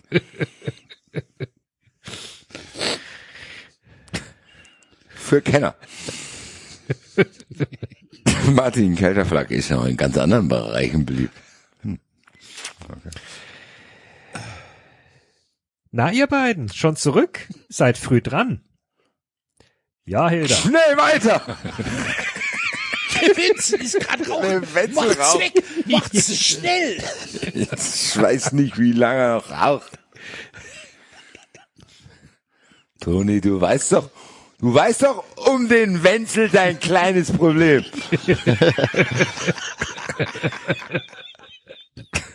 Toni, schnell. Oder du weißt auch um den Wenzel sein Hobby.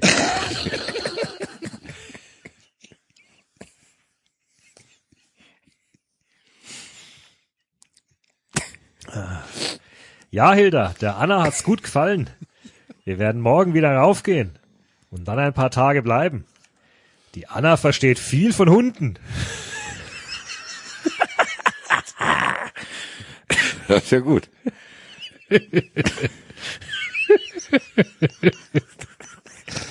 Das wird dir auch nicht helfen, gell? Sie will, sie will den Bello trainieren. Dazu muss sie sowieso hier oben sein. Warum? Äh, Der Wie, Hund warum? auch. Ja, Damit der Hund im richtigen Umfeld Hund trainiert mit wird. runternehmen, oder nicht? Ja, aber, Ja, der muss ja da vor Ort trainieren, was er zu tun hat. ja genau, damit er weiß, wo er lang muss. Jetzt wissen wir auch, was der transportieren soll.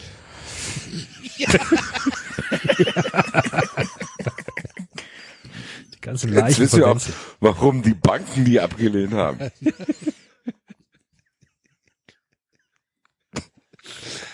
Und deswegen müssen auch immer zwei Leute sein, damit die sich gegenseitig vor Wenzel beschützen können. ja, die, die Politik hat sich da schon was bei gedacht. Also es ist sehr wichtig, dass das keiner mehr alleine macht. Sonst haben wir wieder die Scheiße am Hacken hier in dem Dorf. Das ist zu oft schief gegangen. Da muss eine Kontrollinstanz dabei sein. Jetzt müssen wir die Alm abreißen. Wenzel. Wenzel, wegen dir dürfte das jetzt keiner alleine mehr betreiben. Ja. Ähm, ähm, äh, wo war ich, wo war ich, wo war ich? Dazu muss sie sowieso hier oben sein. Dann wäre es Unsinn, jeden Tag sich die Mühe mit dem Aufstieg zu machen, bemerkte Hilda sachlich. Antonius gab ihr die leeren Rucksäcke. Ah, du hast die Sachen schon in der Berghütte gelassen. Ja, ja. Es gibt morgen noch viel zu schleppen. Ist ja nicht allzu viel drin. Ich habe das schon ein paar Mal übernachtet, aber da war ich alleine. Als Mann brauchte ich nicht viel. Aber die Anna soll's ein bisschen besser haben. Recht so. Muss das Zeug aber nicht von euch daheim raufbringen. Ich werd dir was zusammenstellen. Wenn du willst, dann können der Wenzel und ich die Sachen teilweise heute schon noch raufbringen. Musst mir nur deinen Schlüssel geben. Bring mir den Schlüssel vorbei. Wir, mer wir melken dann ein bisschen früher. Da haben wir uns jetzt was eingebracht. Sache ist, da kommen wir auch nicht mehr raus. Nee. Es wird auf Es jeden ist Fall dann noch- gemolken. ne? Es ist dann noch lang genug hell. Und wenn nicht, da übernachten wir in der Hütte und steigen morgen in aller Herrgottsfrüh ab. Antonius nickte und reichte Hilda den Schlüssel. Danke, Hilda. Nichts zu danken. Weiß doch, dass du das Gleiche für uns machen würdest. Oh. Also, um Küchenzeug und Bettkram und Essen, da musst du dich nicht sorgen, Toni. Sorg du dafür, dass das Madel zünftig gekleidet ist.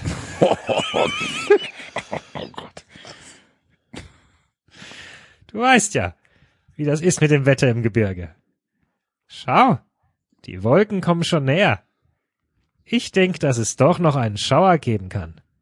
Wenn nicht heute Abend, dann die Nacht. Aber es passiert noch was. Den Bello lassen wir hier. Bello, sitz. Den lassen wir hier sitzen und dann Sitz. bewegst du dich nicht mehr. Nie mehr. Doch Selbst Bello hörte nicht auf Antonius. Oh. Der ging zu Anna und rieb sich an ihrem Bein. Mhm. Was wäre der Antonius? also sorry, grammatikalisch ist das gerade Antonius. Doch Bella hörte nicht auf Antonius. Der ging zu Anna und rieb sich an ihrem Bein. Ah, der Hund hört nicht auf mich. Der Hund hört nicht auf mich. Ich reib mich jetzt hier. Anna, Anna, ich reib mich jetzt an Äh, Wenn der dir. Hund das nicht macht, mach ich's. Damit's nicht peinlich wird. Der Hund hört nicht auf mich. Ich reib mich jetzt erstmal bei dir am Bein. Das ist eine andere Form des Antanzens, glaube ich. Dann setzte er sich neben sie hin und schaute sie treu an. Wer jetzt? Immer noch Antonius. Immer noch Antonius. Guck mal, ich habe mich an dir gerieben. Was ist jetzt? Du, Antonius, der will mit. Mit dir mit, sagte Antonius. Mach, wie du denkst. Solange du da bist, hast du das Sagen in puncto Hund. Das habe ich dir versprochen. Ja, dann gehen wir. Bis morgen, Hilda. Grüß mir Wenzel. Und danke. Grüß Gott, Toni. Und sag auch deinen Eltern ein schönes Grüß Gott von uns. Anna verabschiedete sich auch von Hilda. Dann rief sie den Hund und sie gingen weiter. Für den Heimweg hatte Antonius den bequemeren Weg gewählt. Sagst nichts, Anna. Ist was mit dir? Ich denke nach. Nein. Nein, eigentlich denke ich nicht nach. ja, was denn jetzt? Die denkt nicht nach. Ich denke nach. Nein, eigentlich denke ich nicht nach. Ich versuche alles hinter mir zu lassen, damit die Kraft der Berge auch auf meine Seele wirken kann. Ich habe viel erlebt, Antonius. Sehr, sehr viel erlebt. Seit gestern. Ja, Anna schaute auf. Tatsächlich. Das erste Mal, wo man sagt, ja, Ja, Ja, ja. du hast wirklich viel erlebt. du hast auch viel über dich ergehen lassen auf merkwürdige Art und Weise in einer merkwürdigen Schnelligkeit. Anna schaute auf ihre Armbanduhr. Gestern um diese Zeit. Gestern um diese Zeit saß ich noch im Auto. Was? In was für einem Auto? Die saß doch im Zug. Nee, die wurde doch Von hingefahren. Ah, okay. Aber die ist, die ist nicht nur erst zwei Tage da, die ist erst einen Tag da. Ich wollte es gerade sagen. Gestern um die, das heißt, wir reden jetzt hier über all das, was da passiert ist, Ja, von 24 Ist das- Stunden ja. ja, plus die hat noch geschlafen. Weil die wurde ja, da, äh, ja. So viel kriege ich noch nicht mal das ganze Jahr über hin. also reden wir hier über zwölf Stunden vielleicht oder 14 bis Wir 16. reden über einen Abend, den sie da, äh, den sie da verbracht hat und, und äh, gegessen hat und jetzt den Morgen, wo sie mit auf die Alm ist. Schon Sportlich auf jeden Fall. Ja. auf jeden Gestern Fall um sehr diese Zeit- schnell und übergriffig von den Leuten dort auch. Ja, saß ich Also noch wie- im Auto und haderte mit Sus verrückter Idee. Naja, das war eigentlich mein anderes Ich. Das war die Dorothea, die ehrgeizige Bankangestellte aus dem hohen Norden, die Flachland-Indianerin. Die Jetzt Flachland-Indianerin? die Flachland-Indianerin. Jetzt geht neben dir die Anna. Flachland-Indianerin. Noch nie gehört. Egal. Haben wir das nicht in dem. Buch auch schon mal gehört?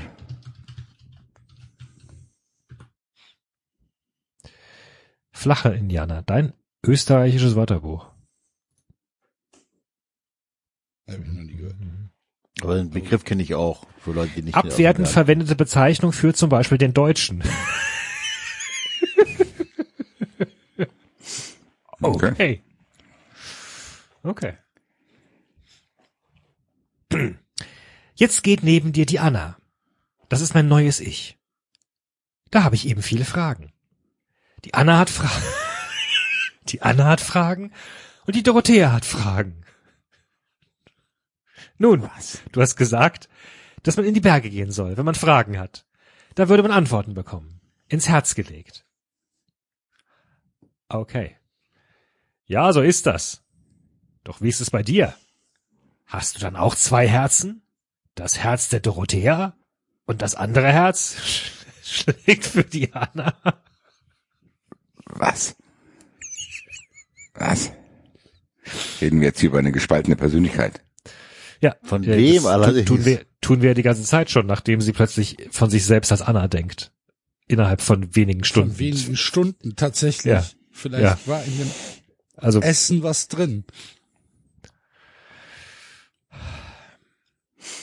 Jetzt ist die Frage, ob es hier einen Switch gab zwischen bis jetzt so hätte sie Angst vor Toni haben müssen. Vielleicht dreht sich das gerade. Dass Toni Angst vor ihr haben muss. Zumindest nach den Aussagen gerade. Kann, könnte sein.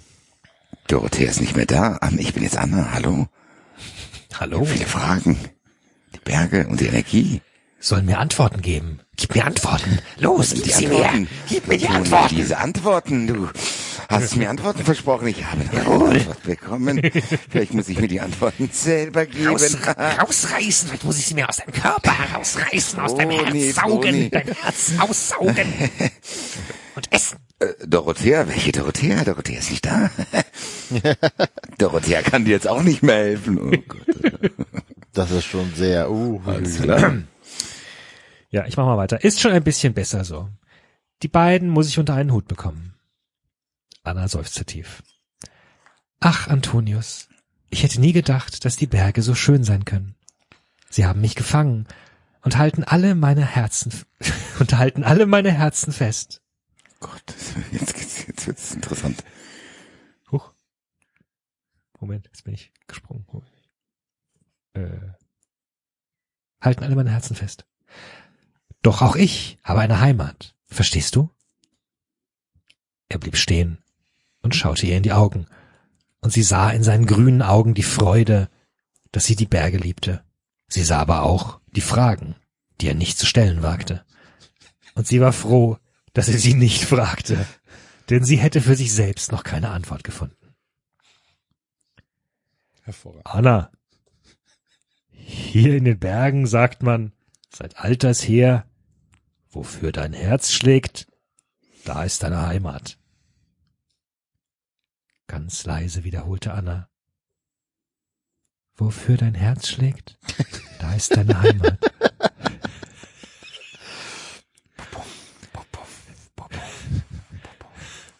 Sie wusste längst, wofür ihr Herz schlug. Es schlug für die Berge. Für Sauerland.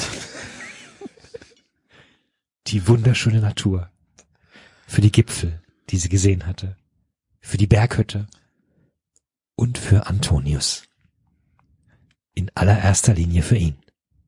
Wo er ist, da wollte sie auch sein. Dieser Wunsch, diese Sehnsucht erfüllte ihr Herz. Zwölf Stunden. In zwölf Stunden. Anna wandte sich ab und schaute über das Tal und weit in die Ferne. Was ist, wenn er mich jetzt fragt? Warum fragt er mich nicht? Er braucht doch nur zu fragen. Was denn? Was denn? Ich Ficker! wissen darf.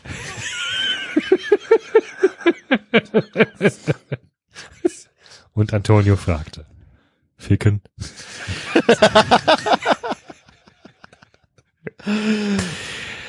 Seine Augen, was? Moment. Anna, an sich mache ich das nicht. Seine Augen sagen doch, sagen doch so viel. Die Gedanken hämmerten in ihrem Kopf. Ihr Herz klopfte. Doch dann erinnerte sie sich plötzlich, dass die Leute hier in den Bergen alles in Ruhe anging. Sie ließen sich Zeit. Welche Frage erwartet sie? Wahrscheinlich schon. Wahrscheinlich, Wie, äh, knutschst du mich oder irgendwie? mit mir oder? eine Beziehung eingehen? Ja, möchtest du meine Frau werden und mit mir bis ans Ende meiner Tage auf der Berghütte leben?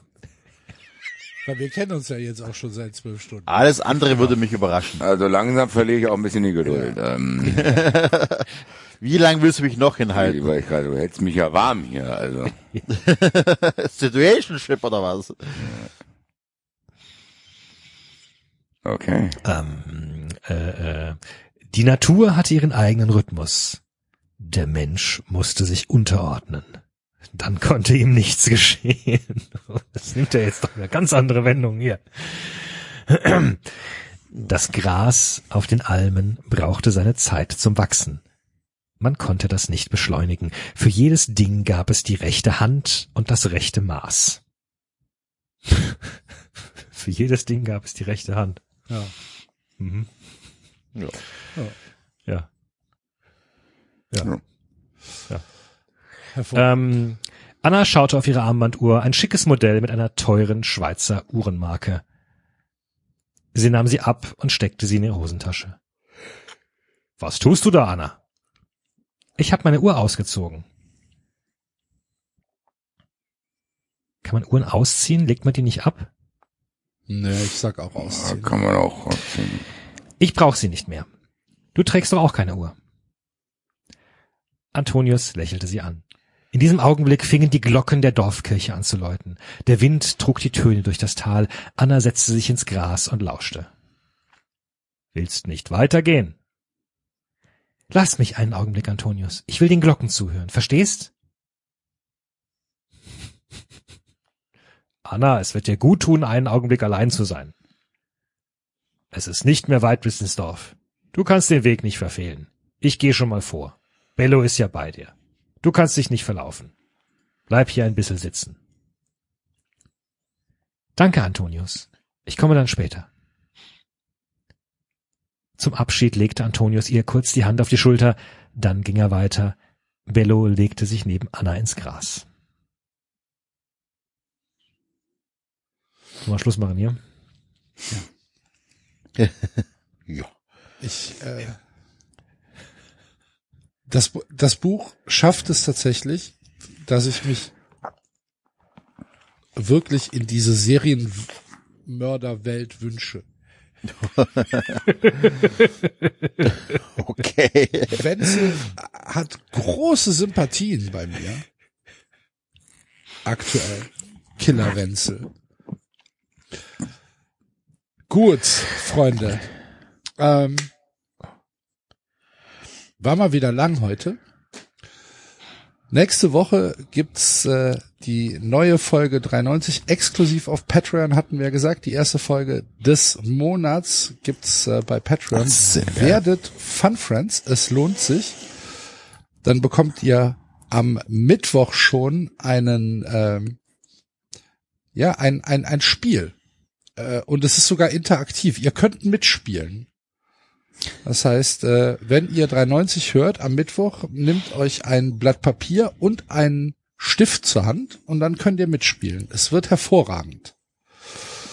Und ja, nächste Woche dann, wie gesagt, auf Patreon und hier im normalen 390 Feed hören wir uns dann in zwei Wochen wieder am 11.3. Bis dahin wünschen wir euch eine gute Zeit und äh, bleibt gesund und tschüss. Ciao. Ciao. Ciao.